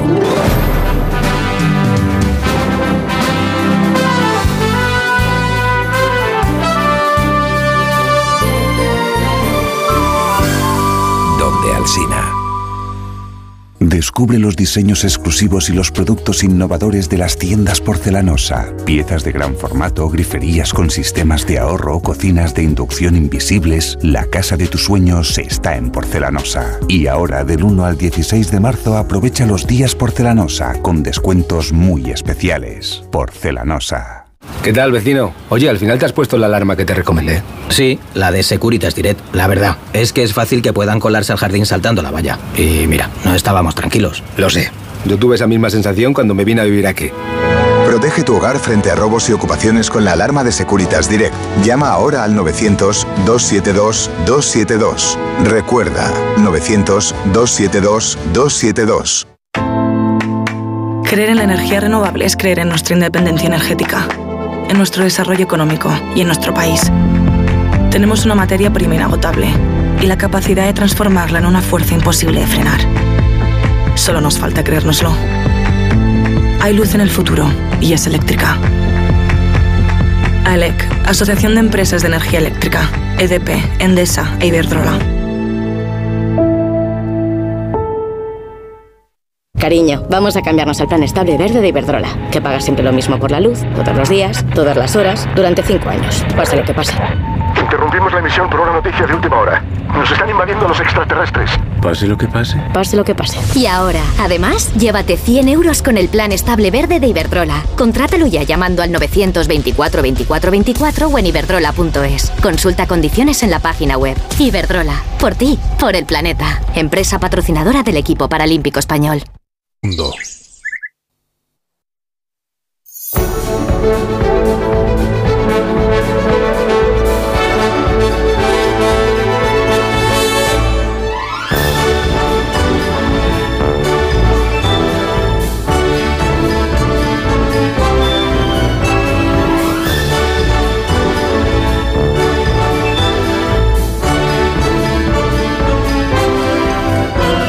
Empecemos cuanto antes la quinta hora, aquí en más de uno, antes de que Agustín Jiménez espante a nuestras invitadas. Empecemos cuanto antes la quinta hora. Buenos días, Agustín. Hola, muy buenos días. No, hola, muy buenos días. No, di normal, buenos días. No, pero así me gusta empezar como las mañanas, ¿no? No, pues, no, no, Con esta voz abierta y esa pequeña sonrisa, ¿sabes? Que tienen los locutores. Hola, amigos de la mañana, ¿cómo estáis? Nadie es amigo de la mañana. Bueno, O sea, Amigo amigos de la- del programa, amigos de sus amigos, Pero hay un amigo de la noche. amigos de la mañana. Bueno, es simplemente es un Hay empresarios de la amigo noche. de mis amigos de la mañana. Pues Hay no, empresarios de la noche que no sé a qué se verdad, dedican. pero empresarios de la soy noche. empresario de la noche, no se saca las noches por ahí o las vende. Claro, no sé. Sí, yo anoche vi a uno en el documental este que han hecho la serie sobre el pequeño Nicolás. Uf, sí, sí. Está, está muy interesante la, Sí, sí, sí. la serie. sí. Bueno, hola Begoña, ¿cómo estás? Hola, buenas. Nos estás poniendo cara de Muy bien. escepticismo total. Sí, por lo ¿Cómo de va a estar bien? serie. Pues porque sale el pequeño Nicolás que, que ha crecido físicamente, pero, La cara no, ¿no? pero sigue siendo. Bueno, es igual, si no me voy a hablar de Sí, eso. sí, un Eh. He dicho buenos días, Goyo Jiménez. No lo he No. dicho. Bueno, da igual. Buenos días. Introducido yo mismo. Bienvenido. Bienvenido. Y Borja Fernández Sedano, buenos días también. Hola, buenos días. No, no empecéis con vocecitas, ¿verdad? Hablando normal. amigos de, amigos de la Él mañana. habla ¿qué así cuando está tranquilo. Qué raro. Sí. Es Clark Kent ahora. que va a hablar así. Bueno, vamos a recibir en el programa esta mañana, portados bien, a Adriana Torrevejano. Buenos días, Adriana. Hola, buenos días. Y a María Ross. Buenos días. Buenos días. Sí, por favor, sí, mal, mal. Que tampoco saludan así normalmente. No. Buenos días María, buenos días Adriana, porque vienen a hablarnos de Políticamente Incorrecto, que es una película que ha hecho el grupo y que se estrena mañana, que es día 23. Y, 23F. Mañana es 23F, sí. Menudo golpe, de- y más en esta semanita, agitada Eh. políticamente. No. Esto es, esto es una operación de marketing inteligentísima de la película. Todo lo de Coldo y todo esto ha sido pum. No, pero la película no va de, no va de golpes, la película es una, es una película de amor. Claro. Sí, ¿no? Es una historia de ¿Y qué hay detrás de lo de Coldo sino amor? Al dinero. Bueno, o sea, ah, bueno, eso sí. Eso sí, es una relación de amor eh, entre dos adversarios políticos, ¿no? Esta es el- la síntesis. Sí, bueno, es una película mm, política que habla un poco de, de lo que sucede en una campaña electoral, eh, que nunca se ha contado además en este país, y, y en formato comedia, que es súper interesante, en vez de un thriller, que podría ser. y, y sí que es verdad que conduce una historia como un hilo de amor ahí, pero yo no diría de amor, diría que es más una película gamberra eh, y muy, muy, muy divertida. Pues yo lo retiro inmediatamente. No, no, no, ¿Quién no. ha dicho que sea una película de amor? Es una película como es gamberra de, de política. Es muy divertida la. Sí. ¿La has visto? no, sí, no sé, no sé. Fíjate, me gustaría poder decir quiénes, o son los guionistas, porque Olatz, Olatz Arroyo es la guionista y la Pues- directora Arancha Echevarría. pues Olache es, magnífica, Mm. porque además es que conoce conoce bien la materia. De, vericuetos, ¿no? sé si habrá trabajado en alguna campaña electoral o en algo, pero conoce bien ¿Hay el- algún el que otro paño. humorista trabajando en política? Conoce en bien el paño. Sí, no, No voy a decir nombres, pero sí. No, pero fuera de broma. eh, que sí, que sí, que lo hay. Fuera de broma, hay humoristas a los que se contrata para hacer. Chistecillos, dis- ¿no? discursos. Discursos. Claro, discursos. O se llama una headliner, ¿no? De Sí, apertura, ¿no? Sí, pues en los, en los mítines, los, los políticos estos de la época de Alfonso Guerra tienen comprobado que si el, el mitin empieza con bromas, un poco como monólogo de, Sí. Mm. de humoristas de los vuestros, si empiezas así, entonces ya te has ganado al público y entonces ya le puedes colar lo que tú quieras al Sí, público. bueno. está tan, por- re- tan receptivo que ya le metes toda la, la Está parte muy bien. Por ejemplo, los monólogos empiezan con el a vosotros nos pasa. Estaría bien empezar a decir a vosotros nos facha. Perdón, ya tienes de salida la risa. Bueno, pues total, es una campaña electoral en la que hay va- varios partidos eh, compitiendo. Eh, los dos que salen en la película son la eh, Nueva Izquierda y España, Libe- es- España Liberal. Entonces uno es de derechas y otro es de izquierdas. A Adriana le ha tocado el de izquierdas. Y, y, ah, es que no ha venido Juan Luque, es el protagonista masculino. que Este es el de derechas. Sí. Y María Herbas es mi compañera de partido, que es la jefa de campaña. Jefa de campaña. Hola, buenos días, eso. María. Buenos Cuéntanos. días. Hombre, David Bowie. David Bowie la llama eh, Raúl Cimas. No, Raúl Cimas es el, El jefe de campaña. De la derecha. campaña del partido de la derecha. Oh, ¿Y por qué digo esto? Ah, porque, porque María es como la jefa de campaña del partido de la izquierda. sí. Y, y tiene pues muy estudiado lo que es la, el marketing electoral eh, de los anglosajones, ¿no? Porque bien, entonces tú eres muy innovadora, muy innovadora. Hablas mucho en inglés en, Hablo mucho en en- inglés. en la película, sí. Sí. Y sabes todo lo que pueden hacer los candidatos y lo que no deben hacerlos. todo el Lo rato. que no deben hacer los candidatos. Sí, lo sé muy bien, pero bueno, tampoco me vale mucho porque por mucho que se lo sigo diciendo que una y otra vez desde el principio de la película, ella hace un poco lo que le da la gana, que básicamente es lo que hace un 2, ¿no? Siempre. Pero ella, pero ella tiene en la película una carrera política fulgurante, porque en realidad ella es la encargada de, de llevar el Twitter, bueno, suena. y el Insta, el Me Insta. suena, me suena. Es la encargada, ¿cómo se dice? Calla. De community manager. De community manager, gracias Goyo, que estoy. Goyo sí sabe inglés. A servir. El de community el manager. amo. Está la encargada de redes sociales de la campaña del partido, pero pasan cosas y entonces de repente pues se convierte en la figura casi más mm, con mayor notoriedad del partido en esa campaña electoral. ¿Estoy contando demasiado? No, no, porque eso se ve en el tráiler. O sea, me convierto Tenemos el sin tráiler. querer en la segunda de las listas. La segunda de la Eso bueno, pasa sin en la querer. realidad. Quiero decir, ¿alguien puede pasar, por ejemplo, de portero a, a estar en un alto cargo? ¿Esas cosas pasan? No. Eh, y, y así pasa, ¿no? Que si sucede, madre mía. Es que hay veces que no, esto lo dicen de la comedia. No, es que eso no pasa en la vida. Y luego la vida va y te supera por la. La vida a veces te da unas lecciones, ¿eh? ¿Eh? ¿verdad? Y los perros Yo, por ejemplo, si, hubieran sacado en esta película a, a un tipo enorme que, que compite en cortar troncos con un hacha y que acaba convirtiéndose en el asesor más estrecho de un ministro, yo no me lo hubiera creído mucho. Y Ya. sin embargo, pues pasa, en la vida real sucede. Sucede. En las campañas electorales sucede. ¿Tenemos el tráiler? Pues lo ponemos, ¿no? Claro.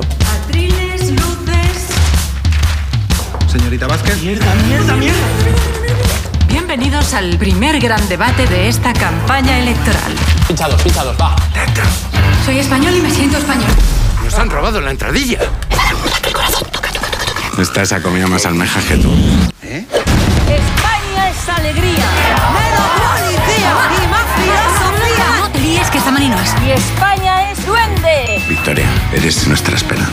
Mi partido siempre apoyará a las personas con disfunción, eh, perdón, con algún tipo de retro- A ver, con incapacidad. Capacidad intelectual inútil. Qué desastre de político.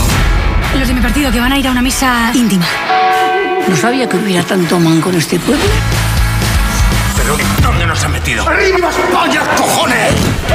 ¿Dónde está la noticia? ¿Una reunión de amigos? El argumentario de campaña. Pero no tiene nada nuevo, ¿no? Sí, en lugar de todos pone toces, en negrita. Repite conmigo. Libertad. Libertad. Libertad. Libertad. Libertad, libertad. Pues así hasta que no sepan ni lo que significa. Oye, ¿tú te depilas?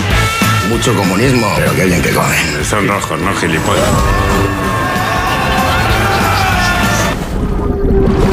¿Los rojos creéis que podéis volar?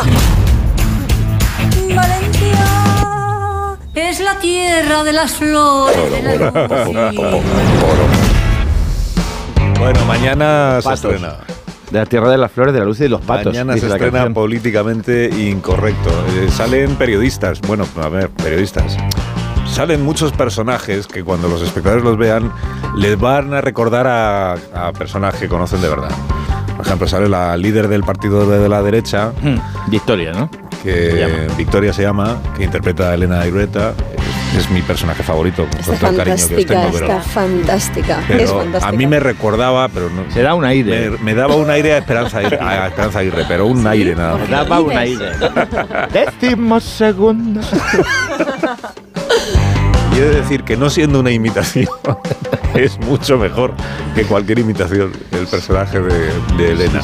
Luego Raúl Cimas ahí me recuerda un poco a Miguel Ángel Rodríguez, pero no sé si sí. tiene algo que ver, que es el jefe. Y sin embargo, Gonzalo de Castro, que es como el líder del, del partido de la izquierda, no sé, no me recuerda a nadie en concreto. No sé si es premeditado o no, pero, pero no sabría decir quién es que o, ningún- quién- o quién- o a quién se parecen.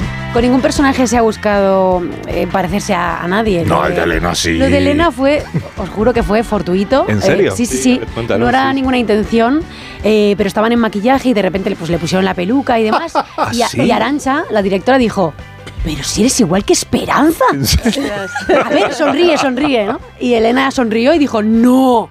Entonces, sucedió de- fortuitamente y se decidió pues eh, incluirlo con una serie de gags eh, como eres Victoria, eres nuestra esperanza, eh, etcétera. Eh, y funcionó, ¿no? Pero no era buscado en, en ningún personaje, además. Pues está magnífica. Sin, sin estar buscado lo ha encontrado de- del todo. Porque es la manera de. No- No de decir las cosas, pero sí de manejarse de, de Esperanza Aguirre. Eh, bueno, pero es un homenaje. Yo que no la conozco, Esperanza. Sí lo conozco, Esperanza Aguirre, no la conozco. No, pero esto de que está el, el- el- el protagonista masculino es de, joven- de, la, de las nuevas generaciones del partido de la derecha, ¿no? Y entonces, por una razón, pues, tiene que hacer como un discurso o una declaración a la prensa. Entonces está detrás Esperanza Aguirre chivándole y el, y el Raúl Cimas está chivándole cuáles son las palabras que tiene que colocar en el mensaje todo el tiempo, que por supuesto son libertad, España, España, eh, democracia. Falcon. ¿Cómo? No, nada. ¿Qué has dicho? Falcon. Se me ha caído, se me ha caído. No, Falcon, tengo que hacer una pausa, me vais a perdonar. Es que tenemos que, es una radio comercial, ya sabéis, y tenemos que introducir unos mensajes. Sí, comerciales. nuestro Y verdugo. luego os daremos algunas ideas por si volvéis a hacer otra película que tenga que ver con la política, otra Vale, película venga, que tenga que ver con la política, algunas ideas para que podáis pasarlo todavía mejor, porque lo pasasteis bien haciendo la película, Muy ¿no? bien, lo pasamos muy bien. En serio, sí. Sí. No es porque se dice siempre. No, ¿no? no, no, no, es real, es real. O sea, os reíais de verdad haciendo la película. Costaba hacer tomas, ¿verdad? ¿Ah, sí? reíamos muchísimo. Pausa. Y ahora mismo seguimos. Más de uno. La mañana de Onda Cero con Alsina. Che sorte ti vecchis, ojalpe non tocó o radiador, sai, chapa. Con el seguro de coche de línea directa no solo te ahorras una pasta, sino que además puedes escoger el taller que quieras aquí o en las Rías Baixas. Y si eliges taller colaborador, también tienes coche de sustitución garantizado y servicio de recogida y entrega. Cámbiate ahora y te bajamos el precio de tu seguro de coche, sí o sí. Ven directo a lineadirecta.com o llama al 917-700-700. El valor de ser directo. Consulta condiciones. Las ofertas solo tres días duran tres días. El primer día las consigues, el segundo las consigues y el tercero también. El cuarto pues no y el quinto tampoco. Por eso hay que aprovecharlas en estos tres días y llevarte, por ejemplo, unos jamoncitos de pollo por solo 3,75 euros el kilo. En tienda web y app. Solo hasta el jueves en Supercor, Hipercor y Supermercado El Corte Inglés. ¿Qué necesitas hoy? Precios válidos en Península y Baleares. Si padeces insomnio, estrés o ansiedad por tener muchos préstamos, podemos ayudarte.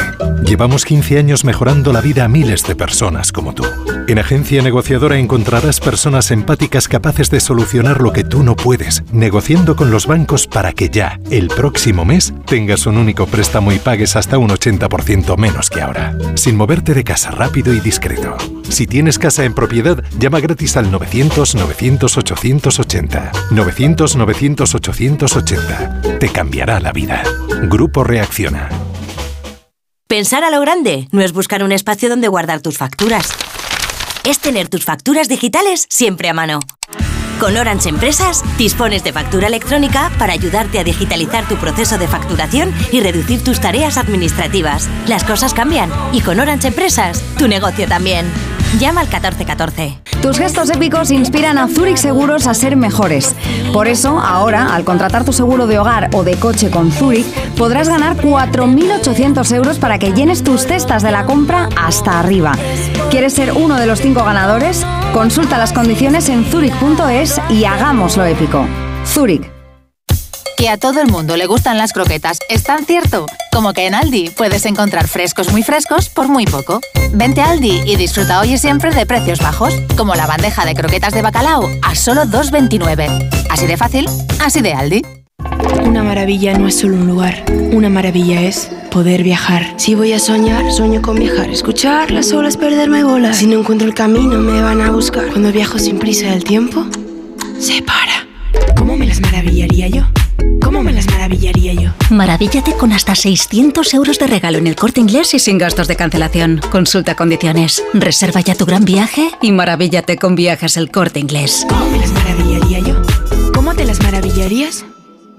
¿Qué tal, vecino? Oye, al final te has puesto la alarma que te recomendé. Sí, la de Securitas Direct. La verdad, es que es fácil que puedan colarse al jardín saltando la valla. Y mira, no estábamos tranquilos. Lo sé. Yo tuve esa misma sensación cuando me vine a vivir aquí.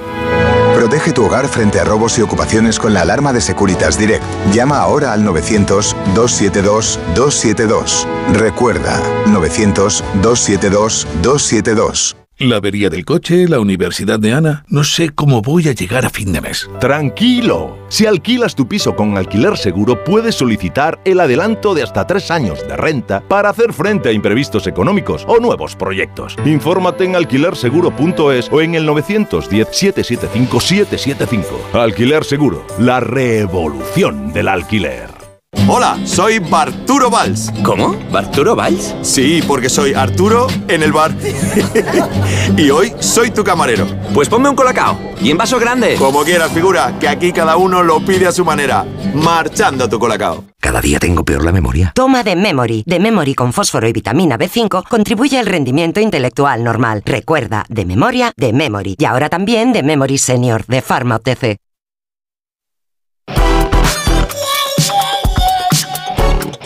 Más de uno en Onda Cero. Donde el Sina.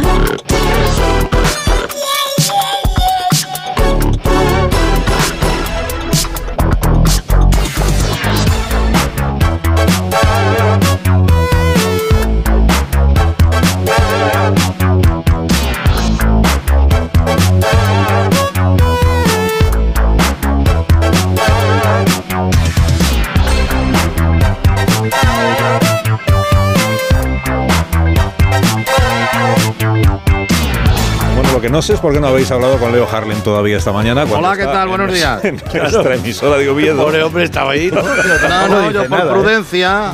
Y mira que han salido mis temas: empresario de la noche, trabajador de la noche, asalariado, cine. Yo no he entrado, ¿eh? No he Cine. dicho- Yo no, yo aguantando aquí, digo, ya llegará mi Y que te momento. estabas comiendo unas porras, Y eres la Vespa aparcada, tío, ahí. No, no, No, y no, cine y comedia, o sea, no hay actor Claro. que haga más películas en Pues en esta Leo no, sales, ¿no, Leo? En esta No, peli no, no. no, no, no.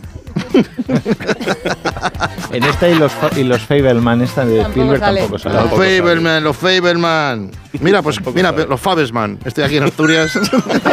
Dios mío, por favor. Qué rico. Oye, y después de interpretar a, a una, a una candidata eh, en política y a una jefa de campaña en política, ¿qué, os- qué pensáis de la política? o sea, ahora vienen a ofreceros trabajo en política y, y salís corriendo. Uy, yo no me veo para nada haciendo una política. En este país en ninguno, vamos. No, no, no, no, no. Tienes que ser una materia muy especial. Yo tampoco me veo para sea, nada. sí, lo primero que has una hecho- campaña de... Lo primero que ha hecho según ha entrado en la sala de espera ha sido coger el periódico y ojear la... Sí, pero bueno, es- ¿Ah, sí? soy una, Sí, soy sí, una sí, persona política, Ah, pero, vale. pero nunca trabajaría en política. Un zone que decía. Claro, como yo con el deporte. Me y encanta jefa de campaña, porque no. los, los jefes de campaña presumen de que ellos en realidad no es que trabajan en política, es que trabajan en comunicación. Claro. Ellos trabajan en comunicación. Ellos lo que saben es cómo llegar al. Y en eufemismos también. Cómo Eso pasa mucho la al vo- cómo comunicación, llegar al hay gente votante. que trabaja en política. No es que pretendan engañarle, pero saben cómo llegar al votante, cómo captar su interés. Por eso en la, en la película, por ejemplo, hay un momento en el que la joven candidata reclama el programa electoral. Desde su absoluta ingenuidad, piensa que la campaña electoral es para debatir y Para cambiar las cosas, ¿no? Sí, claro, y aquí la jefa de campaña le dice que lo que hay son input, ¿cómo se dice? Highlights. Highlights. Highlights. Que Son las cinco cosas que hay que ir diciendo todos los días y no, el programa electoral da lo Claro. mismo. Ujú. ¿no? Lo importante es, La es- highlights. Esto es real también, sí. Mm. Esto es Eso está real. en Escocia, la highlight. Sí. Estaba allí Con- Conor McClough. Hace los chistes cuando está lejos, ¿eh? Fíjate, ¿sabes cómo lo sabe? Para que no Tardo más, ¿no? Para que no te coja. Bueno, vamos a hablar de- eslóganes de, campaña precisamente y de cómo cuando una película pues va de política, pues entonces en la, en la película pues se incide mucho, ¿verdad?, en los eslóganes de la campaña electoral. Y no me gustaron nada. Don Carlos. Sí, os voy a presentar al profesor Rodríguez Brown que nos acompaña. Buenísimo. Buenos días, a pesar del gobierno. Sí. Eh, ¿Por qué dice usted que no le gustan los eslóganes políticos que salen en la película, profesor? Perdóneme. Bueno, es que igual me vine arriba. La mayoría me parecen estupendos, pero hay uno que me ha dolido en el alma. Ah, le ha, le ha dolido en el alma. ¿Y, y, y cuál es? ¿Cuál es? Pues ese que dice, por la España que madruga. Ah, bueno, sí, verdad que... La España que madruga Sí, verdad es que- el nombre de mi sección, señorita. Es una tertulia, una cosa seria. Me siento hurtado, robado, estoy hundido. No, pero tampoco es bueno así. ¡Ay, malísimo! Tampoco es bueno así. Bueno, no pasa Que la nada. España que madruga es una sección de este programa y pues tampoco lo he Es un homenaje, yo lo he visto como un homenaje que Guiño. hace la película. No es un homenaje. ¿Dónde está Gardel para ponerme un temazo ahora mismo que, que resuma mi dolor, Carlos? Ay, vamos allá con el concurso. Sí, vamos con claro. el concurso. Oh, abajo y digo, ¿qué ha pasado? Es un momento que tengo que prevenir a nuestros invitados porque no sé si van a querer jugar al... Pero si están deseando, Carlos. Si no lo han dicho. Mire sus caras de confusión, están deseándolo. Adriana María, ¿a que se mueren ustedes por participar en el concurso? Sí, totalmente. sí, claro. ¡Lo ve! Sí, lo, ¡Buenísimo! han, lo han dicho con una convicción. ¡Buenísimo! Sí, sí, claro. Y van a jugar por Brócoli, equipos. sí, brócoli. Van a jugar por equipos. Adriana, usted irá con Goyo. Bien. Y Josito, FM, irá con Goyo también. Vale, por mí no os Pero. Josito no hace falta que Bueno, sí, participe. que no, yo veréis que soy una persona totalmente distinta. no, Josito, de verdad no Vamos, eh. falta. Bueno, y María hará equipo con Agustín Jiménez María y con con Leo Agustín Harlem. y con Leo Harlem. Ah, mira. ¿Quién hace equipo? Está, que Vamos. está Leo Harlem. Madre sí. mía, por favor. ¿Todos Vale. listos? Estoy. Pues comencemos. Agustín Sí, con la María listos. siempre. Sí, Es estoy- que, es que. eh, eh, qué guay, mi hijo oyendo esto bien. Qué golpe. Bien, Muy bien. genial. ¿Y entonces cómo es el concurso? Perdóname. Bien. que- Eh, estés ya de Bob Marley, llamarme. Sí, empezamos ya. En con la la película se reproducen algunos eslóganes de campaña electoral, como la vida es lucha, la izquierda en las venas, o la victoria que necesitamos, pero en la vida real los políticos y sus asesores pueden tener ideas mucho más originales para llamar a su votante. La pregunta es, ¿cuál de estos eslóganes de campaña electoral no es real? ¿Cuál no es real? Ahí va a dar No opciones. real. Va a dar opciones. Ah, bueno, sí. Equipo A, de acuerdo. Equipo A somos nosotros, ¿no? Sí, De vale. Adriana. Equipo A. A de Adriana. Empezamos bien. Sí, y Josito. Opción A. Las rosas con ganas, como eslogan de una candidata a la alcaldía de Las Rosas. Ganas. Las rozas Con con, ganas. Centrados, opción B, en Tías. ¿Cómo? En tías. Ese es real. Candidato a alcalde del municipio de Tías, Ah. en Lanzarote. Ah, bueno, En Canarias. O tortilla con cebolla, eslogan elegido por el grupo independiente de Cebolla en Toledo. ¿Cuál de estas tres no es real. ¿Cuál no es real? ¿A cuál no? ¿Cuál no es real? No, no te Las rozas con ganas centrados en tías, tortilla con cebolla, porque es el. Se El llama así pueblo. cebolla el pueblo. Eh, Yo lo sé. Yo diría que, o sea, el de tías me suena que es real porque se O sea, montó las en su momento. Oye, las rozas. Las rozas con ganas. Rozas con ganas. Sí, no me, me queda demasiado normal. ¿Tú qué dices, Adriana? Tú eres la Es que las rozas con ganas no me suena a nada. Claro, pues Pero, eso. pero puede ser, todo es posible en la vida. Yo he trabajado una obra haciendo rozas y se hacen sin ganas. O sea que. Las rozas con ganas, tío. Yo lo había interpretado de Tú otra dices, manera. la, tú A ver, dices con ganas. lo que diga la rubia, como decía en el informal. Con Tampoco- ganas. Con eh, ganas, sí, con, con ganas, pero ganas, eso ¿no? suena, sí, sí. Sí, pero esa es la otra. Tampoco os podéis eternizar, ¿eh? Vale, vale. Claro, es Por que- nos dinero. No vais a- ¿Qué decimos? La A. La, venga. La A. Sí. La A es las rozas con ganas. Sí. Pues es incorrecto.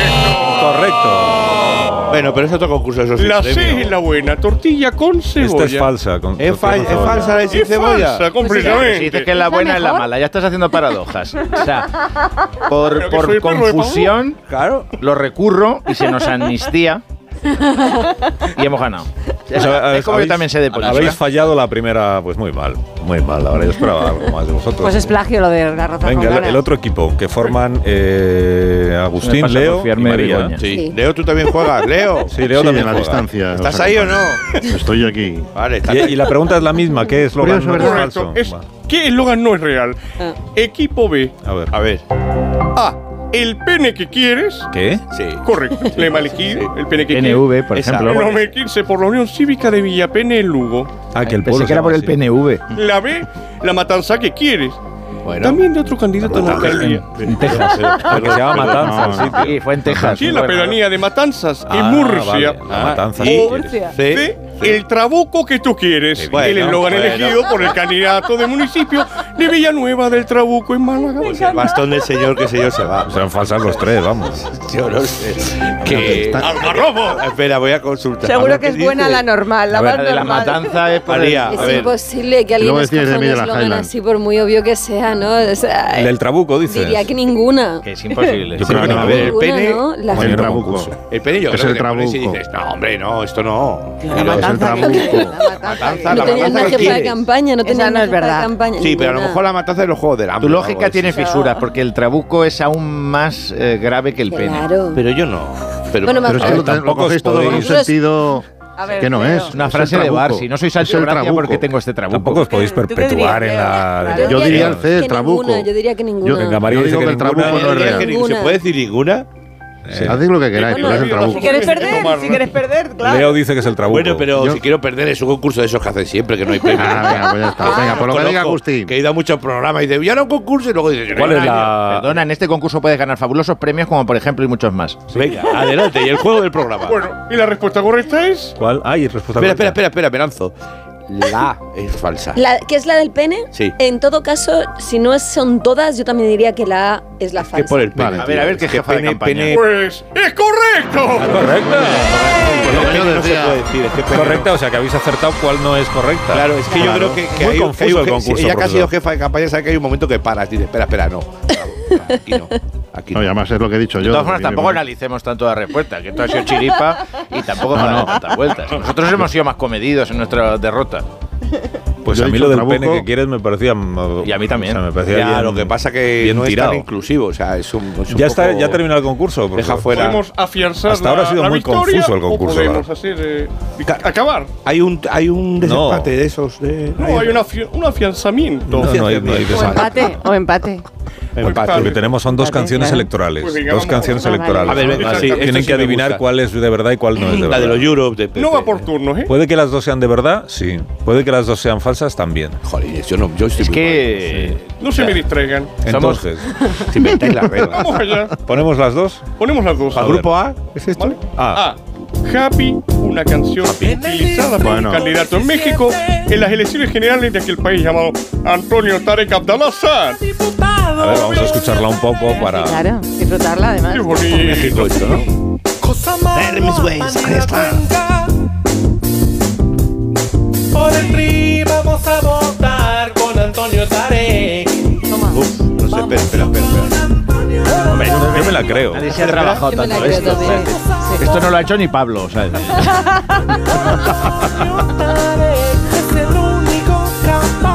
A ver, venga, ¿y la, la otra? Y la otra es La cumbia del Vallecito, una canción utilizada también por un candidato a las presidenciales de México en 2015. Concretamente el candidato por Michoacán, Omar Noé Bernardino. Adelante. Vamos, carnalito. carnalito. Yo tengo un voto, yo tengo un voto, yo tengo un voto que llevaré a la casilla con gusto y alegría. Un amigo emprendedor, el candidato es un joven bueno, él es de pueblo y es muy honesto. Vota que vota, que vota, vota, que vota, que vota, vota, que vota, que vota ya. Vota que vota, que vota, vota, que vota, que vota, vota, que vota, que vota ya. A la buena. Yo también me la creo. ambas. Ambas. Ambas ambas las dos. Las dos son ciertas. Esto ya un trabajo de producción que es imposible que se afronte en este programa.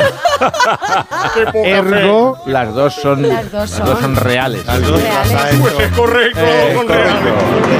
Muy bien, muy bien, equipo A. Bravo, ha ganado el equipo B. Bravo, equipo A. No, que todavía no hemos hecho Yo tengo un nosotros la yo tengo un voto que llevaré a la casilla con gusto y alegría. Un amigo emprendedor, el candidato es un joven bueno. ¡Un joven bueno! Ni la cuenca. ¿Por qué no son así las campañas de Por el PRI vamos a votar. Llama vergüenza ajena.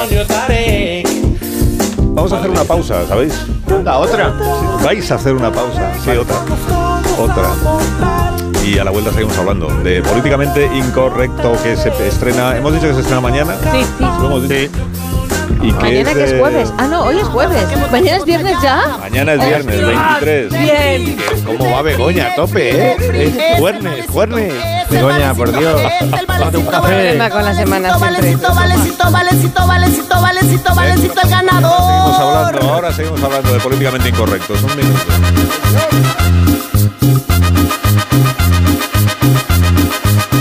Más de uno en Onda Cero. Donde Alsina. ¿Te lo digo o te lo cuento? Te lo digo, soy buena conductora. ¿Y aún así me subes el precio? Te lo cuento. Yo me voy a la mutua. Vente a la mutua con cualquiera de tus seguros. Te bajamos su precio, sea cual sea. Llama al 91 555 5555. 91 555 5555. Te lo digo o te lo cuento. Vente a la mutua. Condiciones en mutua.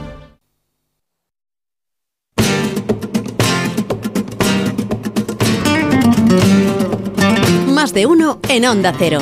Donde Alsina.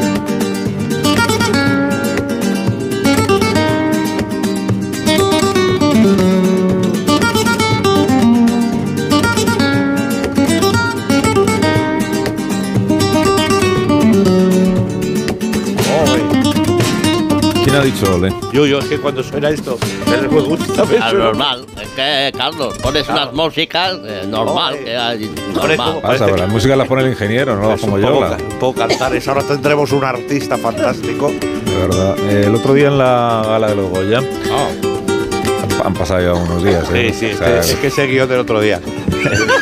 Eso te iba a decir que. Reciclado, joder, reciclado. No, pero que pensamos, esto van, a venir, caducado, van a Agustín. venir unas actoras y. claro, Pues el otro día en la gala de los Goya, Sigourney Weaver recibió uno un premio. eh, uno de los pocos que no se llevó la película de Bayona. Y en su discurso de agradecimiento pues fue muy aplaudido eh, porque hizo una mención a María Luisa Solá, que es la actriz que ha hecho el doblaje de casi todas las películas de Sigourney Weaver. Vamos a recordar este momento que ya es bastante antiguo. ¿no? My friend Bill Murray always tells me my acting is so much better dubbed in Spanish. So, really, the excellent actress who dubs me should be up here too. Claro. Y alguien, le- no recuerdo quién era el que le dice siempre a Sigourney Weaver que en, en Espa- en España sus actuaciones son mejores por gracias a la actriz que pone la voz. Exactamente, se lo dijo, Sí, vosotros tampoco recordáis quién era. Sí, yo doblaba a Alien. eh, eh, Cuando sale, era Goyo. Cuando, cuando- rompe, rompe a, a- a aire. Cuando, cuando, cuando Yo raja, y cuando dos ra- pastillas de propóleo. verdad, es que es imposible. Cuando, cuando raja placenta, es Goyo. Es, es imposible. un mal parto. Y qué rápido crece, ¿eh? Qué rápido crece. En un mes, ¿cómo se pone el chiquillo? Esa ensalada lleva bicho, dijo. Dice alguien y alguien voló sobre el nido del cuco. ¿Veis lavar la ensalada? No. Lavar la ensalada. Luego se, luego se extrañáis de que no quieran venir invitados al programa. Pero es que no, No, tiene no, sentido. perdón, perdón. Es que No, al contrario, se van diciéndonos dónde compráis la mandanga. Sí. Muy bien, esta mañana queremos conocer un poco más de cerca el oficio de. ¿Doblador? Qué bonito. Es que no, es que no se quieren llamar así, se llaman actores de. Doblaje. ¿No? de doblaje. No. ¿No? sé, no sí, actores de doblaje. Bueno, tenemos con nosotros a Alfredo Blando Bajo, que es el presidente de la asociación Doblo o Nada para artistas. Joder, y luego dices de nosotros. Buenos días, eh, Alfredo. Eh, muy buenos días, Carlos. Buenos días, Carlos. Es un placer estar contigo. Qué dicción. Compartiendo este interesante medio, ¿no? Que es la radio. O sea que. Pero usted siempre habla así como si fuera Agustín Jiménez. En la vida normal también. en, mi- en mi trabajo me encargo de doblar, por ejemplo, el suspiro ese, ¿sabe? De. eh, no sé, cariño, no sé. Es que es- eso doblo mucho también. Doblo lo de, por ejemplo, mira, ponme esta música. En un mundo lleno de peligros, en un futuro sin esperanza, un hombre debe cumplir con una promesa, aunque nada es lo que parece. Pero entonces usted es la voz clásica esta de Sí, los, de trailers de soy- las películas, sí, ¿no? Una gran aventura, un amor prohibido, una terrible amanecer. Yo tengo un voto. Está yo tengo un voto. Yo Amin. tengo un voto. No, pero me, me estoy dando cuenta de que usted lo que lo que hace es que no termina ninguna frase, ¿no? Deja como todo ahí en suspense, de, como lo que lo deja a medias. Un misterio. Eso me refiero. Un enigma. Eso quiero decir. De los creadores de ¿Va a terminar alguna frase en algún momento o no? próximamente. Próximamente. Pues muy bien, ya que está usted aquí, eh, su asociación, esta organización Doblo o Nada, ¿en qué consiste? Bueno, engloba y apadrina todas las voces del audiovisual. ¿no? Con su permiso me he traído un par de representantes. Permita que le presente a Publio Cista, ¿Publio Cista? locutor de cadena televisiva. Volvemos en siete minutos. Ahí le tiene. Tengo a mi lado a Juan Radolescente, que dobla a jóvenes con energía. ¡Ey! Dile a tu colega que no es bienvenido en el grupo. ¿Pero qué haces? ¿Estás loco, tío? También un inmenso placer tener delante de nuestros micrófonos al doblador de los programas de Casa de Empeño, eh, Cuchillos y Tuning de Coches. Eh, Lo que he hecho ha what sido templar demasiado click rápido la hoja. Es la eh, primera vez The- que hacía first un eh, damasquinado y creo que el jurado ha notado mi inexperiencia. Inexperience. Inexperience. Perdón, Agustín, pero eres tú el que está haciendo la voz inglesa que suena por debajo. Es que apro- eh, aprobado el eh, primer trimestre de inglés. Estoy muy contento. Muy bien. Eh, tengo que amortizarlo. Ya, eh, puedo volver a dirigirme a nuestro invitado, ¿eh? Alfredo Blanco, que, que no se parece en nada a ti, Agustín. Eh, dígame. Dígame. Eh, si puede continuar, ¿en qué, en qué otras áreas están especializados Bueno, ustedes? Tenemos hoy al señor ¿eh? que dobla a todos los venerables sabios magos, brujos. 50 puntos por Gryffindor. Ahí lo tiene. Una criatura sombría y temible. Eso lo dice Mariposa. mucho. Solo la poción mágica escogida por la mirada de un grifo ¿Ves? traerá la paz para la Tierra Media. ¡Oh, oh, oh! ¡Feliz Navidad en el Polo Norte! Ah, eso también lo dobla. ¿eh? Muy bien, pues tampoco hacía falta que trajera usted tantos invitados, ¿eh? que solo era por saber un poco su organización. Con hablarnos sobre ellos nos habría ¡Blasfemias! ¿Qué dice? Es demasiado tarde para eso y que sepas que me quedan tres años para joderte. Oh, bueno. Yo también me he traído un invitado. ¿Ah, sí? He traído al hombre que dobla a los que se caen por barrancos. Que se caen por barrancos. Ay, ¿Cómo se dobla eso?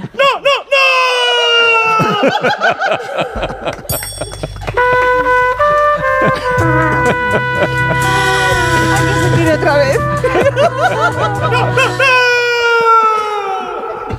¿Sabes en las películas, ¿sabes en las películas de Tarzán que hay uno que siempre lleva paquetes y se Muy cae? bien. Ah, sí, es verdad. Bueno, En el no se Jane. En el monte Mutia. Yuyu, Guana, Yuyu. Mangawa. No cabe más gente ya en el estudio, así que por favor, eh, es que me van a atascar la puerta. ¿Se pueden ir marchando ya los que hayan pasado por el micrófono? Dijo él con tonos jocosos. Eh, tengo que conseguir lo que quiero, eh, como sea. ¿Ustedes quiénes son? Soy el narrador de los trailers de comedias románticas. Mira. Ah, podría hacernos un- igual una demostración. Mira, ahí va. Él es un joven dispuesto a todo para conseguir sus propósitos. Eh, tengo que conseguir lo que quiero, ¿Otra sea. vez? Ella es una mujer que tiene muy claras las cosas. Cada día tengo más claras las cosas. Pero cuando se juntan, los problemas aparecen en sus vidas. ¡Oh, no! De los creadores de Meg Ryan tiene un email y del director Algo le pasa a Mary en la boda de su mejor amigo, llega una comedia muy divertida, porque te lo digo yo con este tono jovial. llega la película del verano, tú eres agua y yo aceite. Sí, bueno, se pueden irse ya todos, por favor. Es que está siendo un poco disparatado el programa. Espera, Carlos, también tenemos a policía que sigue de segundo plano. Policía de segundo plano. Sí, mira. ¡Vamos, fuera! ¡Fuera de aquí! ¡Aquí no hay nada que ver! ¡Venga, vamos, vamos! Eh, nena, si tú no te casas, yo lo haré. ¡Maldita sea, jovencito! Márchate o tendré que llamar a tus padres y llevarte a comisaría. ¿Me has oído? ¡Lárgate de aquí! ¡Antes de que me arrepienta, demonios! ¡Soy demasiado viejo para esto! Próximamente en los mejores cines. ¿eh? Ya sé. Podría haber acabado, ¿no? ¿Qué te ha parecido, Carlos? Pues Ay, largo. fantástico. Me parece largo. Cuando paguen las nóminas. Pero bueno, ¿eh? Está, ¿no te ha gustado? Bueno, mucho. Me ha gustado muchísimo. Muchísimas gracias por su visita, Alfredo. Gracias, gracias. Alfredo, ¿se puede recoger todo esto, por favor, y marcharse? ¿eh? Gracias. 28 minutos y volvemos. Que no, que no, de 28 minutos. No vuelva, nada más, no vuelva. No vuelva, no vuelva. 28 minutos, dice. Bueno, No, que de verdad que no. he comido la esponjilla.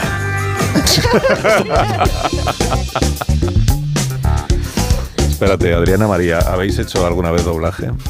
Eh, Bueno, nos Mm. doblamos las secuencias. Yo me, ¿Ah, tuve sí? que do- Nuestras. sí, yo me tuve que doblar una serie entera. ¿A ti misma? A mí misma. Wow. ¿Por qué? Porque, el, Pues por porque ejemplo, había el hecho- sonidista, No el- el, el sonido directo había No, renunciado porque al había trabajo. hecho una propuesta de personaje que hablaba de una determinada manera y a Ay, mi bo- director le pareció graciosa y entonces nos lo estuvimos pasando muy bien hasta que llegó a Cadena y a Cadena no le pareció nada gracioso. ¡Qué malo! Oh, qué Y horror. entonces el director de ficción de la cadena dijo, no, no, que se la doble entera hablando normal. Ostras. Y me tuve que meter en una pecera eh, con una persona que luego resultó ya, claro, casi mi mejor amigo, de todas Claro. las horas que pasamos Claro, juntos, claro. y me doblé todo. Wow. Eso sí, me ha convertido en experta de autodoblaje, porque ahora cada vez que me tengo que doblar algo, soy, Claro. mm, que los ingenieros de sonido lo, lo- lo- lo pueden decir, eh, impecable. Sí, de hecho ahora mismo estás hablando y estás perfectamente sincronizada. Pero sí, suelen, o sea, solemos doblarnos, eh, eh, ¿cómo se llama? ADRs, ¿no? Se llama. No Eh, sé. Claro, ADRs, eh, y te grabas algunas frases que están a lo mejor que ha habido viento, ¿no? Y no se oye bien, a lo mejor algún... Una radial, siempre O los radial. besos también. También. Sí, hay que ir a hacer como... Es un poco... Pero hace falta que vayas tú a hacer el beso, Sí, ¿lo puede sí. ir cualquiera? No, sí, No. porque es tu saliva. Pero- Claro, claro, déjate. El ADN no se va a notar en pantalla. Que no, que no, que no. Ese beso es que mío. a- Claro, no- ese beso es mío. Que lo no van a contratar a alguien solo para hacer el, bes- el sonido del beso. Yo no puedo, que lo puedo cont- hacer no puedo decir los nombres, incluso. no puedo decir los nombres, pero sé un actor que no le gustó nada la voz al director, que lo dobló con otro que no era ese actor, y como no pudo acabarlo, ese, Sí. el que lo doblaba, tuve yo que hacer acabar el doblaje imitando. ¿Del doblaje? No me lo puedo creer. Sí. ¿En qué película era eso? No lo voy a decir. Sí. ¿Y a quién imitabas? Pero, No lo voy a decir. pero un momento, ¿y por qué no ¿Cómo terminó? imitabas? Haz un, haz una, haz- Tenía que marcharse de viaje a. Estados Unidos. Haz un ejemplo. Haz Pero un ejemplo. hazlo. No, que no me vais a... ¿Te piensas que he nacido ayer? Yo sé quién es. Pues no, hombre, no, pues estás mayor ya, pero. Seguramente Lo el estás- zorro. lo estás deseando. No es el zorro. el gato con botas. No lo voy a decir. Ponle la luz de los ojos. Borja, ponle la luz de los ojos. A lo mejor lo digo la semana que viene. ¡Qué bueno! Ah. ¡Qué bueno es! Ah, Clickbait, Martín, clickbait. La semana que viene más y mejor en más de uno. no, Pero Agustín, que solo has hecho un trimestre. Cliffhanger. Cliffhanger. Agustín ha sugerido que es Antonio Banderas. No, Yo se lo he dicho. No es Antonio el zorro. Banderas. No, pero si te lo acaba de decir. ¿Qué? Ah, eh, pues, luego yo, te lo acaba de decir. ¿Quién es? Que no. El Leo. ¿Que me ha dicho qué? Sí. ¿Qué? Yo no he dicho A nada. mí no me Ah, metéis en la vuestros pista líos. clave. ¿Lo de la semana que viene? Claro. Un besito. Ah, Estamos rellenando hasta. No, cl- claro que lo digo la semana que viene, lo he dejado ahí para que el programa no caiga. Que en No, en eso. A lo mejor lo digo aquí o a lo mejor es lo eso. cuento en la COPE, no lo sé. No, Es un no programa es muy eso. confuso. Sí. Es confuso, ha dado la pis- confuso. una pistaza. Bueno, pues como los programas electorales a veces, ¿no? Volviendo al tema de la película. La película. Sí, la película es políticamente correcto, e incorrecto, es políticamente incorrecto. Incorrecto. Y se estrena mañana. Y hay, hay algunas secuencias en las que se han doblado a, a sí mismas, Adriana y besos. Se puede ir, por ejemplo, a la película, es un aliciente más. Ir a la película viendo, a ver si soy capaz de darme cuenta de cuál- qué, qué escena está doblada y cuál no. Esto Garci, por ejemplo, lo hace siempre, ¿no? Sí. Se dobla todo. Mm. Dobla todo. sí. Garci sí, sí, no, usa. usa... Y, y había otro director, un americano, que también hacía eso. Entonces, sabiendo eso, podéis hablar más durante el rodaje. Pues eso lo hacía Ozores. No. No, pero es solo para algunas Entiéndeme. escenas, ¿no? Concretas, que Bueno, por lo que sea el pero si la no peli estuviera doblada entera, hubiera que doblarla entera. ¿Qué más da que habléis un poco? Pues porque a lo mejor luego va alguien que Pronunciar sepa leer los labios y está, está leyendo Siempre es mejor cosas. usar el sonido natural y el, y el Claro, original. claro. pero sale en vez de brotar dices votar, pues tampoco pasa nada. De todas formas, Bueno, siempre se- sobre la marcha se pueden hacer wild tracks y cosas Eso también. es. ¿Cómo qué? ¿Se puede hacer qué? Wild Wild track. tracks. Wild tracks. ¿Qué es eso? de verdad? Pues cuando te- un determinado sonido te ha fallado y no te esperas a ir después al estudio porque ya lo está viendo el operador de sonido y sobre la marcha se hace una determinada en el toma limpia. propio- grabación en el propio set. Ajá, se hace ajá. la grabación. Dices, di brotar en vez de votar. O te ¿no? coge un, un sonido de fondo él para tener sonido después y Mm. colocarlo en la banda de, de sonido. Muy bien. O sea, lo que hacemos nosotros, pero lo llamamos normal. Sí, es, este programa es un servicio público. No, y a veces se oye una frase del actor o de la actriz que no se le está viendo en pantalla, pero dice algo y eso lo, aña- lo han añadido. después. Eso es una DR. Y ahora con inteligencia DR. artificial no hará falta nada porque no falta ni que vaya. Porque se han dado cuenta de repente que no se entendía bien algo y entonces sale, se le oye decirlo. ¿eh? O de repente quieren que digas otra cosa. Ya no vamos a contar más secretos sobre cómo se hace el cine. Esto trampa, lo, lo resumimos en esto. Ah, pues es muy chulo saber eso. Porque es la hora de irse. Bueno, Adriana María, muchas Oh, gracias. por maldita sea, habrá que irse. Que vaya muy bien. Espero que no hayáis sufrido mucho este rato lo absolutamente genial. confuso. De... ¿Quieres hacernos creer que el programa ha terminado? Adiós, Goyo. Adiós, Leo Harlem. Hasta luego, Fox Studio. Adiós, Agustín Jiménez. hasta luego, gracias. Ahora enseguida contamos las noticias.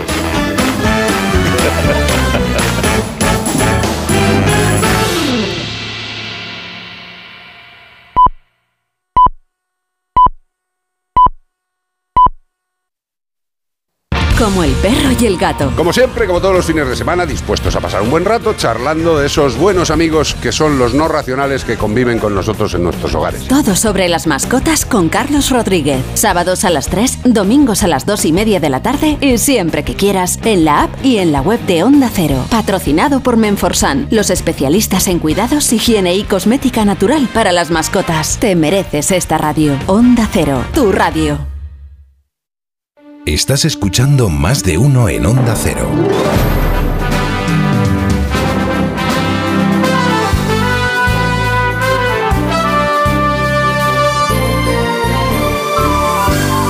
Donde Alsina. Tengo un presentimiento. Cómprate el Forcuga. Es algo que me llama. Cómprate el Forcuga. Una voz dentro de mí que me dice... ¡Que te compres el Forcuga! Hazle caso a tu instinto y hazte con el Ford Kuga, el híbrido enchufable más vendido en España y Europa. Ahora por tiempo limitado con un precio nunca visto.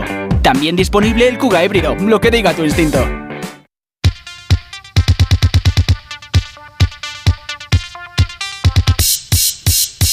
Fíjate que esta mañana el coche de un amigo se abrió y tuve que ir corriendo al trabajo y obviamente pues habló con su seguro, pero ¿qué pasó Alicia? Pues lo de siempre, a que no le dejaban elegir el taller que quería y esto es muy habitual. En ese momento tendríamos que haberle dicho, si te vas a la mutua, te dejan elegir el taller que quieras y además te bajan el precio de cualquiera de tus seguros, sea cual sea. Tan solo tienes que marcar el 91 555 5555 91 555 5555. Te lo digo, te lo cuento.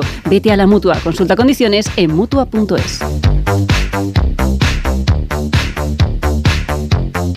Más de uno.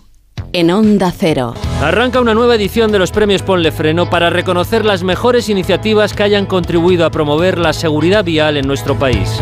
Consulta las bases en ponlefreno.com y envía tu candidatura antes del 4 de marzo. Ponle Freno y Fundación AXA Unidos por la Seguridad Vial. Cada día tengo peor la memoria. Toma de Memory. De Memory con fósforo y vitamina B5 contribuye al rendimiento intelectual normal. Recuerda, de memoria, de Memory. Y ahora también de Memory Senior, de Pharma OTC. Cariño, vamos a cambiarnos al plan estable verde de Iberdrola, que paga siempre lo mismo por la luz, todos los días, todas las horas, durante cinco años, pase lo que pase. Interrumpimos la emisión por una noticia de última hora. Nos están invadiendo los extraterrestres. Pase lo que pase. Pase lo que pase. Y ahora, además, llévate 100 euros con el plan estable verde de Iberdrola. Contrátalo ya llamando al 924 24 24 o en iberdrola.es. Consulta condiciones en la página web. Iberdrola, por ti, por el planeta. Empresa patrocinadora del equipo paralímpico español. Lo es.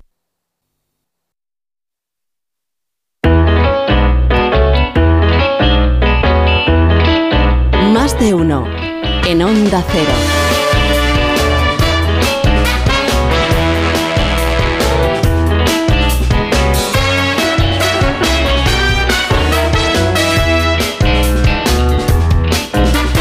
Santi García Cremades, ¿cómo estás? Buenos días. Buenos días, Begoña, ¿qué tal? Muy bien, que estás ahí en Onda Cero Murcia, me han dicho. Estoy aquí a solas. ¿A solo, solas? solo. Yo- bueno, Anda, ¿sí? solo, solo no estoy. ¿No? Que tengo a Sol al otro lado, Ah, que la, vale. la técnico. Se llama y tengo Sol. aquí. Sol es, es un sol. Sol, es Sol, que vale, se, vale, se me vale. ha hecho muchas veces el chiste seguro, pero es que es un sol. y, aquí alrededor tengo un montón de micrófonos. Ya, También, pues igual que no yo. es como sol, pero bueno, Yo estoy tengo a rodeado. Fran enfrente de mí y luego hay gente que a la que no veo ni diviso porque se, hay niebla y, a- aquí a mi lado solo tengo micrófonos, igual que tú. Igual, estamos igual. Igual, igual. Qué bonito. Estamos abandonados. ¿Qué llevas puesto? universo. No, ¿a qué te importa? Ah, yo no. no, ¿Qué pregunta es esa? A las 11 de la mañana. Es que estoy un poco acostumbrado ya. A ver, ¿y entonces qué te pasa? ¿Que te sientes mal? Me siento solo aquí en este, en este habitáculo. Hmm. Y, y como estoy rodeado de micrófonos, se me ha ocurrido un reto con los micrófonos, a ver si sabes cuántos micrófonos hay en este estudio. ¿Pero es un reto para, para los oyentes o para mí? Es el reto, en es este el reto ¿Es de hoy, lo lanzo al principio. sí, después lo repetimos, pero. Entonces no te puedo contestar ahora porque si me lo sé, ¿qué hacemos? Eso, yo siempre digo, primero pensar antes de responder, que la gente Vale. enseguida quiere responder. Sí, ¡Cuatro! sí, no, no. vale. Vamos a pensar primero. Venga, va, empieza. ¿Cuál es? Hay dos micrófonos delante de un micrófono. Vale, Dos micrófonos detrás de un micrófono. vale. Y un micrófono entre dos micrófonos. Ajá. ¿Cuántos micrófonos hay aquí? Vale, o sea, hay dos eh, delante de un micrófono, hay dos eh, detrás de un micrófono y hay un micrófono entre dos micrófonos. Sí. Esto parece la conga. Sí. de- de no vale, pues nada, ya, a que, no te contesto ni te digo nada porque mm, Eso yo lo te dejo diría ahí. un número, pero no, lo- no te lo voy a dar. En el, en el remanente ahí. del Vale. cerebro y Vale, a cada uno que. Pero te quiero lanzar otro. eh, había pensado otro, que era, pero es muy fácil, creo. ¿Cuál? A ver, Begoña, Dime, ¿cuál es la mitad de uno? pues la mitad, ¿no? La mitad de uno. Pues medio. La cintura, la mitad de uno es la Ah, cintura. vale, La mitad de verdad, uno- de verdad. Venga, venga. Ya te vale. Bueno, Pues depende de donde la tengas. La ya hemos planteado el reto de micrófono. El reto va de micrófono, ¿vale? venga, Y- vale. Pero quiero ir a algo que es importante. Mm. Y es las efemérides matemáticas de más de uno. Efemérides que no le importan a nadie. Eh, pero bueno, ¿cómo que no importan a nadie? Que son buenísimas. Hoy tengo la una de que hoy, gusta mucho, ¿no? La de hoy tendrás. La de hoy, buenísima, hoy, sí. sí. Vale. Hace, tal día como hoy, hace 121 años, un número muy bonito, es, es palíndromo, capicúa, que decimos el número. 121 años nació Frank Plumpton Ramsey. Quedaros con lo de Ramsey, porque es de los mejores matemáticos y voy a decir de los científicos del siglo XX. Y fue además filósofo inglés, matemático y filósofo inglés. Ya digo, mm, un descubrimiento que hizo que da nombre a una teoría y a unos números, que dan nombre también a, a esos números. Se llaman números de Ramsey, teoría de Ramsey. Fue profesor de la Universidad de Cambridge, que eso me sorprende mucho porque vivió tan solo Ajá. 27 años. Se ¿Te murió con parecía 27 raro que diera clase o qué? Pues con 27 años, joder, yo empecé con 30 y estamos hablando de Cambridge, que ahí con 27 estás ahí todavía con las novatadas. Será, ahí un, empezando. será un hombre brillante desde el principio. Era brillante, Claro. era brillante, sí. Le, le dio tiempo a desarrollar, como digo, una teoría que lleva su nombre y yo diría, Begoña, que es el mejor descubrimiento, no el suyo, sino uno que se ha hecho en 2023, el mejor del año, por lo menos en matemáticas. Sea, no, Pero me estoy no vamos a confundiendo. el Era, ni nada de el- esto, un pero- descubrimiento de matemáticas que, lo hizo, que lo llevó a cabo él. Es decir, él lo descubrió. no- Él lo dejó abierto Ah, lo dejó y se ha resuelto en 2023, Vale. porque- Gracias a él, gracias a él. Gracias a él y a su- sus aportaciones. O sea que. ¿Quieres que explique su teoría, su, su número? Sí, espera, entonces, espera, espera. Entonces Ramsey con 27 años tiene una teoría a su nombre y unos números a su nombre. Correcto. Vale. Correcto. Teoría, teoría de Ramsey y números de Ramsey. Son muy originales los científicos poniendo nombres a las cosas. Bueno, igual que todos. Sí, igual que Tampoco te creas. A ver. Bueno, en realidad, para explicarlo, mm, es bastante especializado, pero para hacer divulgación, que es lo que hacemos aquí, para que Mm. se entienda, vamos a decir, es que estamos hablando de una teoría que describe a la perfección lo que pasa en las redes sociales. Ah, Es decir, curioso, sí. tenemos puntitos, que en este caso en una red social son personas, y tenemos conexión entre los puntitos. En este caso vamos a decir, pues amistades, este se quiere ligar a esta, este no le responde a esta, este es muy famoso, por tanto tiene muchas conexiones, pero él no responde a ninguna.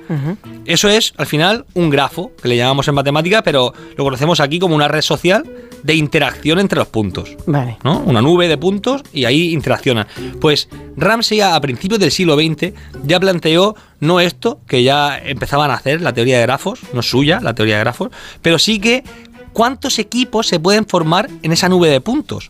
Vamos a decir cuántos grupos de amigos se pueden crear. Y él lo dibujaba con colores muy, muy político todo, muy o equipo rojo, equipo azul. O sea, él ya iba para hacer debates eh, de política. Sí. ¿Cuántos rojos podemos hacer aquí? ¿Cuántos azules podemos hacer? Pues esto lo que se llama ahora mismo son algoritmos. Y entonces no existía el concepto de algoritmo, no había ordenadores como ahora.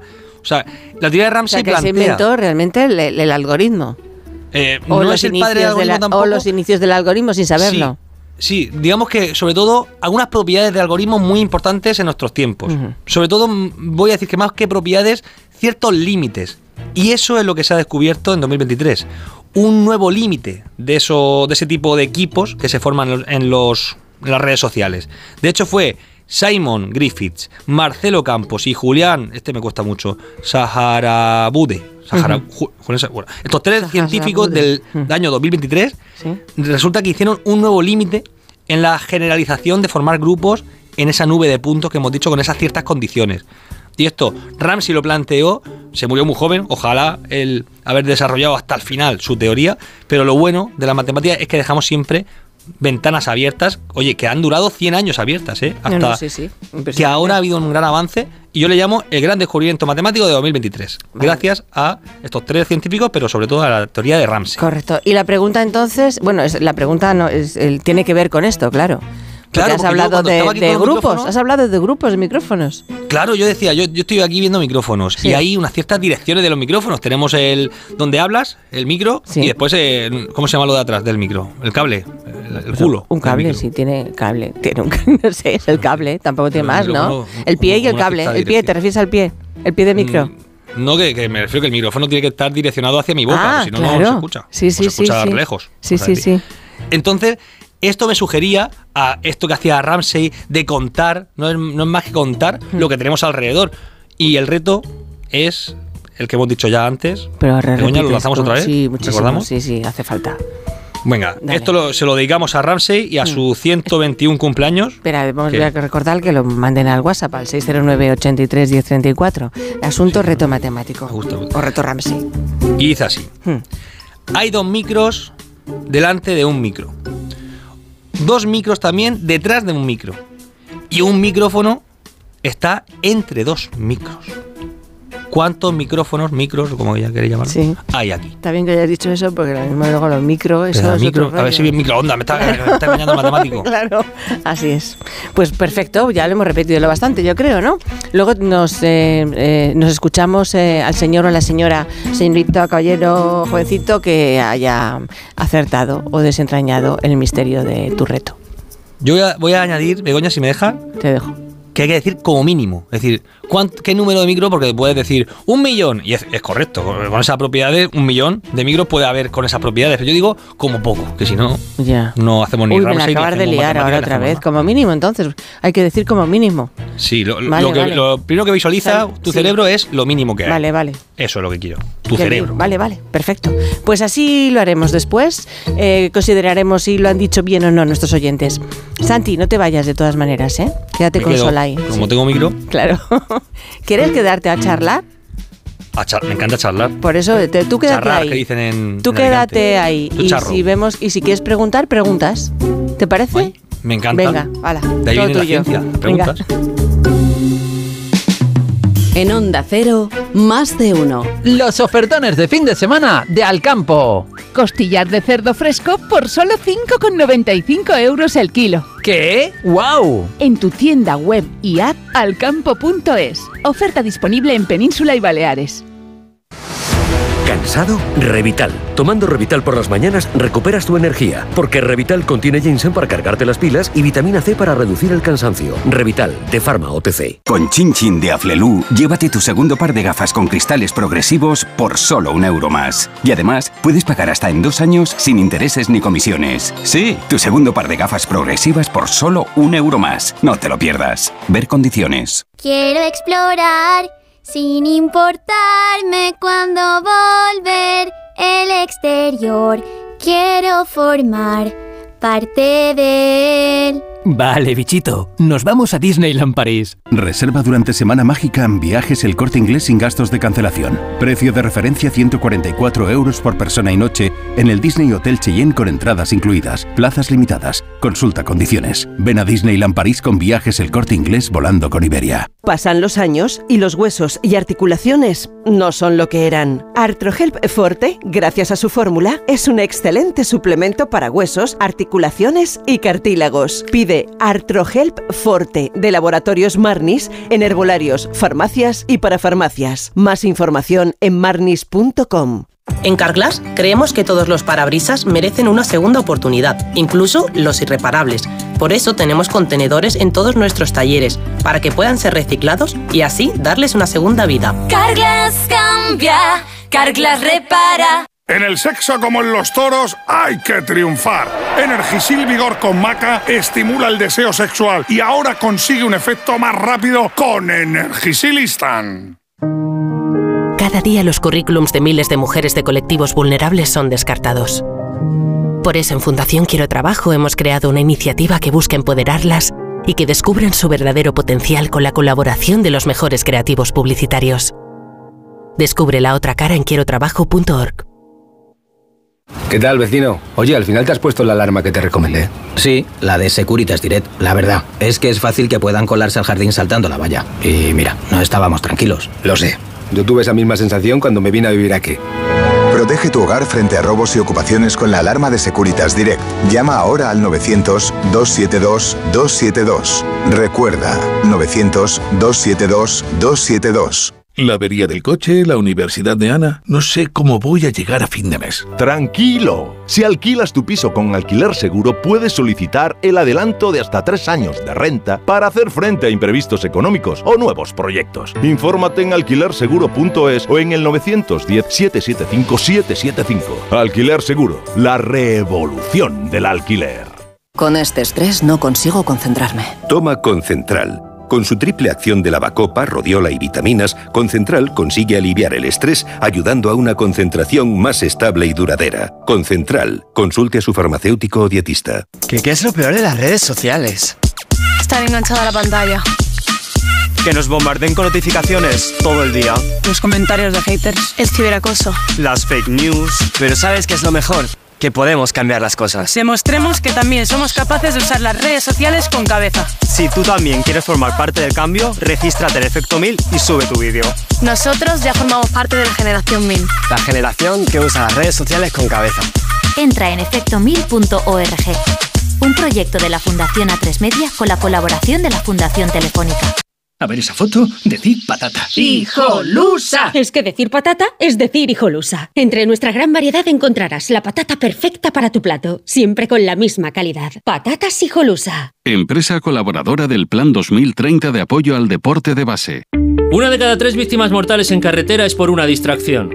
Cuando conduzcas, mete el teléfono móvil en la guantera para evitar tentaciones. Al volante, solo el volante. Ponle freno y Fundación AXA, unidos por la seguridad vial. Solo los más rápidos disfrutarán de ofertas increíbles en el corte inglés. Y también los expertos en renovar su casa, con hasta un 60% de descuento en una selección de ropa de cama, baño y artículos de menaje de mesa y decoración marca el corte inglés.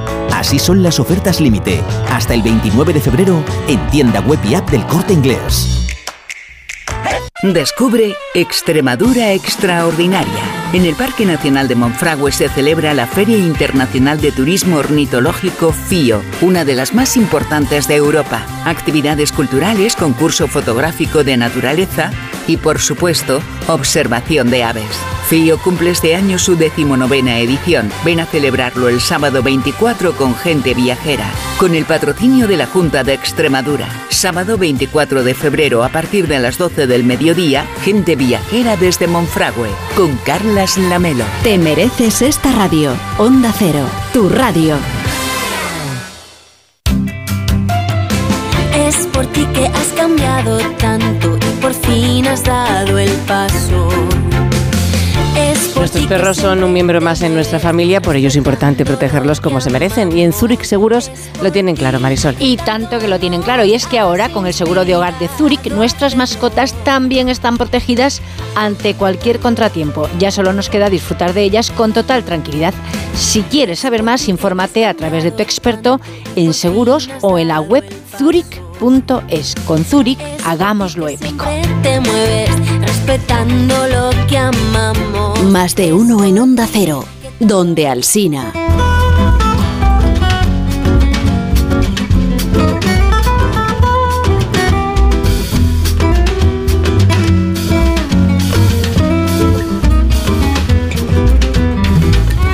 Hay una frase eh, que ha dicho nuestra próxima invitada. Eh, Santi, te lo cuento para que, para que te pongas en antecedentes.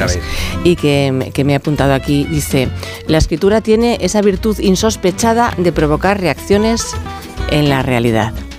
Y ya se llama la que lo ha escrito, María Larrea. Buenos días, María. Buenos días. María es escritora y te, lo- voy a poner yo la E de mayúscula, de escritora mayúscula porque es maravilloso lo que has escrito. Es licenciada en cine por la FEMIS, la Escuela Nacional de Cine de Francia. Eres autora de, pues, de una de las novelas más impactantes del último año. Los de Bilbao nacen donde quieren, que además mm, mm, provocó no solamente, me imagino, que el escribirlo una gran reacción en ti, sino también en, la gente que lo está leyendo, porque es una historia que provoca mucho. Em, ¿Tú crees que a, tu alrededor has notado esa provocación? Eh, es verdad que la gente de mi, bueno, de mi entorno cercano eh, llevaba con mi historia y mi búsqueda y mi lucha y mi trabajo artístico, veían que yo estaba intentando llevarlo todo adelante y que no me salía bien. O sea, cuando estrenó la novela, el entorno cercano estaba muy loco, como si hubiera ganado el Mundial de Fútbol, ¿no? Y- Hombre, premios has ganado, María, ¿eh? Bastantes, además. También, pero antes de los premios, Sí, antes sí, de los sí, premios, nada más saber que, que había algo ya concreto, eh, que era la novela, el libro y que, que iba a estrenar, nada más que el, el- el día es en una librería donde se junta la gente para el primer día donde sale el libro, donde estrena. Eh, era ya, lo digo, como si hubiera ganado un mundial. Qué bonito. Algo muy fuerte y muy, muy emocionante para mí. Luego, la reacción de gente desconocida de las lectoras, eh, lectores primeramente en el público francés, ¿no? Eh, que iban lejos de lo que podía ser mi historia, España del siglo XX. Eh, gente de Galicia, pobre, de- del País Vasco, y que gente que me decía, no soy de Bilbao, no soy española, no soy hija de asistenta, o no tengo tu historia, pero me ha conmovido mucho, y eso ha sido lo más fuerte para mí. Como yo sé que antes de convertirse en libro, em, esta historia fue también un guion. Em. Un guion que luego se adaptó para la radio, creo, ¿verdad? Para la Radio Nacional Es verdad, Francesa. totalmente. Exacto. Sí, sí, France Bueno, Culture. nosotros- exacto. Nosotros hemos eh, adaptado un pequeño fragmento de, de los de Bilbao tan nacen donde quieren para que los oyentes nuestros de aquí de nuestro programa de- puedan entrar sonoramente, si te parece, en la historia y luego ya ir co- corriendo a comprar el libro, que es lo que tienen que hacer.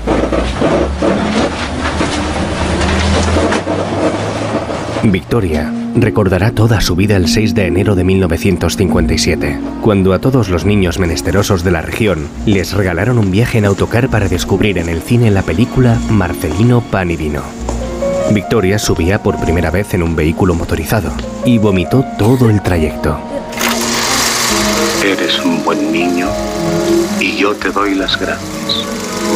El cine, que también hacía las veces de circo, apestaba a paja y a fieras. La historia del huerfanito la traumatizó. Lloraba tanto que seguía sollozando en el viaje de vuelta.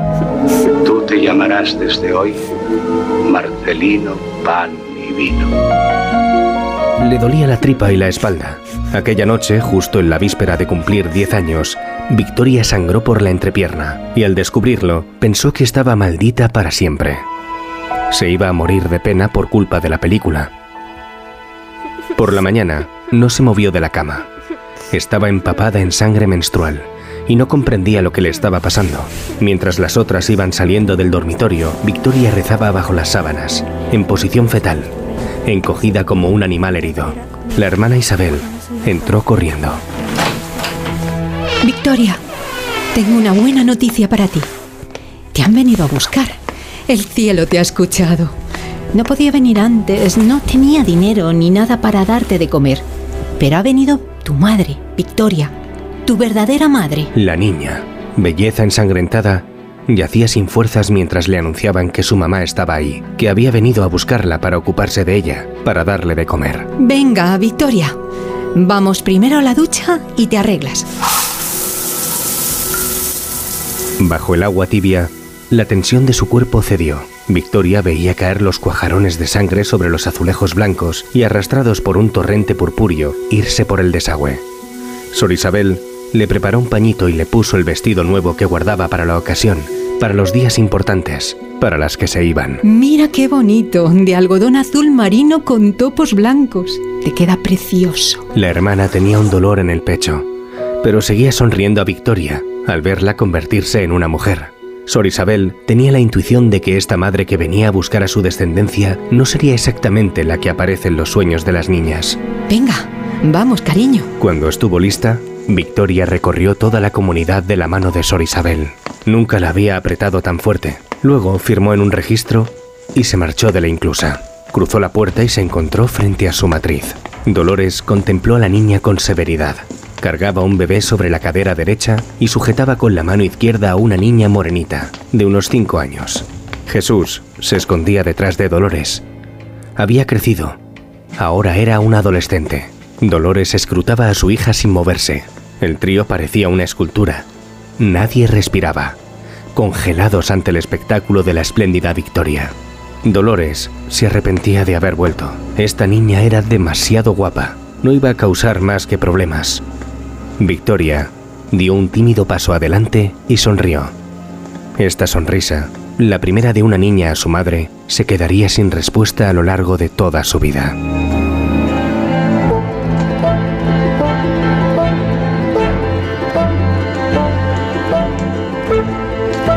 Los de Bilbao nacen donde quieren es una novela de, de un trío de abandonos, de tres seres humanos a los que han abandonado pero que viven juntos, en definitiva. María Larrea, que es, es tu historia, es la historia de tu vida. Sí, me he quedado sin voz. Eh, sí, es bueno. También insisto mucho en decir que es una novela, porque verdaderamente, aunque sean hechos reales, em, con fechas, lugares, eh, historias de, de esta nación, de estos tres huérfanos que, que, formaron una familia y que son los huérfanos de, de esta España eh, de posguerra y de dictadura y de transición además. Eh, yo he usado las armas de la literatura para poder contar esta historia, no, no es un relato, yo quería verdaderamente que que del otro lado del libro la gente tenga ganas de seguir leyendo estos trayectos de gente tan humilde, tan invisible, pero que para mí eran verdaderamente héroes. Eh, dignos de, de, grandes películas, ¿no? De, de, grandes obras de ficción, de lo que remueve a la gente, de lo que se necesita para hacer la catarsis eh, de la existencia. ¿no? Y yo quería compartir eso y tenía ganas que cada página la gente le dé la gana de, de dar la vuelta y de, de, seguir con las historias. Y por eso eh, insisto mucho en que es una novela, aunque sean uh -huh. historias y vidas eh, muy, muy orgánicas, muy reales. Ajá.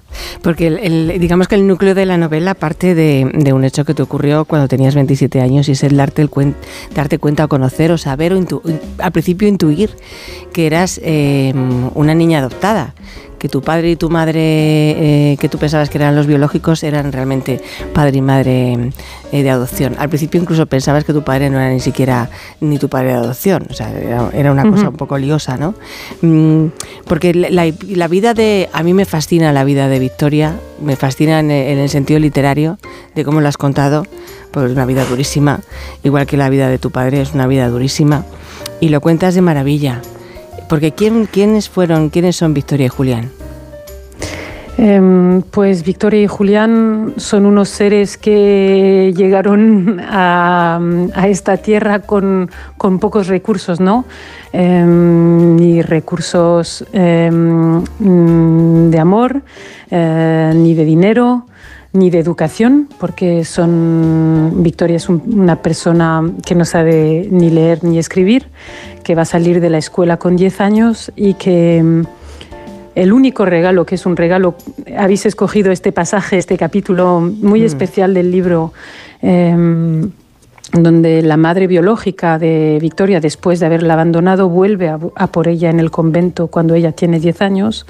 Y ese regalo que es también algo como muy venenoso, ¿no? Es, mm. es que es una mujer con una belleza increíble, una belleza de cine, algo con, conmovedor, algo que, que, que no deja a la gente así de hielo, ¿no? A los ocho años que cuentas ya tenía eh, el don de pervertir a los hombres, pero simplemente porque la, miraban y era tan hermosa, ¿no? Que, que caían enamorados casi, vamos.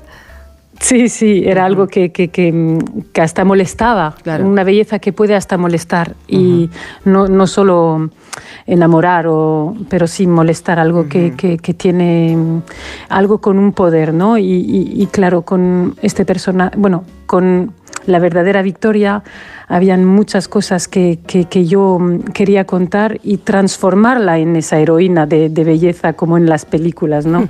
darle darle todo, todas las dimensiones posibles eh, para, que, para que sea un personaje que, que, nadie pueda soltar de la mano, ¿no? Como Sor Isabel que le da la mano y que la lleva hacia madre, que la lectora o el lector pueda también tenga ganas de darle la mano. Yo, yo quería que la gente quiera a Victoria, ¿no?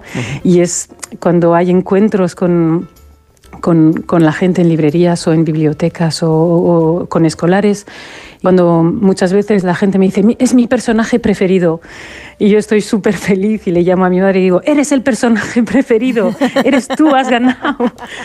Lo llevé bien. Sí, sí, sí. O sea que tu madre... Y, quería de verdad que ese amor sea, sea sin, o sea, sea total. Sea puro. Hacia su personaje. O sea que, eh, porque Victoria es, es, la figura de tu madre, de tu madre que te adopta, ¿no? Y Julián es tu padre que te adopta. ¿Victoria sigue viva entonces? Sí, Victoria sigue viva, vive en París. Eh, un saludo, mamá. bonjour. Y bueno, bonjour, una de mis madres, porque claro, cuando para los que no conocen la novela hay muchas madres que descubrir en, en, la novela y les doy un beso a todas. Porque ellos realmente, tu padre y tu madre, em, que eran gente que emigró a, Francia buscando una salida en la vida y que allí se encuentran con que los emigrantes son pues de segunda, tercera, cuarta categoría. Eh, la vida no es fácil para ellos, solamente es, es fácil o, o, viven un sueño cuando regresan a Bilbao, que es de donde era tu papá, em, y viven un sueño de ricos, ¿no? De, tiramos la casa por la ventana y todos creen que somos ricos en, en España, pobres en Francia, bueno, una locura. Y, ellos deciden en un momento dado, porque no podían tener hijos, el, bueno, deciden, alguien les, les, les enseña una vía que en esos momentos había en España en Bilbao en este caso concretamente, que era adoptar a un bebé. Sí. Cuando es adoptar y de manera... Pero que ellos tampoco saben que es una manera fraudulenta, me da la sensación. No, porque es gente muy sencilla y cuando...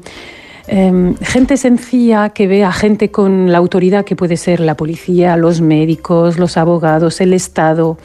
Estamos salimos justo, justo de la dictadura y para ellos la gente de poder educada, el eh, año cuando les dice 79, 79 sí.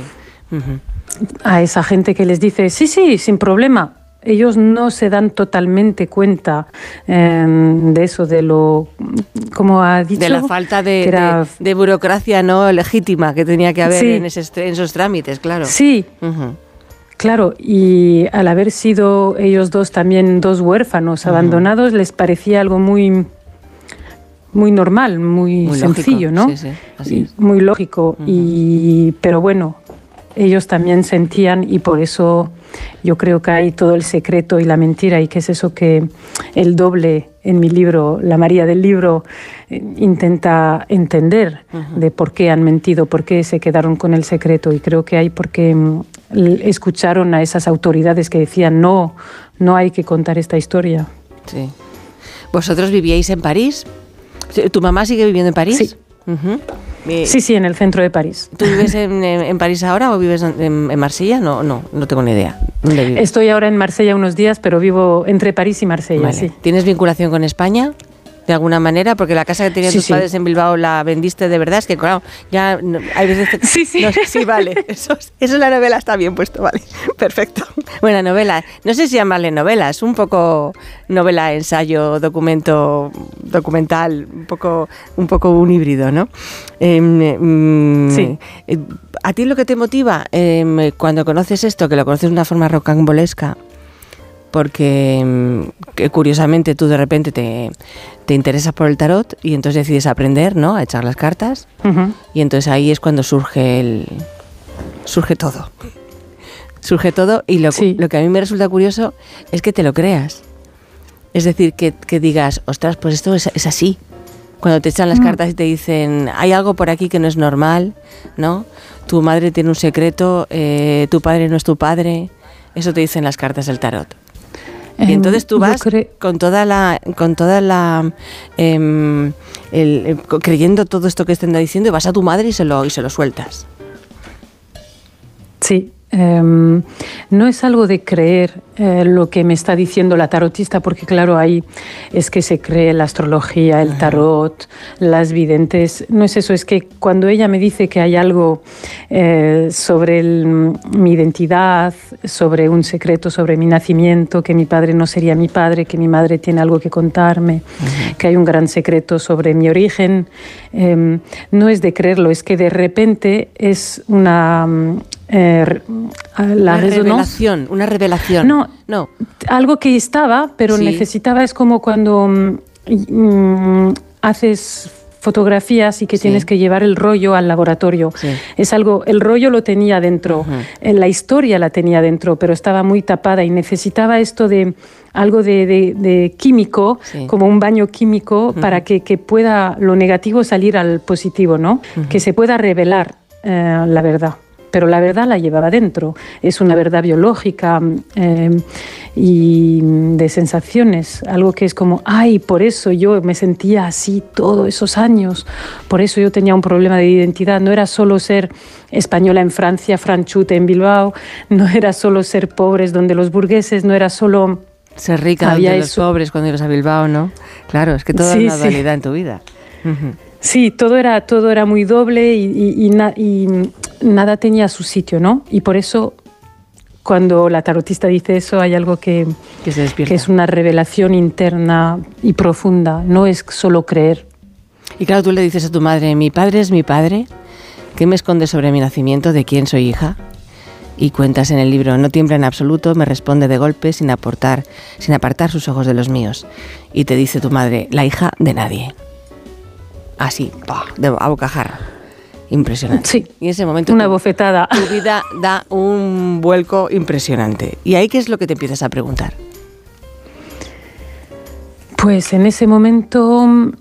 Eh, rápidamente hay como una onda de shock muy fuerte, ¿no? Que durante un tiempo es como estás en sideración, ¿no? No, no puedes ni beber, ni comer, ni, ni contestar a alguien, estás como, ah, como en, shock, pero, pero ha durado poco tiempo porque hay algo que mm, con gente adoptada he podido comprobarlo hablando con, con gente adoptada, es la obsesión de saber de saber de dónde venía y cuál era la historia.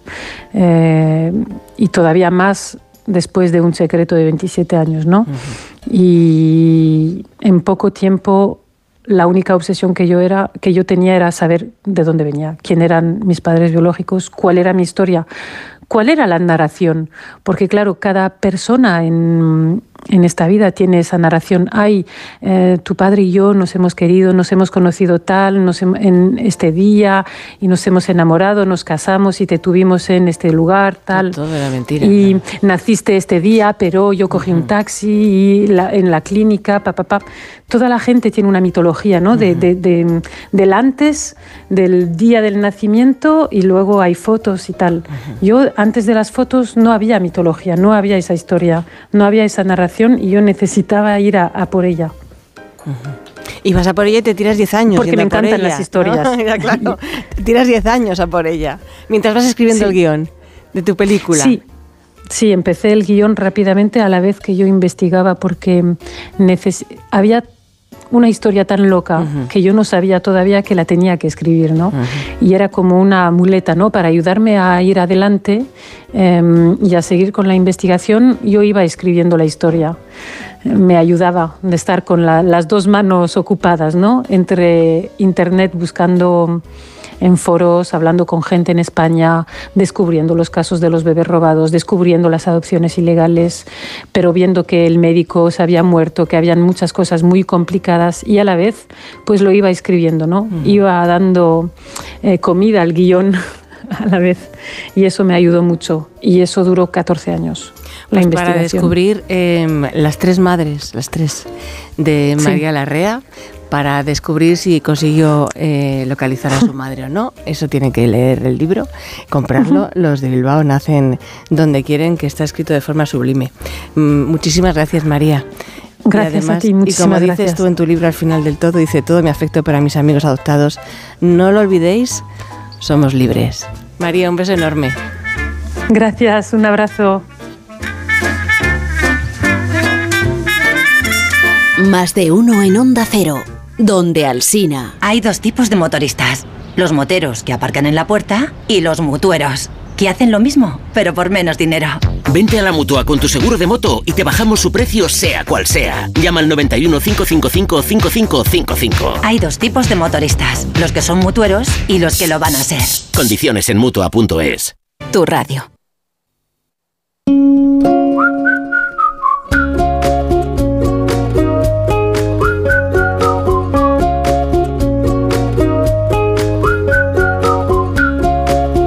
Ali, que el número al que más llamas es el de legalitas. De legalitas, claro, como eh, sus abogados te ayudan a resolver todos tus asuntos legales, no puedes parar de llamar. Y yo tengo un montón de asuntos legales. ¿Y cómo no? ¿Cómo no? Como casi todo el mundo. Un día ellos te van a ayudar a reclamar una factura, otro te redactan un contrato de alquiler, otro te asesoran en temas fiscales. ¿Y tú? ¿Eres de legalitas? Llama al 900 100 661 y siente el poder de contar con un abogado siempre que lo necesites. Y por ser oyente de Onda Cero, ahórrate un mes el primer año.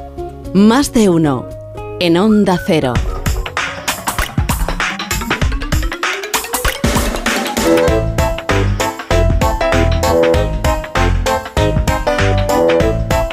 Santi García Cremades.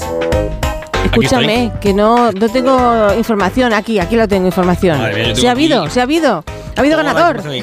Hay, hay, casi infinitos. ¿Qué me dices? Casi infinitos ganadores, pero hemos elegido uno. Sí. Recuerdo que estoy aquí en un estudio con una serie de micrófonos. Son los micrófonos, abandonados sí. sí. Hay que pensarlo, pero lo he explicado, muy bien Agustín de Zaragoza, yo creo que lo escuchamos y ahora lo, desarrollamos. Vamos, Un reto matemático. Yo creo que hay tres micrófonos y están alineados. Si llamamos a los micrófonos A, B y C, el C tendrá delante suyo al A y el B, el A tendrá detrás suyo al B y al C, y el B tendrá a ambos lados el A y el C. Claro. Es decir, pues el truco que... ha pensado Agustín es la dirección de los micrófonos. Yo he dicho que hay una parte en la que hablas, otra parte que es la colita del micrófono, el cable. En realidad hay que pensar que hay, si digo que hay dos micrófonos delante de uno, perdón, hay un micrófono delante de uno. Delante de dos. Es delante de dos, eso es. y si hablamos de delante y detrás, es que están alineados. Esa es la información importante de, este reto. Por eso eh, a mí me gusta mucho conectar, aquí lo intentamos siempre, conectar ciencias y letras, vamos a decir la comprensión lectora, que decimos siempre cuando hay un problema, y también la lógica. Si hay dos micrófonos delante de un micrófono, dos micrófonos detrás de un micrófono y un micrófono que está entre dos micrófonos, pues son, tres. Pues claro, pues claro. Ahí. Un beso enorme, Santi, hasta la, hasta la semana que viene. Hasta el infinito y más allá. Adiós. Escucha atentamente las noticias de las 12. siempre.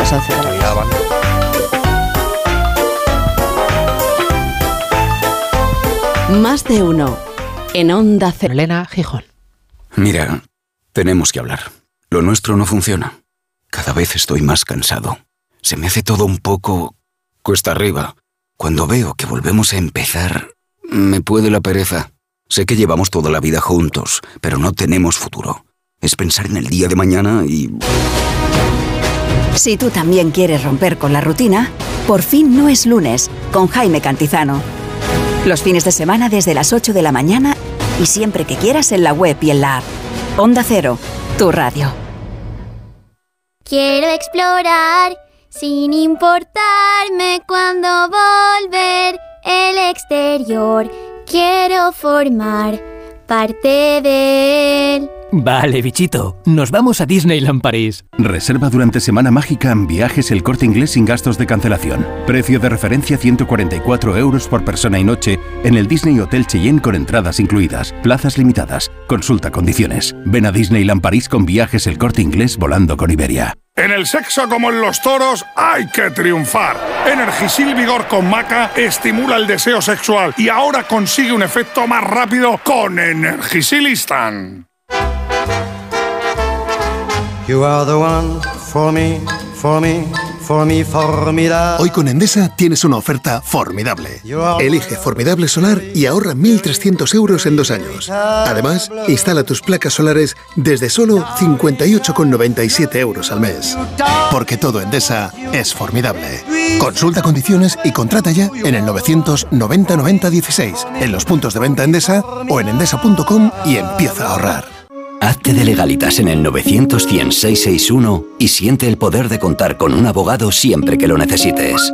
Y ahora, por ser oyente de Onda Cero, ahórrate un mes el primer año. Recuerda, 900 661 Las ofertas solo tres días duran tres días. El primer día las consigues, el segundo las consigues y el tercero también. El cuarto pues no y el quinto tampoco. Por eso hay que aprovecharlas en estos tres días y llevarte, por ejemplo, unos jamoncitos de pollo por solo 3,75 euros el kilo. En tienda web y app. Solo hasta el jueves en Supercor, Hipercor y Supermercado El Corte Inglés. ¿Qué necesitas hoy? Precios válidos en Península y Baleares. Con este estrés no consigo concentrarme. Toma Concentral. Con su triple acción de lavacopa, rodiola y vitaminas, Concentral consigue aliviar el estrés ayudando a una concentración más estable y duradera. Concentral. Consulte a su farmacéutico o dietista.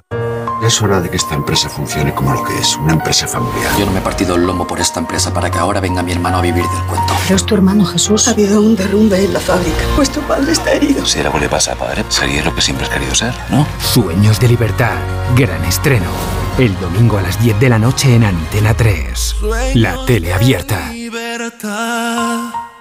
Con Chin Chin de Aflelu, llévate tu segundo par de gafas con cristales progresivos por solo un euro más. Y además, puedes pagar hasta en dos años sin intereses ni comisiones. Sí, tu segundo par de gafas progresivas por solo un euro más. No te lo pierdas. Ver condiciones. Tengo la memoria fatal, se me olvida todo. Si te falla la memoria, toma de Memory. De Memory con vitamina B5 contribuye al rendimiento intelectual. Y ahora para los más mayores, de Memory Senior de Pharma OTC. ¿Qué tal, vecino? Oye, al final te has puesto la alarma que te recomendé. Sí, la de Securitas Direct. La verdad, es que es fácil que puedan colarse al jardín saltando la valla. Y mira, no estábamos tranquilos. Lo sé. Yo tuve esa misma sensación cuando me vine a vivir aquí. Protege tu hogar frente a robos y ocupaciones con la alarma de Securitas Direct. Llama ahora al 900-272-272. Recuerda, 900-272-272. ¿Cansado? Revital. Tomando Revital por las mañanas recuperas tu energía, porque Revital contiene ginseng para cargarte las pilas y vitamina C para reducir el cansancio. Revital, de Pharma OTC. Cariño, vamos a cambiarnos al plan estable verde de Iberdrola, que paga siempre lo mismo por la luz, todos los días, todas las horas, durante cinco años, pase lo que pase. Interrumpimos la emisión por una noticia de última hora. Nos están invadiendo los extraterrestres. Pase lo que pase. Pase lo que pase. Y ahora, además, llévate 100 euros con el plan estable verde de Iberdrola. Contrátalo ya llamando al 924 24 24 o en iberdrola.es. Consulta condiciones en la página web. Iberdrola. Por ti, por el planeta. Empresa patrocinadora del equipo paralímpico español.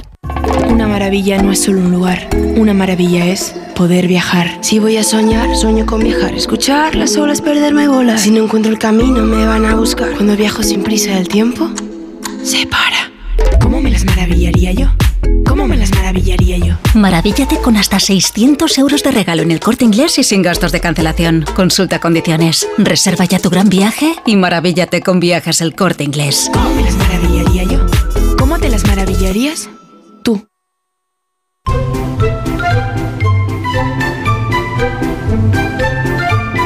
Más de uno en Onda Cero. Donde el Sina.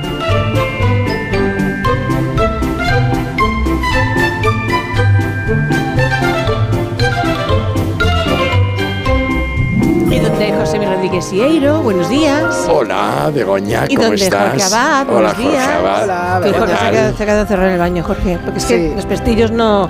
Están, es todo nuevo, pero el pestillo. Hay alguno que. No, Bueno, hay hay que que, saber hacerlo. Hay que, hay- hay que engrasar. Qué bonita entrevista le has hecho María Larrea. Preciosísima. Bueno, el libro es una, es una, es una pasada, el libro. Si la entrevista ha gustado, el libro es que es la repanocha. Qué bien. ¿Qué, di- qué, mi- qué me dices? Pues qué te digo, que se muy abre, tieso. se abre ante muchísimos españoles y ante mí el primero, ¿Sí? un gran futuro. ¿Sí? ¿Por qué? Un gran futuro porque los que tenemos relaciones con gente importante, pues... Y tú eh, tienes muchas pues, de esas. Pues, pues es, que, es que me tengo que convertir. Lo que pasa es que no creo que no doy el físico. No, porque tienes. Ah, ya te, refieres. Tiene que ser yo quiero 1,90 más o menos, yo quiero 1,80. convertirme 80 y en, algo. en alguien muy, muy de la confianza de una persona Asesor. poderosa. ¿Quieres ser asesor? Claro, un asesor. Vale, un un asesor que le diga, que Pero le no, acompañe, muy- que vaya eres. siempre detrás de él, que cuando se diga, ¿dónde está el baño? Yo corriendo lo acompañe casi hasta la puerta del baño, que lleve la cartera. Ajá. Pero claro, para eso hay que ser calvo. Y yo tengo no- demasiado no tienes. pelo. Yo valdría. Tú Yo valdrías. Sí, Jorge vale. Dos veces tú, perdona porque En tú no a lo tienes- ancho y a lo no, alto. A lo ancho y a lo alto. Muy alto y muy ancho. Talla XX, Muy lo alto. descartado. Talla, talla XXL. Pero a lo mejor también es bueno ser pequeñito y, e No, invisible. No, no, no, no, no, no. tiene que ser, tiene que notarse mucho. Gafa de sol en interior y en exterior, a cualquier hora del día. La gafa de sol es absolutamente imprescindible. Luego, luego Vestir, ¿Cómo hay que vestirse? Vestirse, hay que vestirse con traje, ¿De qué color? chaqueta, em, siempre camisa blanca, Ajá. siempre camisa blanca. ¿Y los zapatos? De, de cuello bastante Ah, cerrado, de vuelta cuello, cerrado. Que no sabía que había distinciones. Los trajes entre gris y azul nada más. No vale chaqueta y pantalón. Gris Gris perla, no. Gris perla no, porque el gris perla no, no. Vale. Pero, pero fundamental, fundamental, zapatos de atar color caca de gallina. Fundamental. Eso es un nuevo color. Fundamental. Combinados con calcetines gris. ¡Ostras, no! Sí. No, por Dios. Sí. No. Sí. Sí. Eso es fundamental, hay tú ya sabes, y ser muy solícito Hmm. para todo, ¿no? Muy rápido, muy- muy dispuesto, sí. muy rápido y Hmm. hablar con todo el mundo, ¿no? Y dejando y cuando a para eso alguien le cae hacerlo. mal, pues como al alcalde de León, le amenaza Ay. y se queda más ancho Pues que te vale largo. Ten cargo, te cuidado vale lo que va a pasar, lo que te va a pasar. Sí, bueno, sí. se habrá dicho de otro lado, Si hay que de otra llevarle- manera. Si hay que llevarle en coche, de chofer. Si hay que. Exacto, es que es, es un para Es un para multitareas, todo. es un- O sea, me recoges en el coche, me llevas cuatro. en el coche, mm, ¿cuatro por cuatro o tres por no, dos? que me da él, igual. que él, no digo yo el coche, digo que, que tiene que ser un 4x4. Pero ¿es así o no es así? Es así y oye, al final unos por otros, oye, que viene una pandemia, pues oye, ¿Qué? rápidamente en ese momento Se le hace la luz. Y Dice, luego hay "Bling, otra cosa, y hay pandemia". otra cosa, fundamental que te nombren consejero de varias empresas. Ah, Y luego ya con eso, Para alargar. con eso para alargar, Y para saber de lo que hablan los señores sobre- de las empresas. Y sobre todo para forrarte. Ah, Claro, que a mí, a mí me parece que una parte va para uno y otra parte va para otro, porque yo, claro, yo, yo incluso llegaría a un acuerdo con mi jefe O a lo mejor no. y le diría, te doy a- una pero parte si tu a ti, jefe es te doy- honesto y te doy muy una- ético, No, si es a lo no. mejor te callas. No, no, porque No honesto, nada. honesto no tienen este tipo de personajes alrededor. No, no, entonces los honestos no tienen este tipo ¿Ah, de... no? ¿Qué es lo que tienen? No, no, no, no, no, no, no, ¿Qué no tienen a nadie. ¿A no, hombre, nadie? no, nada. Y Mm. luego otra cosa Así que es. Fundamental, fundamental, llegar a tener uno o dos apartamentos en Marinador o en Benidorm o en un sitio de esos. O sea, Vale. es el futuro. El Vale. futuro está ¿Y a la playa cómo bajaría? ¿En bermudas y calcetines, por ejemplo? ¿Cómo Bajaría con calcetines, desde No, luego, que cambiaría los grises por un calcetín blanco. por un Y la zapatilla del mismo color que el zapato. No, no, no, no, no, No, no. chancla. Llevaría chancla, Chancla, chancla, abierta. de rayas, Uh. blancas y azules, Uh, ah, bien, bien, blancas y azules, por si acaso tiene que ir a la orilla con esa Ah. y son como de goma Claro. y entonces son muy sufridas para todo. O sea, esto es No me dices así. nada. No y me has su señora nada. todos los días a la peluquería, Sí. todos los días a la peluquería. Muy bronceada. Y muy bronceada, muy bronceada. Y Que sobre todo la nada. envidia de todas las demás. Soy la envidia de, de todas, todas las demás. las sí, demás. lo sé. Y para eso Sí. voy a empezar a buscar en mi largo historial de la noche madrileña, tengo que buscar el qué. Pues tengo que buscar un portero de discoteca que se que, Este, que se esté dispuesto a ello. Que no me has dicho nada. Efectivamente. No que te has dado veo, cuenta. que te veo muchísimo mejor no de, la, nada. de la ¿Has garganta, que que no estás toso? tosiendo, que me has hecho caso, Sí, sí, que al sí, final has buena. entrado por el Eh, por el fitobron, aro, por el aro. Has entrado por el aro, que es tomarte el fitobron Claro. de acuerdo con las especificaciones que viene en las indicaciones de fitobron y vamos a escuchar a los expertos de laboratorios Bio3 para que ya se te quede bien metido en la cabeza. Graba fuego. Vaya tos. No sé si he cogido frío o un catarro, pero esta tos me está matando y los niños están igual. Con la llegada del frío y la contaminación aparecen los resfriados y la tos. Si te preocupan la tos y la irritación, no lo dudes. Consulta a tu farmacéutico. Bio3 Fitobronc es un jarabe balsámico con sustancias vegetales activas y miel que ayuda a suavizar y despejar la garganta. Bio3 Fitobronc, jarabe adultos y jarabe niños, actúa para toda la familia. Este invierno, confía en tu farmacéutico y en Bio3.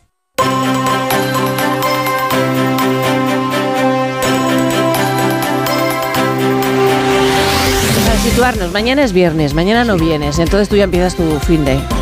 Ya, ahora, ya, dentro de dos minutos. ¡Qué maravilla! Minuto y medio. ¿Quién lo pillará? Que. mm, ¿Qué? No me mires con esa cara de asesino. Porque no quieres que. Sí, hombre, ah, claro, ¿Tienes algún plan rápido que nos puedas no, contar? tengo un plan, no, tengo que ir a comer con una señora que ha venido de Grecia, una Ah. griega, que ha venido de Grecia y con su hija y voy a comer con ella y tengo cosas ¿O no toda la semana, tuya, tengo no? una cena esta noche. Ah, también. Sí, de una amiga mía, tengo una cena esta noche y, yo no qué sé. tengo Tienes una agenda. Tú tienes Tengo- agenda, ¿no?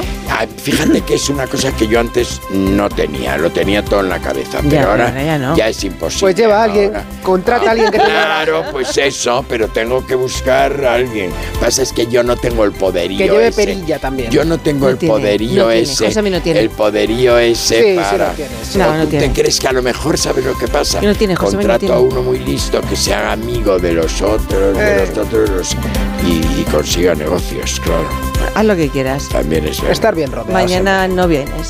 El lunes sí. Buen fin de semana, para ti. Gracias a ti, guapa. Disfrútalo Adiós, mucho. Mañana adiós, volvemos nosotros a las Josemi. 6, a las 5 en Canarias, que ya es viernes mañana. Lo siento por el que trabaja el fin de semana, pero es- la vida es así. Adiós.